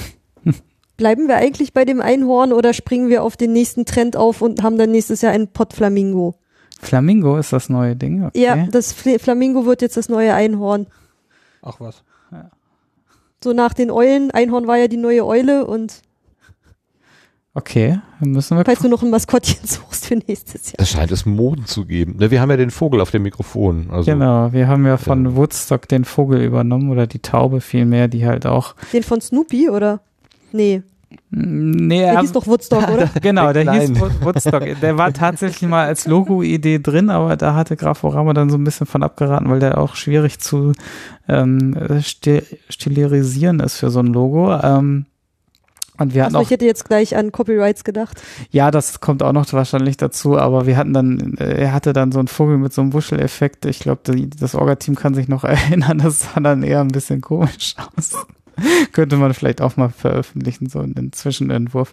Ähm, ähm, aber so, so fanden wir es eigentlich ganz gut, weil also die Grundidee der Taube bei Woodstock war halt einfach dieses Ding mit Frieden und Friedlichkeit und ich hatte dann irgendwann mal definiert, dass Frieden halt für uns auch zutrifft, weil ohne Frieden würden wir dieses Event nicht veranstalten können und das ist ja auch, wenn man das jetzt äh, also äh, die Taube als Friedenssymbol ist auch nicht ganz unumstritten und äh, weil, weil Tauben äh, an und für sich als äh, in der in der Natur halt kein friedfertiges äh, Tier sind wirklich. Ähm, äh, deswegen ist es ein bisschen merkwürdig, dass die Taube damals äh, so, so diesen, diesen ähm, historisch ähm, Effekt bekommen hat oder diesem den Aspekt des Friedens zugewiesen bekommen hat. Aber ähm, ja, äh, ich konnte mich mit dieser Grundidee und dann haben wir diese Taube eigentlich auch relativ äh, stärker als Vogel herausgeprägt im Logo und damit konnten sich dann auch alle irgendwie anfreunden im Orga-Team und ähm, das drückt halt so ein bisschen diese naturverbundene Veranstaltung, dass wir halt in der freien Natur sind, äh, auch ein bisschen aus und natürlich dann mit, mit entsprechenden ähm, äh, ja, mit entsprechendem Mikrofon als unser Instrument. Also äh, beim Woodstock-Logo sitzt halt die Taube auf der Gitarre und bei uns sitzt sie halt auf dem, ähm, auf dem Mikrofon je mehr du von Frieden und Friedfertigkeit geredet hast, desto mehr musste ich vorhin an Martin denken, wo er meinte, du wärst der friedfertigste Mensch der Welt. Jetzt habe ich gerade eher ein kleines Logo von einem kleinen friedlichen äh, Sebastian da irgendwo gesehen, der da ganz friedlich irgendwo sitzt oder die Taube reitet oder sowas. Die Taube reiten, ganz sicher. das wird gut sein. Oder das Einhorn eben, das geht auch. Genau, also ja, vielleicht, ja, müssen wir gucken. Also es war auch nicht ganz einfach so eine Logo-Findung, aber ich fand das jetzt irgendwie ganz gut, dass wir da jetzt, ich glaube, wir haben da ein gutes Logo für gefunden und bin da eigentlich sehr zufrieden mit auch mit dieser Analogie und ähm, ich denke, dass, also die, ja, also ich finde diese Trau, äh, das Haube oder der Vogel strahlt halt auch so ein bisschen Frieden tatsächlich aus oder so eine, hat eine beruhigende Wirkung, zumindest auf mich. ich habe den, den, den Umhängebeutel, den mir der Tim geschenkt hat, habe ich hinten im Auto liegen und habe den mir jetzt die letzten Tage immer angeguckt. Ähm, und das ist eine starke Symbolkraft. Also ich bin ganz überrascht, äh, wie, wie stark ich schon über dieses Symbol mit also meine Gedanken und so weiter sich da in dieses ganze äh, dieses ganze Erinnerung damit verbindet. Ja. Also das das funktioniert wirklich erstaunlich gut. Das äh, ist, äh, glaube ich, auch sehr wichtig gewesen. Wir hatten ja lange Zeit irgendwie kein so richtiges Logo für Podstock. Es gab halt den, den normalen Schriftzug und ähm, und aber so die, dieses Identifizierungsmerkmal hat, glaube ich, irgendwie auch gefehlt, diesem Event. Genauso wie die Subscribe ja auch, äh, da ja auch jetzt sich weiterentwickelt hat und dort auch sehr viel ähm, damit arbeitet. Und ich glaube, gerade dieses Visuelle ist da ein ganz wichtiges Thema als Wiedererkennungswert und das ist dann einfach, ähm, ja, wenn man das Symbol hat, einfach wieder so in dieses, in dieses Gefühl wieder zurückkommt so schnell. Genau, das habe ich auch tatsächlich, ja. Ulrike, kannst du dir vorstellen, wie man in einen Talkessel im Hunsrück äh, WLAN bekommt, wenn eigentlich die Funkstrahlen oben quer drüber gehen über den Talkessel? Muss ich mich jetzt outen, dass ich immer noch keine Ahnung habe, wie WLAN eigentlich funktioniert? Das ist für Ja, mich ja. immer noch alles, alles Magie. Ich bin Geisteswissenschaftler. Ich, ich, ich hab, das ist eh sowieso Zauberei, was ihr da alles treibt. Aber also nein, ich kann es mir nicht vorstellen. äh, wärst du denn interessiert daran, das mal zu erfahren, was, was er sich da ausgedacht hat? Wenn ihr es so runterbrechen könnt, dass ich es verstehe, wäre ich zumindest beeindruckt. Das ist ein Okay. gut, gutes Ziel. Beeindrucke Chat- Sie bitte. Challenge accepted, ja.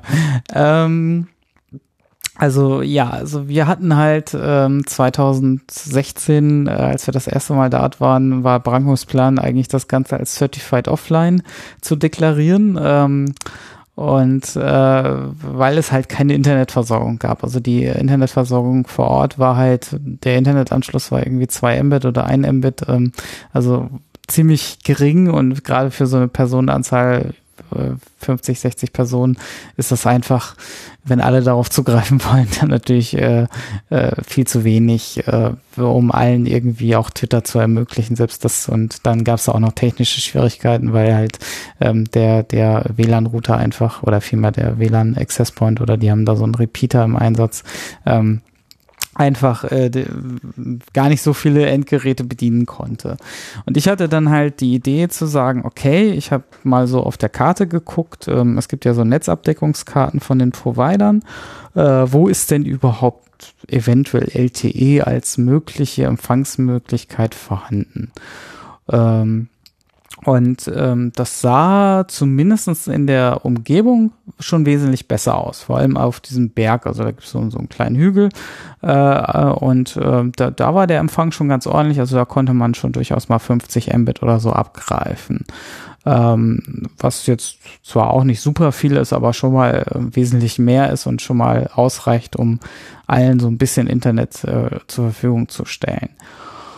Ja, und damit war der Plan eigentlich geboren. Man muss halt irgendwie versuchen, dass da so eine unabhängige Selbstversorgungsantenne hinkommt, die quasi da das Internet aufnimmt und äh, quasi zu uns äh, ins, äh, ins Tagungszentrum oder ins Veranstaltungshaus dann irgendwie weitergibt. Und ähm, ja, dann habe ich mich also hingesetzt, habe halt irgendwie mal überlegt, wie man das macht und dann ähm, habe ich halt geguckt, dass man irgendeine Lösung mit Akkus äh, baut und mit LTE-Modem und äh, so einen kleinen Einplatinencomputer und halt eine Antenne und eine Mast und ja, das, das ist so das Grundprinzip dahinter, was dann da auf dem Berg äh, 2016 zum ersten Mal zum Einsatz kam ähm, und von dort aus dann über ähm, ja, Richtfunk quasi dann an eine, eine weitere zweite Antenne äh, das Signal weitergegeben hat und dort haben wir es dann einfach per Netzwerkkabel äh, ja, weiter verbreitet zu, zu uns ins Haus rein. Also um genau zu sein, in mein, in mein Schlafzimmer äh, war dann das, das, äh, das ganze Equipment aufgebaut und von dort aus ging es dann halt so ganz normal, wie man halt Netzwerk verteilt, ähm, weiter.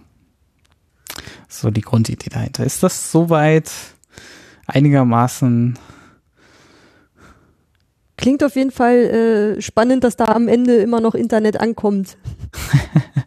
Ja, ist auch nicht ganz einfach. Gab dieses Jahr auch das eine oder andere Problem tatsächlich mit der Strecke. Ähm, aber ja, das ist äh, technisch, also war auch technisch eine Herausforderung durchaus. Auch wie lange so die Akkus und dass man das alles so ein bisschen stromsparend hinbekommt, weil es ja schon so ein bisschen autark sein sollte. Hat sich aber im Endeffekt doch als sehr robuste Lösung erwiesen. Und dieses Jahr hatte ich das Ganze ja auch noch mal ein bisschen erweitert, indem ich gesagt habe, okay, wenn man eine Antenne da auf den Berg stellen kann, dann kann man vielleicht auch eine zweite hinstellen ähm, oder mit auf den Masten anbinden, so dass man zwei Internetanbindungen hat.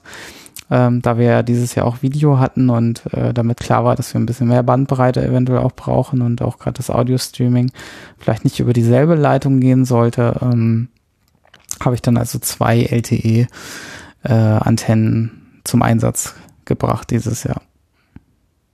Haben die auch verschiedene äh, Massen angepeilt? Deine, deine zwei LTE-Antennen? Äh, nein, also das war beides wieder dieser berühmte äh, Turm dort in Kirchberg, wo ich letztes Jahr dieses schöne Foto von machen ja, genau. konnte. Also das ist wirklich, äh, wie gesagt, ich glaube, der, der, der dürfte in die Top 10 der schönen LTE-Türme kommen. ich habe böse Erinnerungen. Ja, ja. An diesen, an diesen Aufbau damals. Dann, dann mussten wir doch irgendwie, wie war das, mit einem GPS-Gerät gucken, wo jetzt oben die Antenne ist, damit unsere Empfangsschüssel da das Signal auch richtig voll abbekommt und oh. Du wirst und, lachen, Lars und ich hatten dieses Jahr nicht viel weniger äh, äh, Probleme beim Einstellen der, der Leitung, weil wir tatsächlich ähm, äh, bei, bei der Richtfunkauswahl, weil wir tatsächlich äh, ja nochmal ein bisschen gucken mussten, wie die Antennen wohl so richtig positioniert werden können, dass wir da ähm, dass wir da ja. auch über das Gebüsch drüber kommen. Es ist wahrscheinlich auch ja. einfach gewachsen in der Zeit. Ja. Wie noch und, mehr verwuchert. Das ja, und das, und das Zeug war nass. Ich denke, das wird ja. noch ein ziemlicher Faktor gewesen ja, sein. Ja. Ähm, wir haben also richtig gepeilt und es gab mhm. dann eine, eine Stelle, äh, so, es gab dann noch eine Stelle, als äh, da war Sebastian gerade unten, er hatte kleine Funkgeräte dabei und dann haben wir so dieses äh, besser schlechter Spiel gespielt. Ne? Er hat ja, unten ja. den Pegel abgelesen und ich stand oben auf einer Leiter und habe die Antenne gedreht. Und da gab es einen Punkt. Ich ging dann ein paar Schritte rüber. Ich glaube, das waren irgendwie 16 Meter oder so. Ging ich so den Hügel etwas hoch und dann konnte ich durch eine eine Schneise plötzlich einen Teil der oberen Antenne sehen. Und da habe ich gesagt, ah. da müssen wir hin. Wir haben Sichtverbindung. Und dann haben wir tatsächlich die obere Antenne noch mal leicht gedreht, haben unten das Kabel verlängert und dann konnten wir die Sichtverbindung haben und hatten von da aus dann ich glaube, so einen doppelten Pegel oder was hatten wir da? Ja, ja, also, ja, das ja, hat eine Menge das ist ja logarithmisch, genau, es ist ja logarithmisch und äh, genau, wir hatten dann irgendwie äh, ein extrem viel besseres Signal. Die Richtfunkstrecke war dann eigentlich auch ganz gut. Zwischenzeitlich waren, war ich mir da nicht so sicher, ob die wirklich so stabil und gut war, weil wir dann doch tatsächlich irgendwie äh, so ein bisschen Internetprobleme hatten. Ähm, erst dachten wir auch, es wäre die, die, der eigentliche Uplink, aber also der, der LTE, äh, die LTE-Anbindung.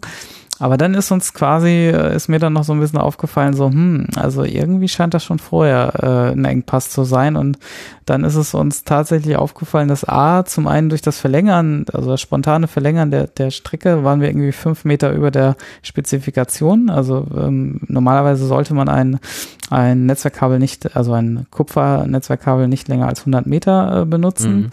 Ähm, es, es hat dafür, also da, dafür, dass es nur fünf Meter drüber war, war es sehr drastisch von den, äh, von dem, äh, von dem Einbruch, was auch daran lag, dass das Kabel tatsächlich äh, ja leider von jemanden. Entweder entweder wurde es von einem Nagetier angeknabbert oder es, oh nein. oder es wurde halt von jemandem äh, aus Versehen überfahren. Ähm, eins von beiden. Ähm, ja. zumindest konnten wir so eine Druckstelle finden die dann doch äh, relativ stark danach aussah so dass das Kabel also ja, nicht okay.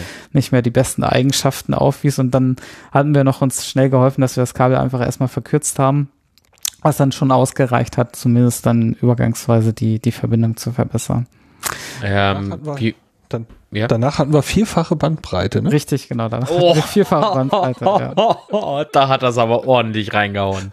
Oh ja. Mein lieber ja, ja. ja. Es hatte ähm, sich leider immer nur bei Last bemerkbar gemacht. Das heißt also immer, wenn jetzt nicht ganz so viel äh, Traffic auf der Leitung war, war das gar nicht so ein Problem. Und ich hatte leider es im Vorfeld nicht geschafft, noch ein Monitoring einzurichten. Das halt, äh, dann wäre mir das wahrscheinlich aufgefallen, dass dieser Netzwerkport einfach ständig irgendwie am, äh, am Rumkrebsen auf einer Verbindungsgeschwindigkeit ist die irgendwie nicht hinhauen kann und äh, das ist mir leider an der Stelle tatsächlich zu spät aufgefallen. Äh, Ich bin, ich habe auch noch einen Lasttest am Donnerstag gemacht, das heißt, meine Vermutung ist, dass irgendwann am Freitagnachmittag, als alle angekommen sind, irgendwann das Kabel entweder überfahren wurde oder in der Nacht vom Nager äh, Mhm. angeknabbert wurde. Ähm, äh, hatte man dieses Jahr auch den Luxus äh, einer Baustelle? Nein, aber dafür war der Verkehr trotzdem sehr ruhig. Ja, da will ja auch keiner hin. Außer zum Potstock, selbstverständlich. nee, das ist ja echt ein Tal für Leute, die nicht da waren. Das, das ist ja echt irgendwie, da, da ist ja nix. Ein, ein paar Bäume, ein paar äh, Meter weiter war letztes Jahr die Nature One. Die hat man damals noch so wubbern gehört. Dieses Jahr war sie, glaube ich, eine Woche Genau, vorher. eine Woche vorher. Naja, also ist das es, ein anderes äh, Festival oder was ist ein? Das ist ein großer Rave, ein großer Ja. Rave-Event oder Techno-Event, was- wie nennt man das? Ähm, ja, doch, klar. auf jeden Fall, ja, sowas in der Art. Sehr, ziemlich groß und äh, ziemlich laut. Laut. Also das hat man die Nacht über in der ganzen Umgebung gehört. Und wenn die auch alle nach Hause fahren, wenn man selber nach Hause fahren will, dann steht man lange im Stau. Ja, der Rückweg letztes Jahr war die Hölle. Weißt du, Nature One-Besucher wurden angehalten von Polizei. Sie waren doch auf dem Potsdok, oder? Nee, nee, ah, okay, fahren Sie weiter. Ja, ja. so unglaublich. Aber äh, nochmal, oh, ja, ähm, Marc, willst du vielleicht dich verabschieden jetzt? Oder hast gerade angedeutet, dass deine Zeit abgelaufen sei? Jo, äh, würde ich gerne machen. Sehr schade, dass es jetzt schon sein muss. Ich war so lange nicht hier. Ich habe so viel Redebedarf. ja, ich habe Sendekartenentzug. Aber in 14 Tagen, denke ich, ähm, bin ich wieder dabei. Ich bedanke mich, Ja. dass ich äh, mit euch podcasten durfte. Ulrike, ist das erste Mal, dass ich mit dir als Teammitglied äh, Team, äh, äh, T- Team podcasten durfte. Quatsch, podcasten durfte. Herzlichen Dank an die Hörer und ich wünsche euch allen noch einen schönen Abend. ebenso. Dir auch. Dankeschön, gleichfalls. Schönen Ja. Abend. Tschüss. Ja, Tschüss. danke, haut rein. Tschüss. Ich würde gerne nochmal auf die Antenne zurückkommen, weil du gerade sagtest, es gab andere Schwierigkeiten dieses Jahr. Ähm, äh, also du hast ja zum Beispiel die Stromversorgung so diesmal gebaut gehabt, dass äh, keine Unterbrechung passierte, wenn du den Akku nachgefüllt oder Genau. umgetauscht oder was hast. Was gab es denn für Schwierigkeiten?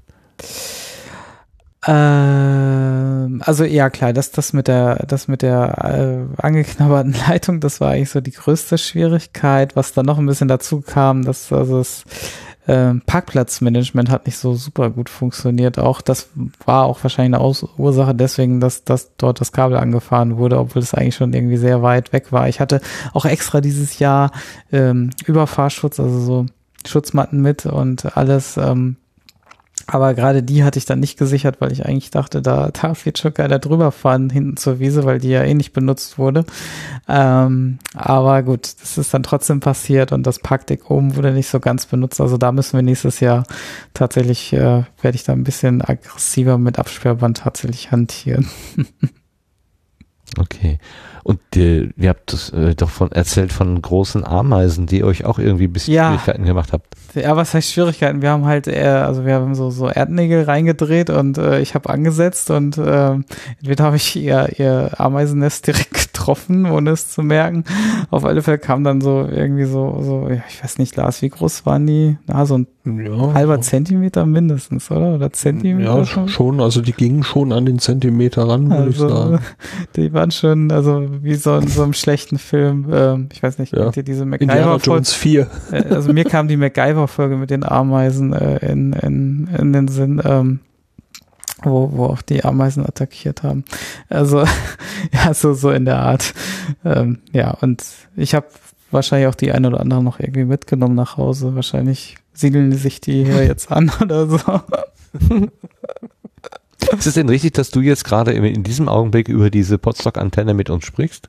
Genau, richtig. Heute hat der, der Stromversorger ähm, quasi eine, eine Wartung angekündigt und ich habe dann äh, die Antenne aufgebaut. Ähm, ähm, und weil, weil halt da schon die Akkus drin sind und mit dem Laptop-Akku hätte ich dann noch Internet gehabt, äh, ist dann allerdings gar nicht so weit gekommen, weil sich der Stromversorger irgendwie geirrt hat. Wir, also wir wohnen hier an der Grenze zu Niedersachsen und es war der andere Stromversorger auf der anderen Seite so gesehen, der da die Wartung machen wollte und gar nicht unser Stromversorger. Ähm, da, da hatten sie sich ein bisschen vertan in der, in der Ankündigung. Aber deswegen habe ich die Antenne eh aufgebaut gehabt und da habe ich gedacht, dann sende ich heute Abend doch auch über die Antenne, wenn sie schon steht. Was heißt jetzt nicht nur, wir reden nicht nur über Podstock, sondern wir reden auch über die Podstock-Antenne. Genau, wenn ihr genau hinhört, könnt ihr noch die Schwingungen aufnehmen, die, die da mit drin stecken. Bisschen Esoterikanteil mal reinbringen hier. Boah. Ich weiß nicht, ob du es vorhin schon gesagt hast, äh, für 2018 in diesem äh, Kultur, wie hieß das jetzt? Kulturherberge. Äh, brauchst du da auch so eine zusätzliche WLAN, LTE, Antennenversorgung oder gibt's dort vor Ort? Vermutlich Kabel? schon, ja. Also vermutlich schon. Und da ist äh, die Situation fast ähnlich. Also ich, äh, ich mir war gar nicht sogar teilweise bis heute bewusst, dass, dass, äh, dass die Kulturherberge auch relativ äh, große Höhenunterschiede dort hat. Ähm, das ist mir heute erst aufgefallen tatsächlich. Also äh, ich bin sehr gespannt, wenn wir mal vor Ort sind. Also wir planen eventuell vom Orga-Team tatsächlich das Ding uns mal äh, ja, für, für ein Wochenende oder für, für ein, zwei Tage so, so mal anzuschauen und mal testweise zu bespielen und zu gucken, wie das alles so funktionieren kann nächstes Jahr. Ähm, und ähm, da bin ich sehr gespannt drauf, wie das dann wirklich vor Ort ist. Und dann können wir das alles auch ein bisschen besser ausprobieren, äh, wie, ja, wie wir es dann letzten Endes lösen. Aber so vom, vom DSL-Abfrage äh, habe ich mal geguckt. Ich habe die noch nicht angefragt, aber ähm, äh, ja, wenn man so mal so einen Verfügbarkeitscheck gemacht hat, was da an DSL-Anschluss eventuell möglich ist, ähm, fiel da sogar irgendwie gar nichts raus. Also es könnte sogar sein, dass sie noch nicht mal einen DSL-Anschluss haben. Ja, wobei die Lage schon eher weiter oben ist. Es ist wohl hügelig da, äh, äh, größere Höhenunterschiede gibt's, aber äh, die Kulturherberge scheint relativ weit oben zu sein. Also genau, also bei Google, äh, bei Google, Earth mal angeguckt. Genau, also es gibt also 50 Mbit sollte eigentlich fast schon direkt dort an der Haustür, äh, so wie wir das da jetzt auch äh, in Soshit hatten, rausfallen, ohne dass wir jetzt viel weitergehen müssen. Aber die technische Herausforderung könnte sein, ich habe gesehen, es gibt von der Netzabdeckung etwas weiter sogar die Möglichkeit, 150 Mbit zu, äh, einzufangen. Und das wäre natürlich so ein bisschen die technische hm. Herausforderung, dass wir uns quasi dann dieser dann nochmal stellen und dann nochmal wieder selber äh, aktiv werden. Aber Müssen wir mal schauen, ob es überhaupt technisch möglich ist. Also da müssen wir noch in die Detailplanung gehen. Aber ja, da haben wir doch wieder ein bisschen Spaß. Eine Herausforderung äh, sehe ich da schon wieder auf uns zu kommen. Ihr beiden Strippenzieher. Sehr schön. Kabellose Strippenzieher. Sehr schön. Ja, also du hast eine Menge an, an Vorleistung und Vororganisation gebracht und äh, auch ein äh, oder machen müssen und ein Team um dich geschart. Das hat im Wesentlichen ganz gut funktioniert, aber es gab ja eine ähm, Sache, die nicht ganz so gut hingehauen hat. Äh, und das war die Mengenberechnung mit dem Essen, glaube ich. Das war etwas schwierig zu kalkulieren und das hat nicht so hundertprozentig hingehauen. Ja gut, ist ich meine hab, Wahrnehmung. Mh, also ich hatte mich da auf die Dienstleister, also wir hatten dieses Jahr dann gesagt, okay, weil, also erstmal war von Anfang an der Wunsch im Orga-Team auch zu sagen, wir müssen uns das Ganze extern äh, reinholen, weil ähm, es war halt suboptimal, selber irgendwie Essen zuzubereiten, wenn währenddessen Workshops und Bühnenprogramm läuft und man nicht dran teilnehmen kann als Teilnehmer oder als Teilnehmerin. Und ähm, das, äh, diesen Wunsch bin ich entgegengekommen, indem ich gesagt habe, okay, dann, dann müssen wir halt Catering äh, beauftragen. Äh, und ja, ich habe diesem Catering und auch der Fleischerei halt eine Personenzahl gegeben, äh, auch etwas weniger als, äh, als gedacht, äh, weil wir halt selber noch ein paar vegane Sachen machen wollten oder gemacht haben. Und ähm, ja, trotzdem waren das Mengen, die anscheinend äh, wir nicht gewohnt waren zu verzehren. Ich weiß es nicht. Also zwischenzeitlich sah es wirklich sehr stark danach aus, dass wir wirklich sehr, sehr viel wegschmeißen dürfen. Oder Achso, ich dachte gerade, ihr werdet verhungert.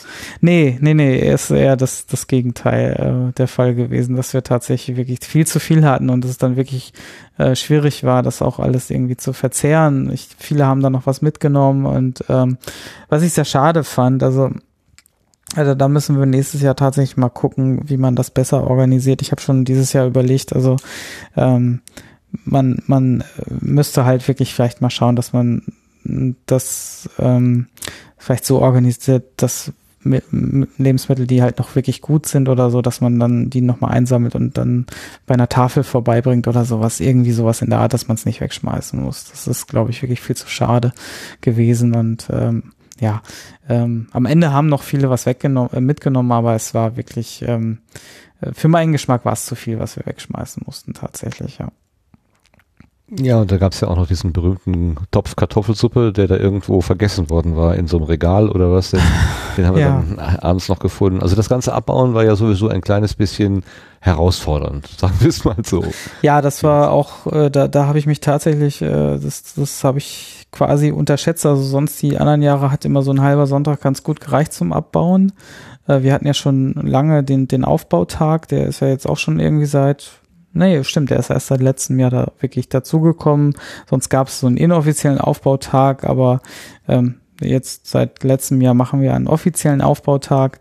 Und ähm, ja, die, die Konsequenz aus diesem Jahr ist einfach, wir brauchen einen Abbautag. Also wir brauchen eigentlich identisch so lange zum, zum Abbauen wie auch zum Aufbauen. Und äh, das äh, ist uns, ist mir auch viel zu spät klar geworden, äh, erst an dem Sonntag und dementsprechend äh, habe ich dann irgendwann um 18, 19 Uhr rum, glaube ich, war es, äh, die restlich Verbliebenen, die noch geholfen haben, dann nach Hause geschickt und bin tatsächlich dann noch eine Nacht länger geblieben und habe dann am nächsten Morgen noch irgendwie Klarschiff gemacht, nochmal überall durchgefegt und auch abends dann vorher noch irgendwie den Anhänger beladen. Also ja, Respekt. Hattet ihr denn da noch so eine, so eine Art Engelsystem oder war das, jeder, der gerade da war, kann mit anpacken? Also wir hatten ein Engelsystem, äh, was wahrscheinlich auch besser funktioniert hätte, wenn ich es denn besser im Blick gehabt hätte. Also das ist tatsächlich, ähm, wir hatten zwar kurzzeitig als Thema in der in der Orga-Planung mit drin, dass ich gerne jemanden gehabt hätte, der das Engelsystem quasi mit äh, überwacht und halt auch wirklich schaut, dass die Schichten äh, stattfinden und dass ich vielleicht auch, dass man halt kritische Punkte macht. Ähm, es hat dann irgendwie alles funktioniert, aber ich hatte auf dem Event selber keine Zeit, das Ganze äh, besser zu, zu verteilen. Ähm, und ähm, da, das, das resultiert dann immer meistens, dass äh, bestimmte Personen äh, mehr Schichten übernehmen oder es, es an, an denjenigen kleben bleibt, die halt äh, sich dann dafür, dafür opfern, so gesehen, diese, diese Sachen zu übernehmen, was, was, was mir im Nachgang überhaupt nicht gefällt. Also wenn ich das selber mache, dann ist das ja meine Entscheidung, aber alle anderen, die dann so, so notgedrungen dann quasi diese Lücken füllen, ähm, das, das muss nächstes Jahr definitiv anders laufen. Das fand ich nicht optimal. Also das äh, war durchaus, also für mich ist das ein Problem tatsächlich. Ob es jetzt für die Personen, ich hatte dann auch immer gefragt, ob das okay ist, die eine oder andere Engelschicht noch zu übernehmen, aber ähm, das, ähm, ja, das, das würde ich nächstes Jahr gerne besser verteilen tatsächlich. Und ähm, also da ist das Event mittlerweile in der Größe angelangt, dass man das alleine auf gar keinen Fall mehr überblicken kann. Wie war das denn so, nachdem da jetzt vier Tage lang die Hütte voll gewesen ist und du bist dann morgens alleine aufgewacht äh, und alles war still und keiner mehr Das war so da? ein bisschen Endzeitstimmung in so einem schlechten Horrorfilm oder so. Plötzlich sind alle weg und äh, man ist alleine in dem äh, Haus. Also das war wirklich sehr, sehr spooky. ja, also ja. Wobei ich ja dachte, ähm, dass vielleicht noch irgendjemand äh, da draußen rumläuft, weil ich hatte so viel Wäsche und auch Unterwäsche dabei, dass jemand irgendwie, ich hatte noch so spaßeshalber dann in den Orga-Slack geschrieben, ob jemand wohl im Goldbrandrausch nackt nur mit Armband durch die Büsche dort. War Du wolltest. Fotos machen, hast du Ja. welche mitgebracht? Ich wollte Fotos von den Fundsachen machen. Äh, Ich habe das so verstanden, dass du Fotos von dem nackten Irren machen wolltest, der mit dem Bändchen bekleidet durch die Gegend läuft. Nee, nee, das bezog sich auf die Fundsachen. Ähm, ja. Äh, wir suchen im Übrigen immer noch jemanden, dem die Unterhose mit der Ausschrift, ähm, ähm, jetzt habe ich schon wieder vergessen, was war das, wie war das schöne, wie war die schöne Aufschrift? Ähm, ähm, ach Mensch. äh, nicht wanted, sondern Belohnung auf Englisch. Äh, Ach ja, Erik genau. fragt im Chat, ob der Name, ob der Begriff Reverse war. Nee, nee, Reverse war es nicht. Ich muss mal gerade in den Orga-Slack gucken, dann sage ich es euch. Ähm, oder die Untersuche, äh, Unterhose raussuchen, das wäre auch noch eine Die Möglichkeit. Belohnung Irren. in der Hose. Ja. Also, äh, Erik, ja. Die verlost Erik einfach fragt auch, wie nächstes viel- Potstock ja. als Belohnung. Belohnung. Für, für die Engel oder so. Der beste Engel kriegt die als Krone. Kannst ja mal gucken, wenn What's in Your Pants da noch äh, sendet, die nehmen das bestimmt gern als Bühnenelement. Also es war sehr, sehr lustig. Also ja, es, das ist auch dieses Jahr so ein kleines Problem. Es wäre schön, wenn ihr nächstes Jahr etwas mehr auf eure Sachen aufpasst, weil das war auch noch so ein Problem, alles mitzubekommen. Ähm, weil wirklich echt viel Wäsche vergessen. Reward war da, war die Aufschrift.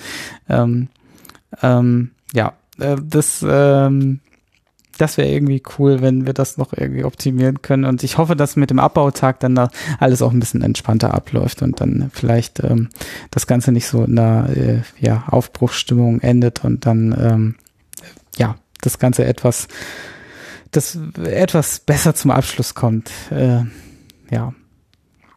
Ja, das war nun wirklich, für dich war das ja nun wirklich eine Ad-Hoc-Entscheidung, da noch eine Nacht dran zu hängen. Ja. Und er stand ja da auch mit so merkwürdigen Mülltypen. Das war ja sowieso das Problem beim letzten Mal schon, dass der Müll nicht sauber getrennt gewesen ist. Jetzt Mhm. hat man extra gesagt, diesmal besonders aufpassen. Und dann blieben so Riesenmengen von, von Lebensmitteln übrig, wo man auch nicht wusste, wohin damit. Kann man ja auch nicht auf den, auf den Kompost irgendwie geben. Hast du eine Ahnung, wo das dann geblieben ist am Ende? Ja, Also das ist, äh, ja, also das wurde jetzt von der Reinigungskraft, also morgens um acht war auch dann gleich die Reinigungskraft da und hat das entsprechend übernommen und es war jetzt, also ich habe jetzt kein schlechtes Feedback davon bekommen, dass wir schlecht getrennt hätten. Kann natürlich jetzt noch kommen, aber ähm, es war jetzt, äh, das war jetzt eigentlich, äh, ja, ich, ich denke, es war schon besser als letztes Jahr. Ich glaube, letztes Jahr war es wirklich das Problem, dass alles wirklich in eine Tüte gekommen ist und gar nicht getrennt wurde. So habe ich es ungefähr mitgekommen, mitbekommen. Und äh, Mhm. dieses Jahr hatten wir ja schon darauf geachtet, dass es zumindestens in, in äh, grob, grob getrennt war und nicht so auseinander, äh, also schon auseinandergehalten, ja. Das sind so die Details bei so einem Event, ja. Aber das, ja, da auch noch der Aufruf, wenn jemand äh, Lust und Bock hat, irgendwie da bei der Planung zu helfen. Das Orga-Team ist eine, eine freie Gruppe. Wir sind da also kein fest definiertes Team, sondern ähm, das Team wächst auch gerne, ist auch dieses Jahr schon, wie gesagt, schon, schon gewachsen. Es haben sich einige, also Ralf, TJ, ähm, Vera und Inga, die, ähm, die beiden Schwestern vom Udo, äh, sind dazu gestoßen, die auch dieses Jahr unheimlich viel in der Küche geleistet haben, ähm, obwohl sie keine Schichten eigentlich hatten. Ähm, also das meinte ich auch eben gerade, dass das muss halt anders werden und das äh, müssen wir nächstes Jahr besser koordinieren tatsächlich, ja. Ja, in der Tat hatte ich das Gefühl, es fehlte so ein bisschen der, äh, der Ansager, der, so der Kapitän. Also du hast ganz viele Matrosen, die auch durchaus bereit sind, wenn man ihnen sagt, mach das, trag dies von hier nach da oder so, dann machen sie das auch brav, aber viele haben dann einfach so ein bisschen ähm, darauf gewartet, dass ein, eine Ansage kommt, eine Auftragserteilung ähm, und haben dann nicht selber so ähm, aus sich heraus irgendwas gemacht. Das ist dann wahrscheinlich doch eine Überforderung bei der Größenordnung dann schon. Genau, weil wir haben echt viele Unterbereiche vom Essen bis zum Bühnenprogramm, bis zum VOG-Video, äh, Geschichten, Podcast-Tisch, ähm, Workshop-Raum, äh, ne, also Getränke ist auch so ein Thema gewesen. Es wurde zum Beispiel sehr viel mitgebracht an eigenen Getränken zum Verzehren.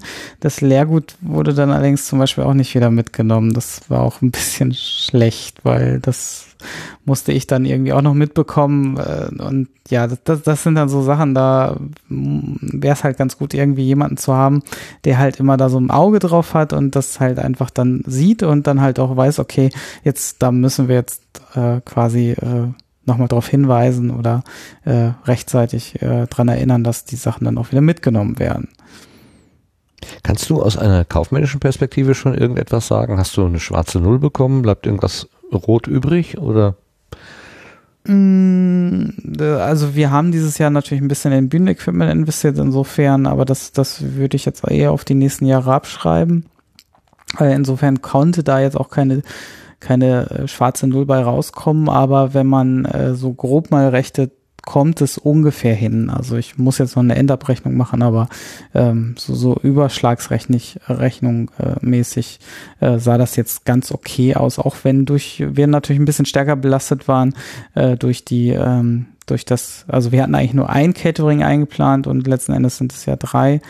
Äh, Caterings so gesehen geworden, ähm, wobei wir das Grillen natürlich selber übernommen haben, aber ähm, das wurde halt von der Fleischerei angeliefert und die Beilagen halt auch und ähm, da kann man so ungefähr, na, Pi mal Daumen 20 Euro pro Person und pro Mahlzeit rechnen und das äh, schlägt dann natürlich schon schnell zu Buche, ja. Oha. Mhm. Dann schließe ich noch eine Frage vom Detlef Breitenbach, also vom BlackMac42 aus dem Twitter-Kanal an.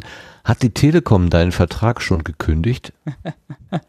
nee, nee, also das ist für die, glaube ich, noch alles im harmlosen Bereich gewesen. Ja. Also wir telefonieren, äh, wir, wir reden gerade über, also das ist der Vertrag, über den das gerade hier läuft, also dementsprechend äh, nein. Ach so, okay, das muss, es ist, Muss ja das Berätszeugnis dafür, dass es noch funktioniert, Ja. ja. Ja, du hattest ja eine ziemlich gute Kondition, glaube ich, ne? Neun Euro am Tag für den gesamten Traffic oder so. Also das Genau, ist halt ein gut. Vertrag, den ich eh hab und äh, der kostet halt irgendwie so um die pff, äh, zwischen 10 und 20 Euro, genau weiß ich es gerade nicht, ähm, pro Monat und äh, ja, und das ist halt so ein Vertrag von der Telekom, wo man halt für 9 Euro eine Flatrate dazu buchen kann am Tag. Dann hat man für 24 Stunden genau äh, ja, äh, Traffic, der halt nicht vom Inklusivkontingent äh, abgezogen wird. Und äh, ja, das ist für solche Veranstaltungen ist das in der Tat sehr cool. Wobei ich jetzt auch gesehen habe, dass Vodafone mittlerweile auch so, einen- so einen Gigacube-Vertrag hat, der eigentlich auch gar nicht so schlecht ist. Da sind irgendwie 50 Gigabyte drin. Ähm, das könnte für nächstes Jahr auch nochmal eine zweite Option sein für den zweiten Uplink, äh, den dann dafür zu verwenden. Darüber wurde unter anderem dann eben Video gestreamt, äh, Audio und Video gestreamt und die Ergebnisse vom Videokanal, die kann man sich bei YouTube anschauen. Es gibt also einen YouTube-Kanal, podstock.de Festival und da sind jetzt alle oder nach und nach äh, kommen da alle Filme rein, soweit sie eben freigegeben worden sind. Da sieht man auch eine Zusammenfassung. Also Sebastian und ich haben uns Sonntagmorgen in die Sonne gestellt. Das war sehr schön. und sind nochmal so durch die Workshops gegangen, haben uns, ähm, also äh, die Workshop-Leiterinnen und Leiter, beziehungsweise Teilnehmerinnen und Teilnehmer sind zu uns gekommen auf die Bühne und haben ein bisschen was aus ihren Workshops erzählt. Ähm, das war ziemlich interessant und spannend. Leider haben wir einen einzigen dabei vergessen, nämlich den Elektrobier. Der hat einen Vortrag oder einen Workshop gemacht zu einfachen Sprache. Ähm, ich weiß gar nicht, ob er tatsächlich durchgeführt worden ist. Der wurde nämlich auch aus dem Ursprungsplan verschoben, dann irgendwie abends auf 22 Uhr nach Puerto Partida irgendwo draußen in so einer Hütte. Ob da überhaupt irgendjemand gewesen ist, weiß ich nicht. Aber ähm, lieber Elektrobier, falls du das hier hören solltest, wir haben es einfach vergessen. Es ist nicht wegen Unbedeutsamkeit oder irgendwas äh, unter den Tisch gefallen. Ähm, kaum war ich von der Bühne, habe ich nochmal auf meinen Plan geguckt und gesagt, scheiße, wir haben nicht alles abgedeckt. Also Entschuldigung Ja. an dieser Stelle, das war nicht so gedacht. Hattest du noch erzählt? Ja.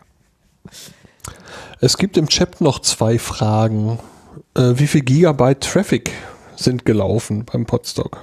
Äh, da muss ich tatsächlich eher schätzen, weil ich tatsächlich da kein Monitoring dieses Jahr dann gemacht habe, da ich, ne, weil es war, war halt wirklich, ähm, war halt wirklich Flatrate und dementsprechend musste ich da jetzt gar nicht so im Detail drauf achten, aber ich würde auch wieder schätzen, dass es irgendwas um die ja, 100, 200 Gigabyte müssen es, nee, Moment, es müssen wesentlich mehr gewesen sein. Quatsch. Ähm, durch die Videos waren es definitiv mehr. Also äh, normale Internet-Traffic dürften wahrscheinlich wieder so um die 100, 200 Gigabyte gewesen sein von den Besuchern und Besucherinnen, aber allein durch den Videotraffic äh, werden wir garantiert äh, äh, das dürfte schon mindestens ein Terabyte gewesen sein. Gerade am Sonntag, wo wir alle Videos hochgeladen haben. Ja, das könnte schon in der Richtung passiert sein. Ja. Und äh, grad- ja, achso, Entschuldigung, ich bin noch, bin noch nicht dran. Mach mal. ja, Lass. Erik, Erik fragte noch, wie viele Teilnehmer es jetzt letztendlich waren. Es müssten ungefähr 61 gewesen sein. Ungefähr. Können auch 61,5 gewesen sein. Ja, also je nachdem, wie man es zählt halt. Ne? Also es gab ein Tagesticket, also dementsprechend waren es über den gesamten Zeitraum von Freitag bis Sonntag dann wahrscheinlich nur 60. Ja, und äh, ja. und am Sam Samstag, Samstag dann eine Person mehr und am Aufbautag waren es so um die 20, 25 Personen. Äh, Die halbe Person, die könnte ja die kleine, äh, das, das, äh, die kleine junge Frau gewesen sein. Wir hatten also ein äh, Kind dabei Ja. und die, das war die Tochter von F. Hein Alex, glaube ich, und die fragte dann auch die Tage auf Twitter, sag mal, habt ihr anderen eigentlich keine Kinder? Sind wir die einzigen, die ein Kind mitgebracht haben?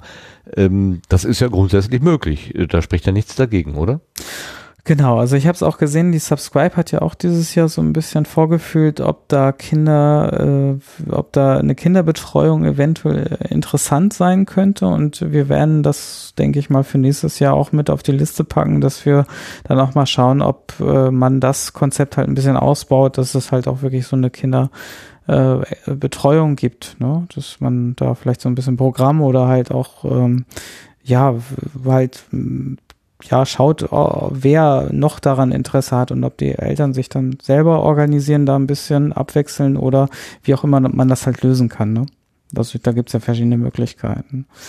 Vielleicht haben wir auch in der Community äh, Personen, die da Lust drauf haben, da äh, Programm zu machen extra für. Auch denkbar. Schauen wir mal. Bevor der Lars gleich nochmal aus dem äh, Radiobau-Workshop erzählt, sag doch bitte einmal nochmal für alle Hörerinnen und Hörer das Datum vom nächsten Jahr und was man tun muss, falls man jetzt Interesse gefunden hat, eventuell teilzunehmen. Ja, also wir haben das Datum vom, äh, jetzt muss ich mal gerade selber nachschnell schauen, also 16., 17., also der 16. ist wieder der äh, Aufbautag und der 17. ist der erste reguläre Anreisetag ähm, und äh, damit wieder der Freitag ähm, bis zum 19. August 2018. Wobei wir wahrscheinlich, und da sind wir jetzt noch, äh, da, das habe ich diese Woche halt angefragt erst, dass wir den 20. als Abbautag dazu nehmen, äh, so dass es, äh, wer da ähm, Zeit hat und Lust hat und das, den Event dann nächstes Jahr ausklingen zu lassen mit uns und dann äh, beim Abbau dabei zu sein, ähm, dass wir das Ganze dann auch etwas äh, koordinierter übergeben können. Ähm, da würde ich mich sehr freuen, dann den dazuzunehmen. Also reserviert euch den am besten schon. Ich denke, das wird klappen, äh, dass wir den auch noch dazu buchen können. Und ähm, ja, stattfinden wird das Ganze in der Kulturherberge.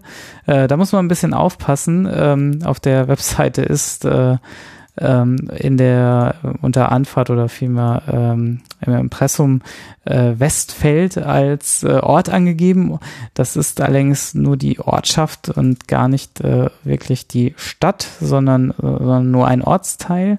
Ähm, äh, der, äh, der Ort selber heißt Besessene.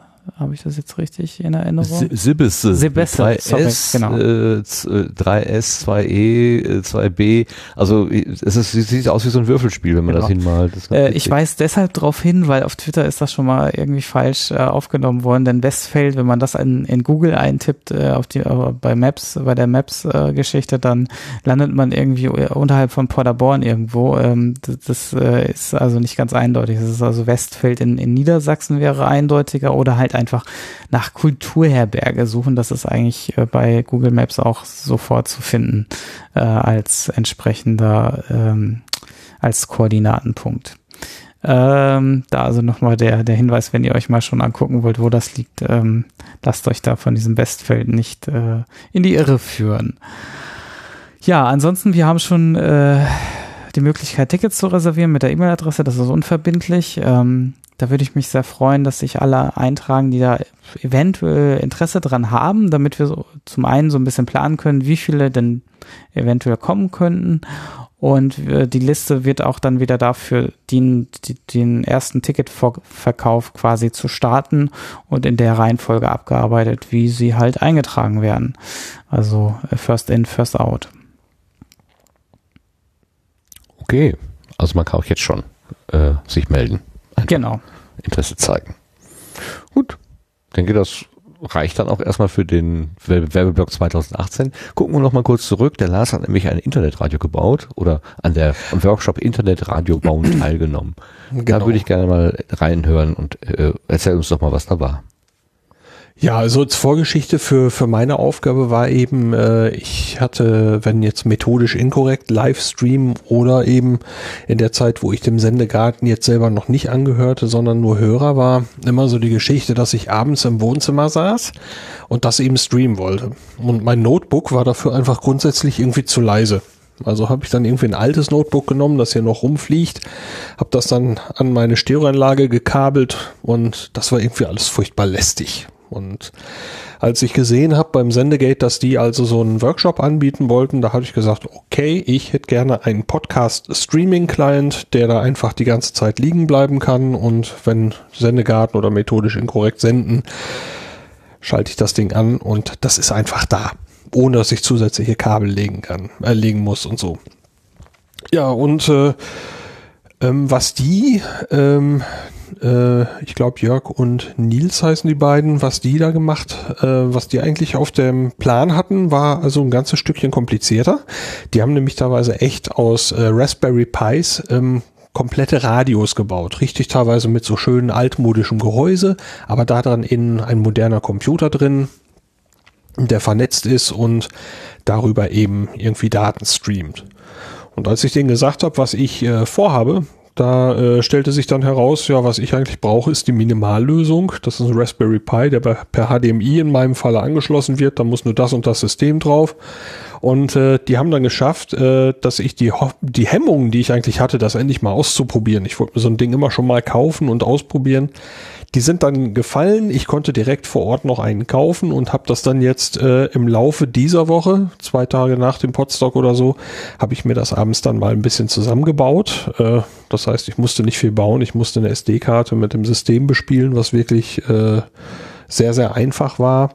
Dann musste ich noch ein, zwei Sachen anpassen und jetzt habe ich einen Streaming-Client. Und äh, das verdanke ich diesem Workshop. Sonst weiß ich nicht, wann ich dann irgendwann mal da äh, dazu gekommen wäre, mich damit mal zu beschäftigen. Also gute Starttipps bekommen. Mir hat's gefallen. das waren die beiden vom Hörmer Podcast. Ein genau. Podcast, der sich mit Hörspielen beschäftigt. Und ja, das Hören, Radio hören, liegt dann eben sehr nah, klar. Ja, schön. Ähm, können wir dann das Thema abschließen. Ich gucke gerade mal auf unsere Liste. Wir haben erwähnt, dass der Tim Süß eine Kuration auf FIT gemacht hat, wo eben alle Audioangebote zu reinfallen werden und zu hören sind, dass es auf dem äh, YouTube-Kanal eine Sammlung von Videos gibt. Genau, dann haben wir das eigentlich durch. Ich glaube, ich bin von meiner Seite aus mit Podstock soweit durch. Habt ihr vielleicht noch eine spontane Ergänzung? Ich habe noch Mm, eine Frage, die ja. essentiell für eine Entscheidung wäre, ob ich äh, mir das mal angucke oder nicht. Und zwar, wie ist die Badezimmersituation? So vom Schmuddelfaktor. Festival klingt für mich immer nach nach äh, dick Also, los. Also nee, das auf gar keinen Fall. Wir hatten, äh, also das, ähm, also in Sorschied hatten wir jetzt äh, auch ein voll ausgestattetes Haus mit Badezimmern und so weiter und so fort. Also wir hatten auch die Übernachtungsoption vor Ort. Das heißt, also man konnte Man muss in- nicht campen, wenn man nicht will. Genau, es gab eine Mehrbettzimmeroption, ähm, die werden wir nächstes Jahr auch haben, wobei nicht in der gleichen Menge. Also da müssen wir nochmal schauen, wie viele Betten wir da wirklich zur Verfügung stellen können, aber da wird es die Option auch wieder geben. Ähm, Badezimmer und Duschen sind auch im Haus dann vorhanden. Das heißt also richtige Duschen, richtige Badezimmer. Ähm, und ähm, ich, man müsste jetzt mal durchgucken, ob da auf den Bildern bei der Kulturperge schon welche zu sehen sind. Ansonsten werden wir, das ist ein guter Hinweis, machen wir dann Fotos, wenn wir einmal vor Ort sind, äh, uns äh, alles vor Ort angucken. Dann können wir das ja mit aufnehmen und ähm, dann mal zeigen, wie die Situation vor Ort sich dann gestaltet. Aber genau, also äh, Dixie-Klos müssen wir eigentlich nicht aufbauen. Das klingt gut. Okay. Ja, es sah jedenfalls von außen betrachtet ganz ordentlich aus. Ich muss allerdings sagen, dass ich den Luxus hatte, bisher immer im Hotel auswärts zu schlafen. Also bei jedem Potsdam, was ich besucht habe, habe ich mir ein kleines Hotel gesucht in der Gegend und Du bin dann abends immer. Toiletten vor Ort dann gar nicht benutzt, quasi. Hast immer so lange ausgehalten. bis du Nee, nee, nee, nee, ich musste die schon, ich muss, und ich habe auch mit der äh, Toilettenpapierknappheit meine Erfahrung gemacht äh, jetzt. Also irgendwie äh, gab es da nicht so die ganz große ähm, Ja, okay, das, war schlecht Nachschub. verteilt, weil ich glaube, es war, waren genug Toilettenpapier da, zumindest als ich rundgegangen bin nochmal. Aber äh, ja, da bräuchten wir auch jemanden, der das besser koordiniert dann, also die Toiletten dann einfach mal durchgeht und guckt, dass da genug Toilettenpapier überall noch vorhanden ist, ja.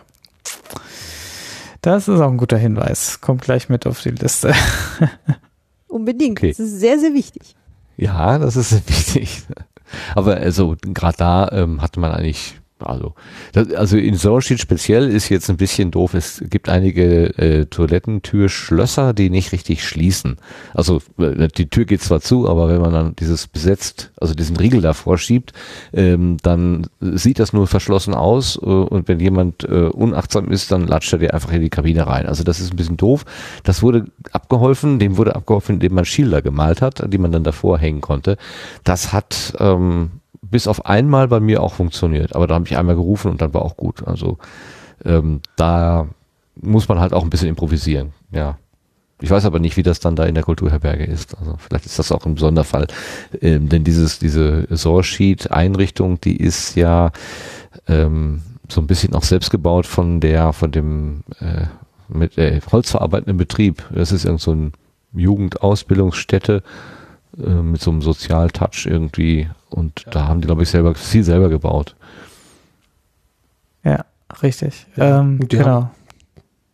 Die haben anscheinend auch einige der Sanitärräume eben durch, äh, durch irgendwelche Stiftungen äh, einzeln durchfinanzieren lassen, also sich fördern lassen und haben dann anscheinend so kleine Inseln halt gebaut. Ne? Der eine Raum da, der an den Flur angrenzt beim Treppenhaus, äh, da war eben ein Schild dran gefördert durch die, Stadtsparkasse weiß ich nicht. oder so, ja. ja, äh, Glücksspirale oder irgendwas war das. Und Nee, nee, Sparkasse Raum- was, ich hatte es mir noch mal. Ja, aber der, also einmal war, glaube ich, Glücksspirale und das Ach so. andere Sparkasse war dann bei dir im kleinen Haus, ähm, an dem Bad, im, neben deinem Schlafzimmer. Ich glaube, Ach so, Glücksspiel, ja, die, das war aber eher so ein Aufkleber bei der, bei der Glücksspirale. Ich glaube nicht, dass es gefördert wurde, hat einfach jemand so ein, so ein, so ein, äh, Nee, ich meine, dass es, ich meine, dass es wirklich dran stand. Ach so, okay, meine dann habe ich nicht drauf geachtet, richtig, aber Naja, egal. wie auch immer. Ja, genau. Also ich meine noch, ich weiß nicht, ob es gerade noch genannt wurde, äh, dass die Kulturherberge scheint eine ehemalige Jugendherberge zu sein. Die ist also nicht als Tierkörperbeseitigungsanstalt gebaut. Korrekt. Ja, in der Tat, das Haus in Sorschied hat eine äh, Vergangenheit als solche und man erkennt es noch daran, dass es einen sehr, sehr hohen Kamin gibt. ja. Aber gut, das ist jetzt genau. Also, ja, das äh, ja. Ansonsten viel, ansonsten hat man nicht viel, äh, viel davon mehr äh, so wirklich mitbekommen. Äh, man kann sich ja mal die Bilder. Also äh, ich sehe gerade ein Badbild. Gibt es da? Das ist so ein so ein ähm, genau so ein Gemeinschaftsding. Aber ich meine, es gibt auch einzelne Badezimmer. Wie gesagt, das müssen wir uns dann vor Ort noch mal angucken, ähm, äh, wie das dann genau dort läuft. Aber ähm, von dem Raumplan sah das jetzt eigentlich alles ganz gut aus bei der Kulturherberge. Also ich habe da jetzt nichts gefunden, wo ich sagen würde, das äh, wird zu einem Problem. Aber ja, das ähm, also es finden da ja auch Veranstaltungen statt und äh, äh, gerade so bei Veranstaltungen mit drei bis 400 Personen äh, ist das Ordnungsamt auch in der Regel immer sehr aktiv dabei und äh, wenn da was nicht in Ordnung wäre, dann wäre das schon nicht mehr nutzbar. Also ich glaube, da können wir uns schon darauf verlassen, dass das gut läuft. Gut. Ja. Okay. Ulrike, hast du jetzt alles erfahren, was du erfahren möchtest? Ich fühle mich auf jeden Fall sehr viel besser informiert. Ich glaube, ich habe jetzt ungefähr eine Ahnung davon, was das Podstock ist und äh, wenn ich jetzt nicht gerade irgendwie meinen meinen ersten richtigen Job gestartet hätte, hätte ich es mir vielleicht auch noch mal überlegt, ob ich mir das angucke. Aber fürs nächste Jahr ist die Tendenz jetzt schon mal gestiegen. Schön. Ja, es gibt so einen so einen Slogan, ähm, Podcast ist, äh, Podstock ist das, was die Teilnehmenden daraus machen. Ähm, also wir haben das lustigerweise im vorletzten Jahr in so einer Feedback-Runde am kleinen Tisch, da hatte ich zufällig meinen Rekorder laufen, das kann man auch durchaus nochmal nachhören bei Radio Mono. Ähm, da wurde dann auch gesagt, ja, hätte man dies nicht so machen können, hätte man das nicht so machen können und wie haben die, warum haben die das denn so und so geplant? Ähm, und irgendwie im Laufe des Gesprächs wurde uns so langsam bewusst, hm, ähm, wir hätten es in der Hand gehabt, es zu ändern und wir haben es nicht geändert und jetzt sitzen wir hier und beklagen uns darüber, dass es nicht geändert wurde. Das war wirklich so ein Augenöffner für mich, wo ich dann gesagt habe, ja okay, also wenn ich sehe, dass was nicht so ist, wie ich es haben möchte, dann latsche ich halt zu irgendjemandem, zum Beispiel zu Sebastian und sag, können wir das nicht anders machen oder so. Ähm, oder eben auch ein Thema reinbringen. Ähm, gut, wenn irgendwann mal mehr Vorschläge für Bühnenshows oder für Workshop äh, Angebote kommen als, als Zeitslots da sind, dann wird man sicherlich eine Auswahl treffen müssen. Das war bisher noch nicht so. Wir haben also alles unterbringen können. Das Einzige, was äh, unsere, unser äh, Zutun war, ist das einfach zeitlich irgendwie zu arrangieren, was aber auch nicht so kompliziert war. Also eine große Veranstaltung wie Puerto Partida wird man sicherlich nicht auf 10 Uhr morgens legen, sondern eher so auf Samstagabend, was dann auch eben entsprechend aufgenommen worden ist. Ja, also wir sollten vielleicht nächstes Jahr zum Beispiel jetzt 9 Uhr Workshops vielleicht auch nicht mehr unbedingt mit reinnehmen, also das auch irgendwie später starten, weil ähm, also das ist, glaube ich, so die Erfahrung, dass das wahrscheinlich eher schlecht funktioniert.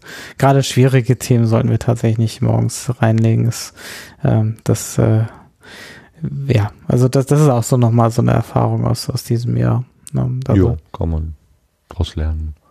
No. Gut. Ich denke, dann schließen wir dieses jetzt hier ab. ab. Und ich habe noch einen Hinweis, das habe ich diese Woche gesehen, äh, dass nämlich der äh, Sascha Erler hat etwas gestartet, wenn ich es mal finden würde. Das nennt sich oh Gott, Podcast Imperium. Das ist ein Label, was er offenbar ähm, aufbaut oder aufgebaut hat. Was ist das Podcast Imperium? Also die Webseite ist podcastimperium.de. Tja, gute Frage. Es hat sich einfach so ergeben. Es fing alles im Jahr 2012 mit dem Sie reden Podcast an, der wiederum nur entstanden ist, weil ich den WhoCast gehört habe. Nach und nach griffen immer mehr Menschen im Umkreis der beiden Podcasts zum Mikrofon und gründeten das was eigenes. So entstand ein Netzwerk befreundeter Podcasts, in denen die Moderatorinnen munter hin und her tauschen und die anderen Casts freundlich bis superschwellig gegrüßt werden. Irgendwann meinte Gregor vom Nerd und Krempel, dass der Erler ja wohl alles macht, was irgendwie mit Podcast zu tun hat. Der hat ja ein regelrechtes Podcast-Imperium. Und das braucht natürlich auch eine entsprechende Repräsentanz im Netz. Hier ist sie. Also, da hat sich was getan. Der Sascha Erler hat jetzt ein Podcast-Imperium. Ja, und das wird seine Macht im Podcastland natürlich nur noch stärken. Sehr schön. Möge es wachsen und gedeihen, Sascha. Schön. Damit sind wir durch und kämen zum Blühkalender.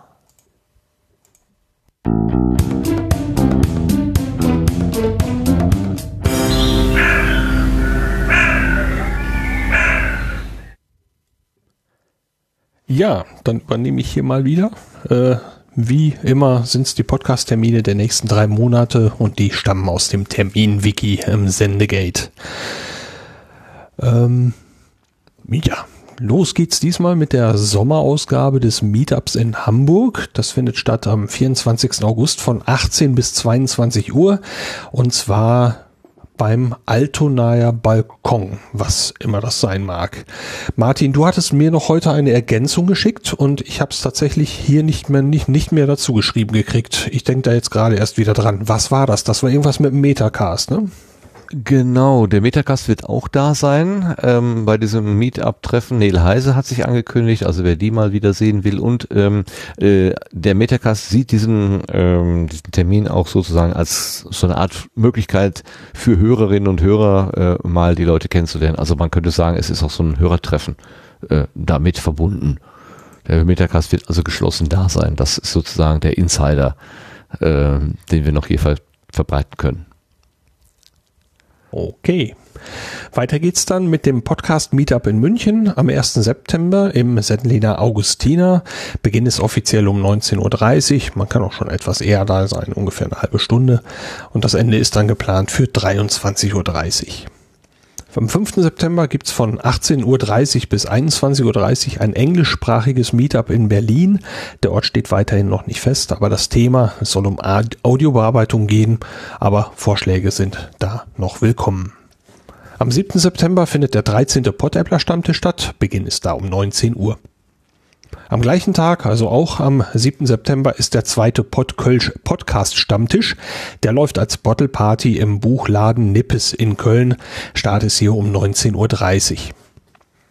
Vom 16. bis zum 23. September ist die digitale Woche Kiel. Da gibt's im Rahmen dieser Veranstaltung mit Daniela Sonders und Christoph Krenz vom ESC-Schnack auch ein bisschen was mit Podcasting. Am Freitag, also am 22. September, da gibt's ab 20 Uhr ein Come Together und am nächsten Tag wird dann tagsüber auch gepodcastet. Die WissenschaftspodcasterInnen treffen sich auch mal wieder, dieses Mal an der Universität in Innsbruck. Das Treffen heißt Ganzohr und das ist dieses Jahr vom 22. bis zum 24. September. Es gibt eine eigene Webseite dafür, den Link, den kann man im Sendegate im Wiki nachlesen. Am 30. September ist der International Podcast Day. Der möchte einfach das Podcasten weltweit so ein bisschen fördern und bekannt machen. Wie das klappt und wie man da mitmachen kann, das kann man nachlesen unter internationalpodcastday.com. Am gleichen Tag, inspiriert durch den International Podcast Day, findet das Franken Podcast Meetup äh, statt in Nürnberg. Der startet um 10 Uhr, also auch am 30. September. Am 6. Oktober ist dann der Portruhe Stammtisch. Veranstaltungsort ist das Unperfekthaus in Essen. Da geht's los um 19 Uhr. Und kurzer Blick noch etwas weiter. Vom 27. bis zum 29. Oktober ist wieder das Subscribe. Wieder beim Bayerischen Rundfunk in München. Die Webadresse subscribe.de führt zur Homepage mit weiteren Infos. Das wär's für dieses Mal. Wunderbar und herzlichen Dank für die Termine. Dann kommen wir zu den Setzlingen.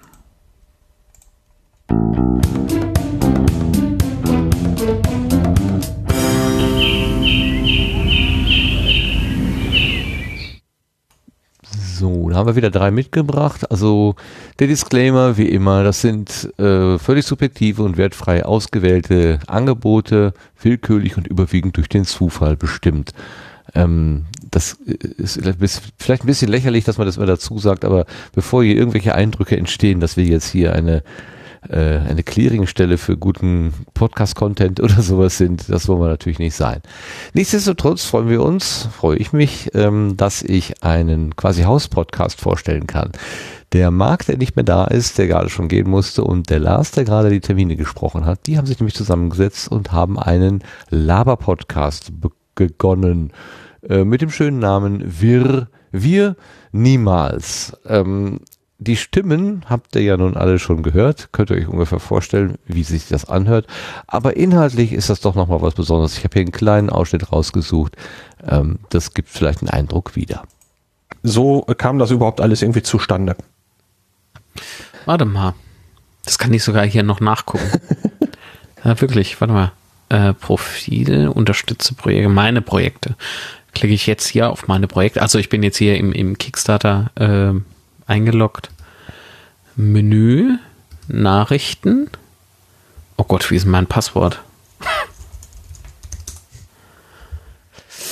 Jetzt mach aber nicht das Richtige. Jetzt mach aber nicht das, was bei, beim Podstock passiert ist, wo ich also auf der Bühne saß und jemand anders einen Zettel gab mit einem. Aha, ich hab's, mit, ich hab's gehört. Hast du das mitgekriegt? Da stand eben äh, ein Hinweis drauf, von wegen an deinem Headset stimmt was nicht und das las er dann vor. Also bitte nicht vorlesen. Ah, hier, hier ist es. Ich hab's gefunden. Ja, Von, ja. Du kannst Am aber 30. Mal Juli 2015. Ja. Hallo, schön, dass es für das Projekt Hoffnung gibt. Und zwei äh, Fragen ja, hattest du, genau. genau. Einmal, äh, wann der Betrag belastet würde, also wahrscheinlich einge abgebucht wird und einmal, ob äh, dein äh, Back, also dein Goodie, heißt es, glaube ich, ähm, frei wählbar ist, also äh, wie es präsentiert so, ja. werden soll oder ich weiß ja auch nicht. Mir ist nicht ganz klar, was an Nicht-Vorlesen so unklar war. Ne, es ging ja noch weiter, aber das lasse ich weg. Ja, das ist gut. Weil ich meine, das mit Penis, das darf ich ja so oh, nicht vorlesen. Nein. nein, das stimmt nicht. Das darf das, ich vorlesen. Das mache ich, das mache ich an, äh, das mache ich bei Kickstarter bei jedem so, den ich also möglicherweise unterstützen werde, dass ich denen Penisfragen schicke. Also, du bist ein Eumel, ehrlich. Eumel. Ja. Ja, soweit der Ausschnitt äh, aus ähm, dem ersten, dem ersten Angebot. Äh, Korinthen, hieß es noch Korinthencaster, genau. So, da sitzen sich die beiden zusammen und reden einfach freischnauze. Möchtest du noch was ergänzen, Lars? Ja, es, ist, es fühlt sich ein bisschen komisch an, dass das hier heute dabei ist, äh, ähm, wo ich jetzt selber beim Sendegarten mit dabei ist. Ich habe es für die Setzlinge nicht ausgesucht. Ich äh, war nicht, war äh, nicht ganz so. Ähm, ich finde, es sieht komisch aus dass unser Podcast hier im Sendegarten jetzt bei den Sesslingen dabei ist. Das, äh, naja. Und dann jetzt diese Stelle. So eine Facepalm-Stelle, echt. ja, mit Bewusstsein Naja. ausgesucht. Obwohl, Ja, gut. eigentlich hätte sie noch länger sein können. Du hast da noch die Definition von Eumel rausgesucht, die sowohl etwas Negatives als auch etwas Positives gleichzeitig ist. Das hat, das Ja. ist eine sehr faszinierende Geschichte. Kann laut Duden ein, ein sympathischer oder ein unsympathischer Mensch sein oder eben auch ein Ding. Was für eine super Definition. es ist was Nettes oder nicht Nettes, aber kann auch ein Ding sein. Äh, Oder äh, netter oder nette kann aber auch ein Ding sein. Sehr, sehr schön. Ja, ich bin mal gespannt, was, was, was draus wird. Also die. Kriterien des Setzlings erfüllt es ja. Es ist neu, so, und es ist auf dem Markt. Es hat einen Feed und es ist äh, abonnierbar. okay. Ähm, das mit dem Feed war nicht so einfach bei dem nächsten Angebot. Das ist auch gerade diese Woche erst rumgereicht worden. Und zwar ist das etwas äh, öffentlich-rechtliches. Diese äh, Werbeagentur, mit der, mit der viele ähm, äh, Radiotreibende zusammenarbeiten, unter anderem eben auch 4000 Hertz, diese AS und S Radio ähm, Marketing, ah, jetzt habe ich den Namen vergessen, aber das sind diejenigen, die normalerweise dafür sorgen, dass diese Werbejingle in die Podcasts oder überhaupt in die Radioangebote reinkommen. Die haben jetzt äh, ihrerseits einen eigenen Podcast gestartet.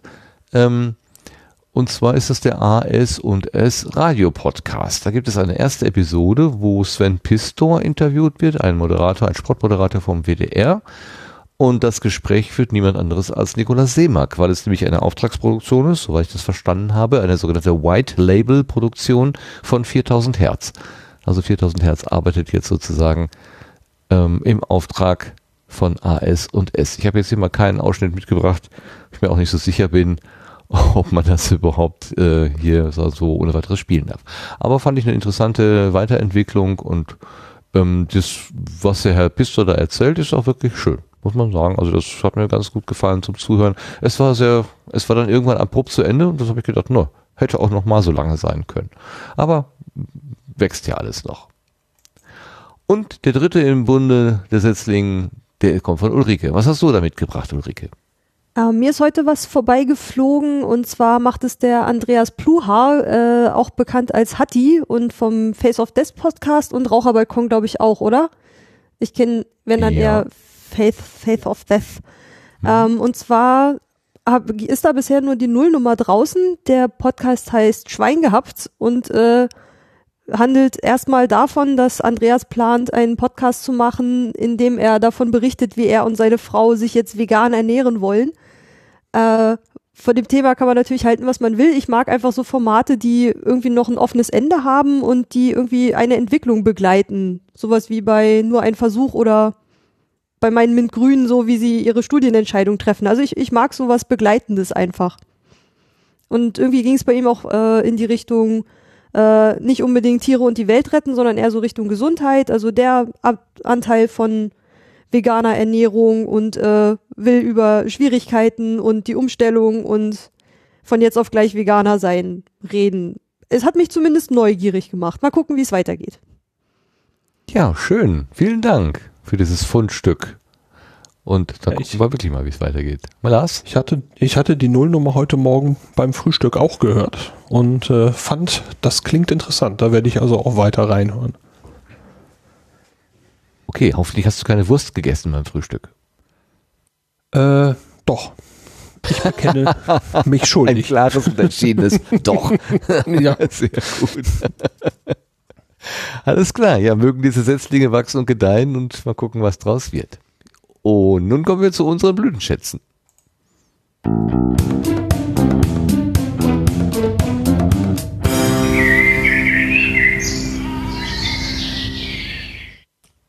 Blödenschätze, das sind Dinge, die uns besonders berührt haben in der letzten Zeit. Das können Podcast-Episoden sein, das können aber auch Ereignisse sein oder was auch immer, Blog-Einträge, keine Ahnung.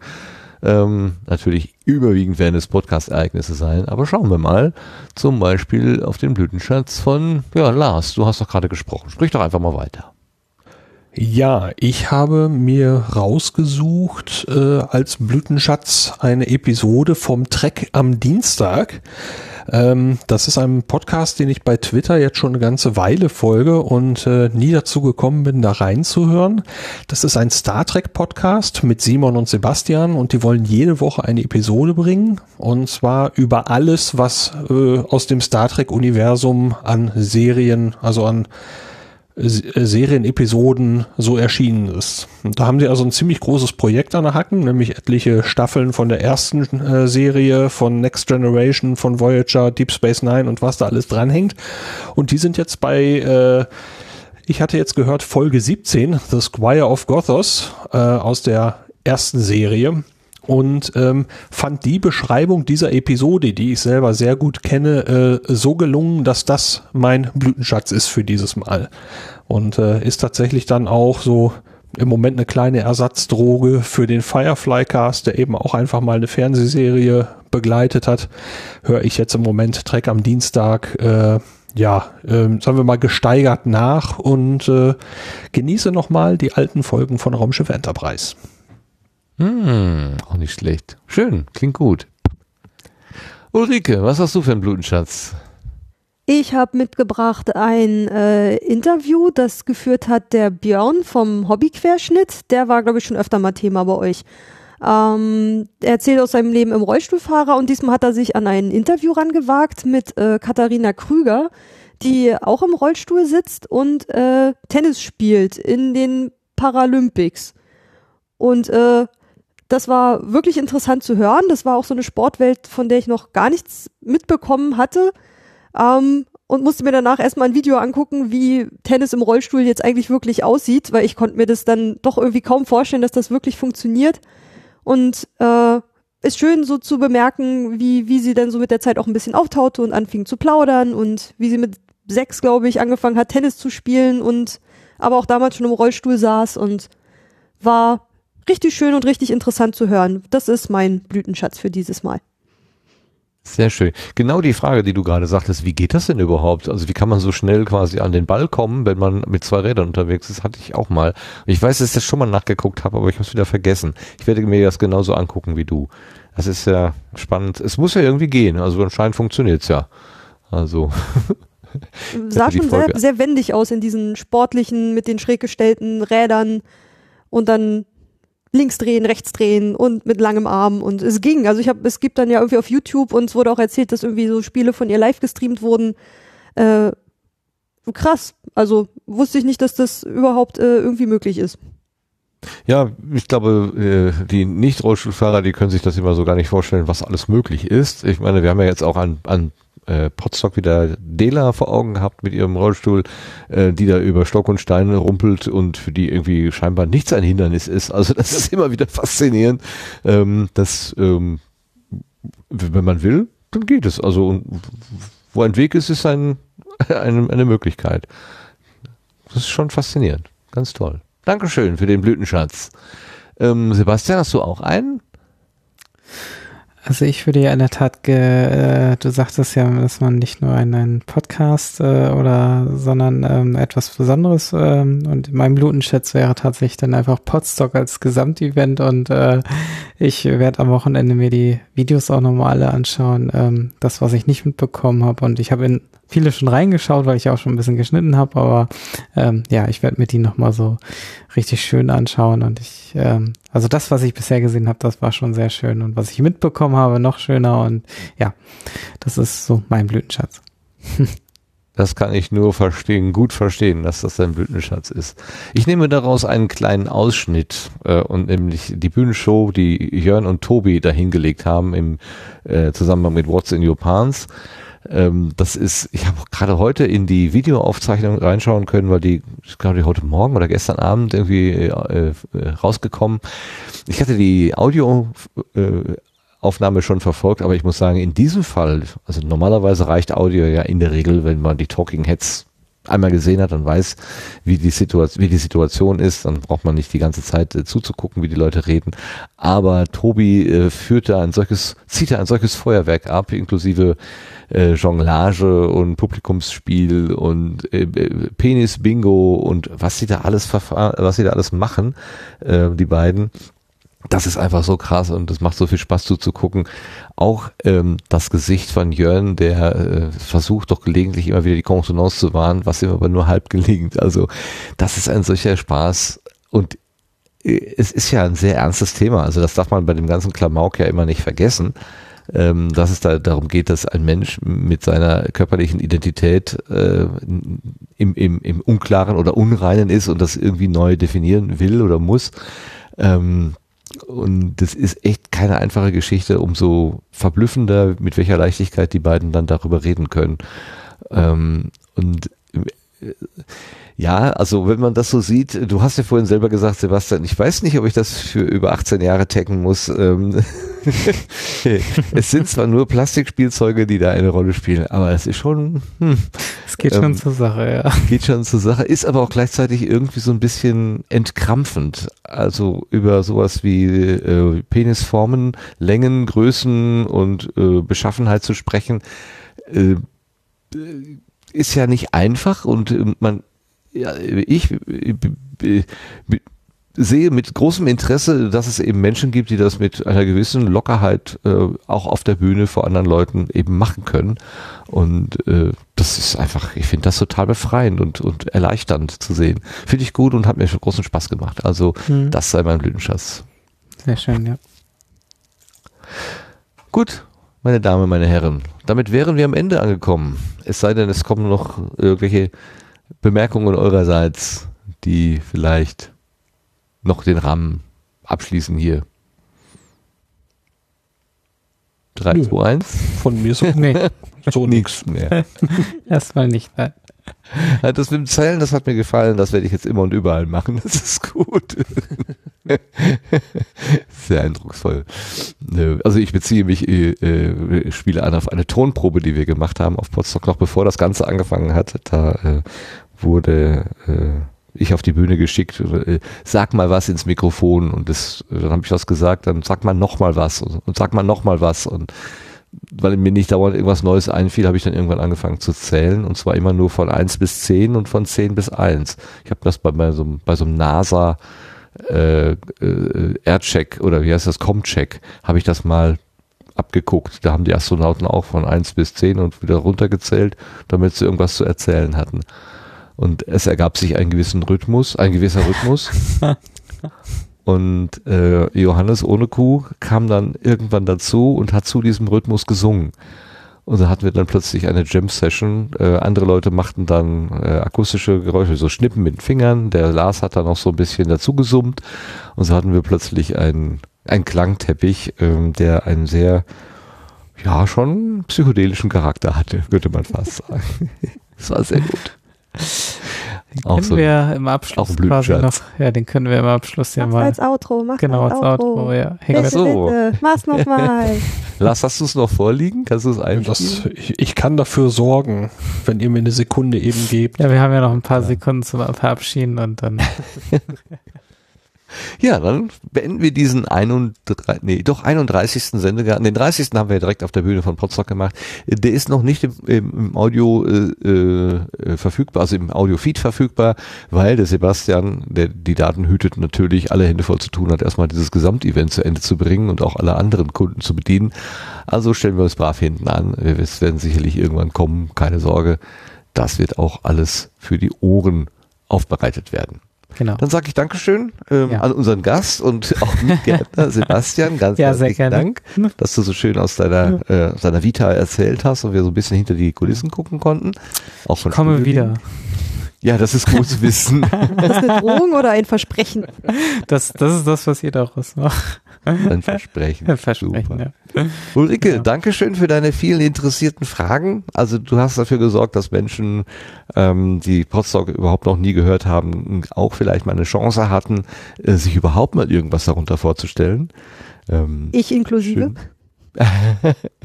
ich würde mich sehr freuen, wenn wir das mal gemeinsam äh, auf der Bühne da durchziehen können. Ich gehe mal einfach davon aus, dass es den Sendegarten auch 2018 im August noch gibt und dass wir dann äh, in dieser Combo ähm, da auch auf der Bühne sitzen könnten. Das wäre ja Die witzig. Chancen sind gestiegen. Ja, Das ist schon mal super. Und last but not last but not least, oh was für ein schlechtes Wortspiel.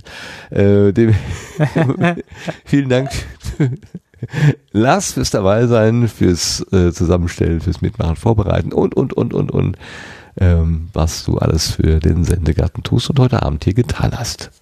Ja, war mir wieder eine Freude, auch wenn ich heute etwas stiller war. Äh, ich bin heute einfach extrem müde. Ich hoffe, es ging trotzdem irgendwie.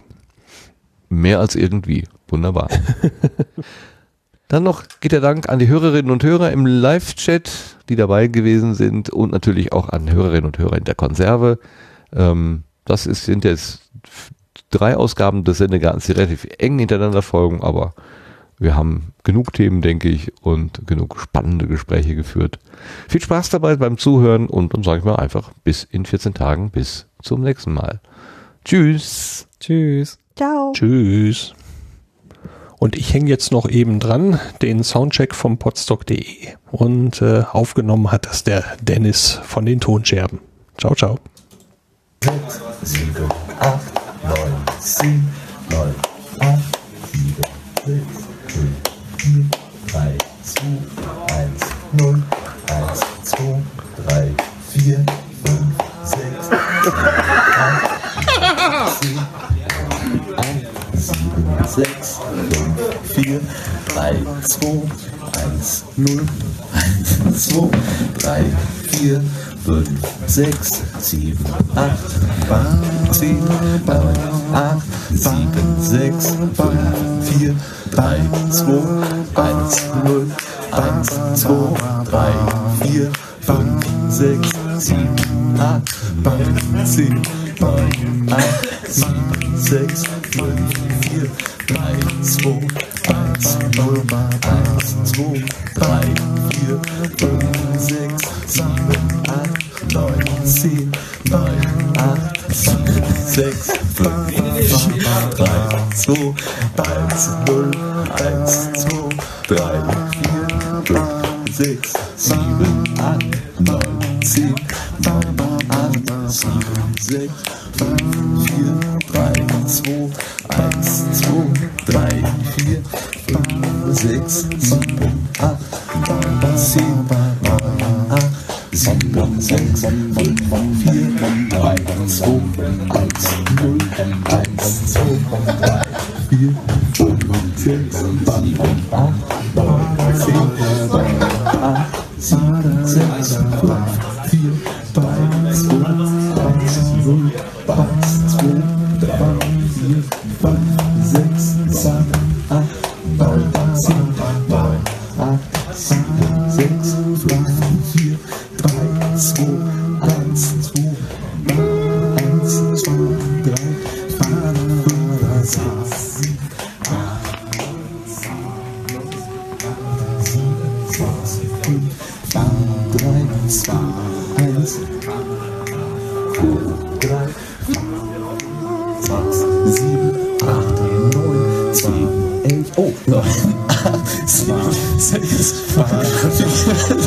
Text vergessen.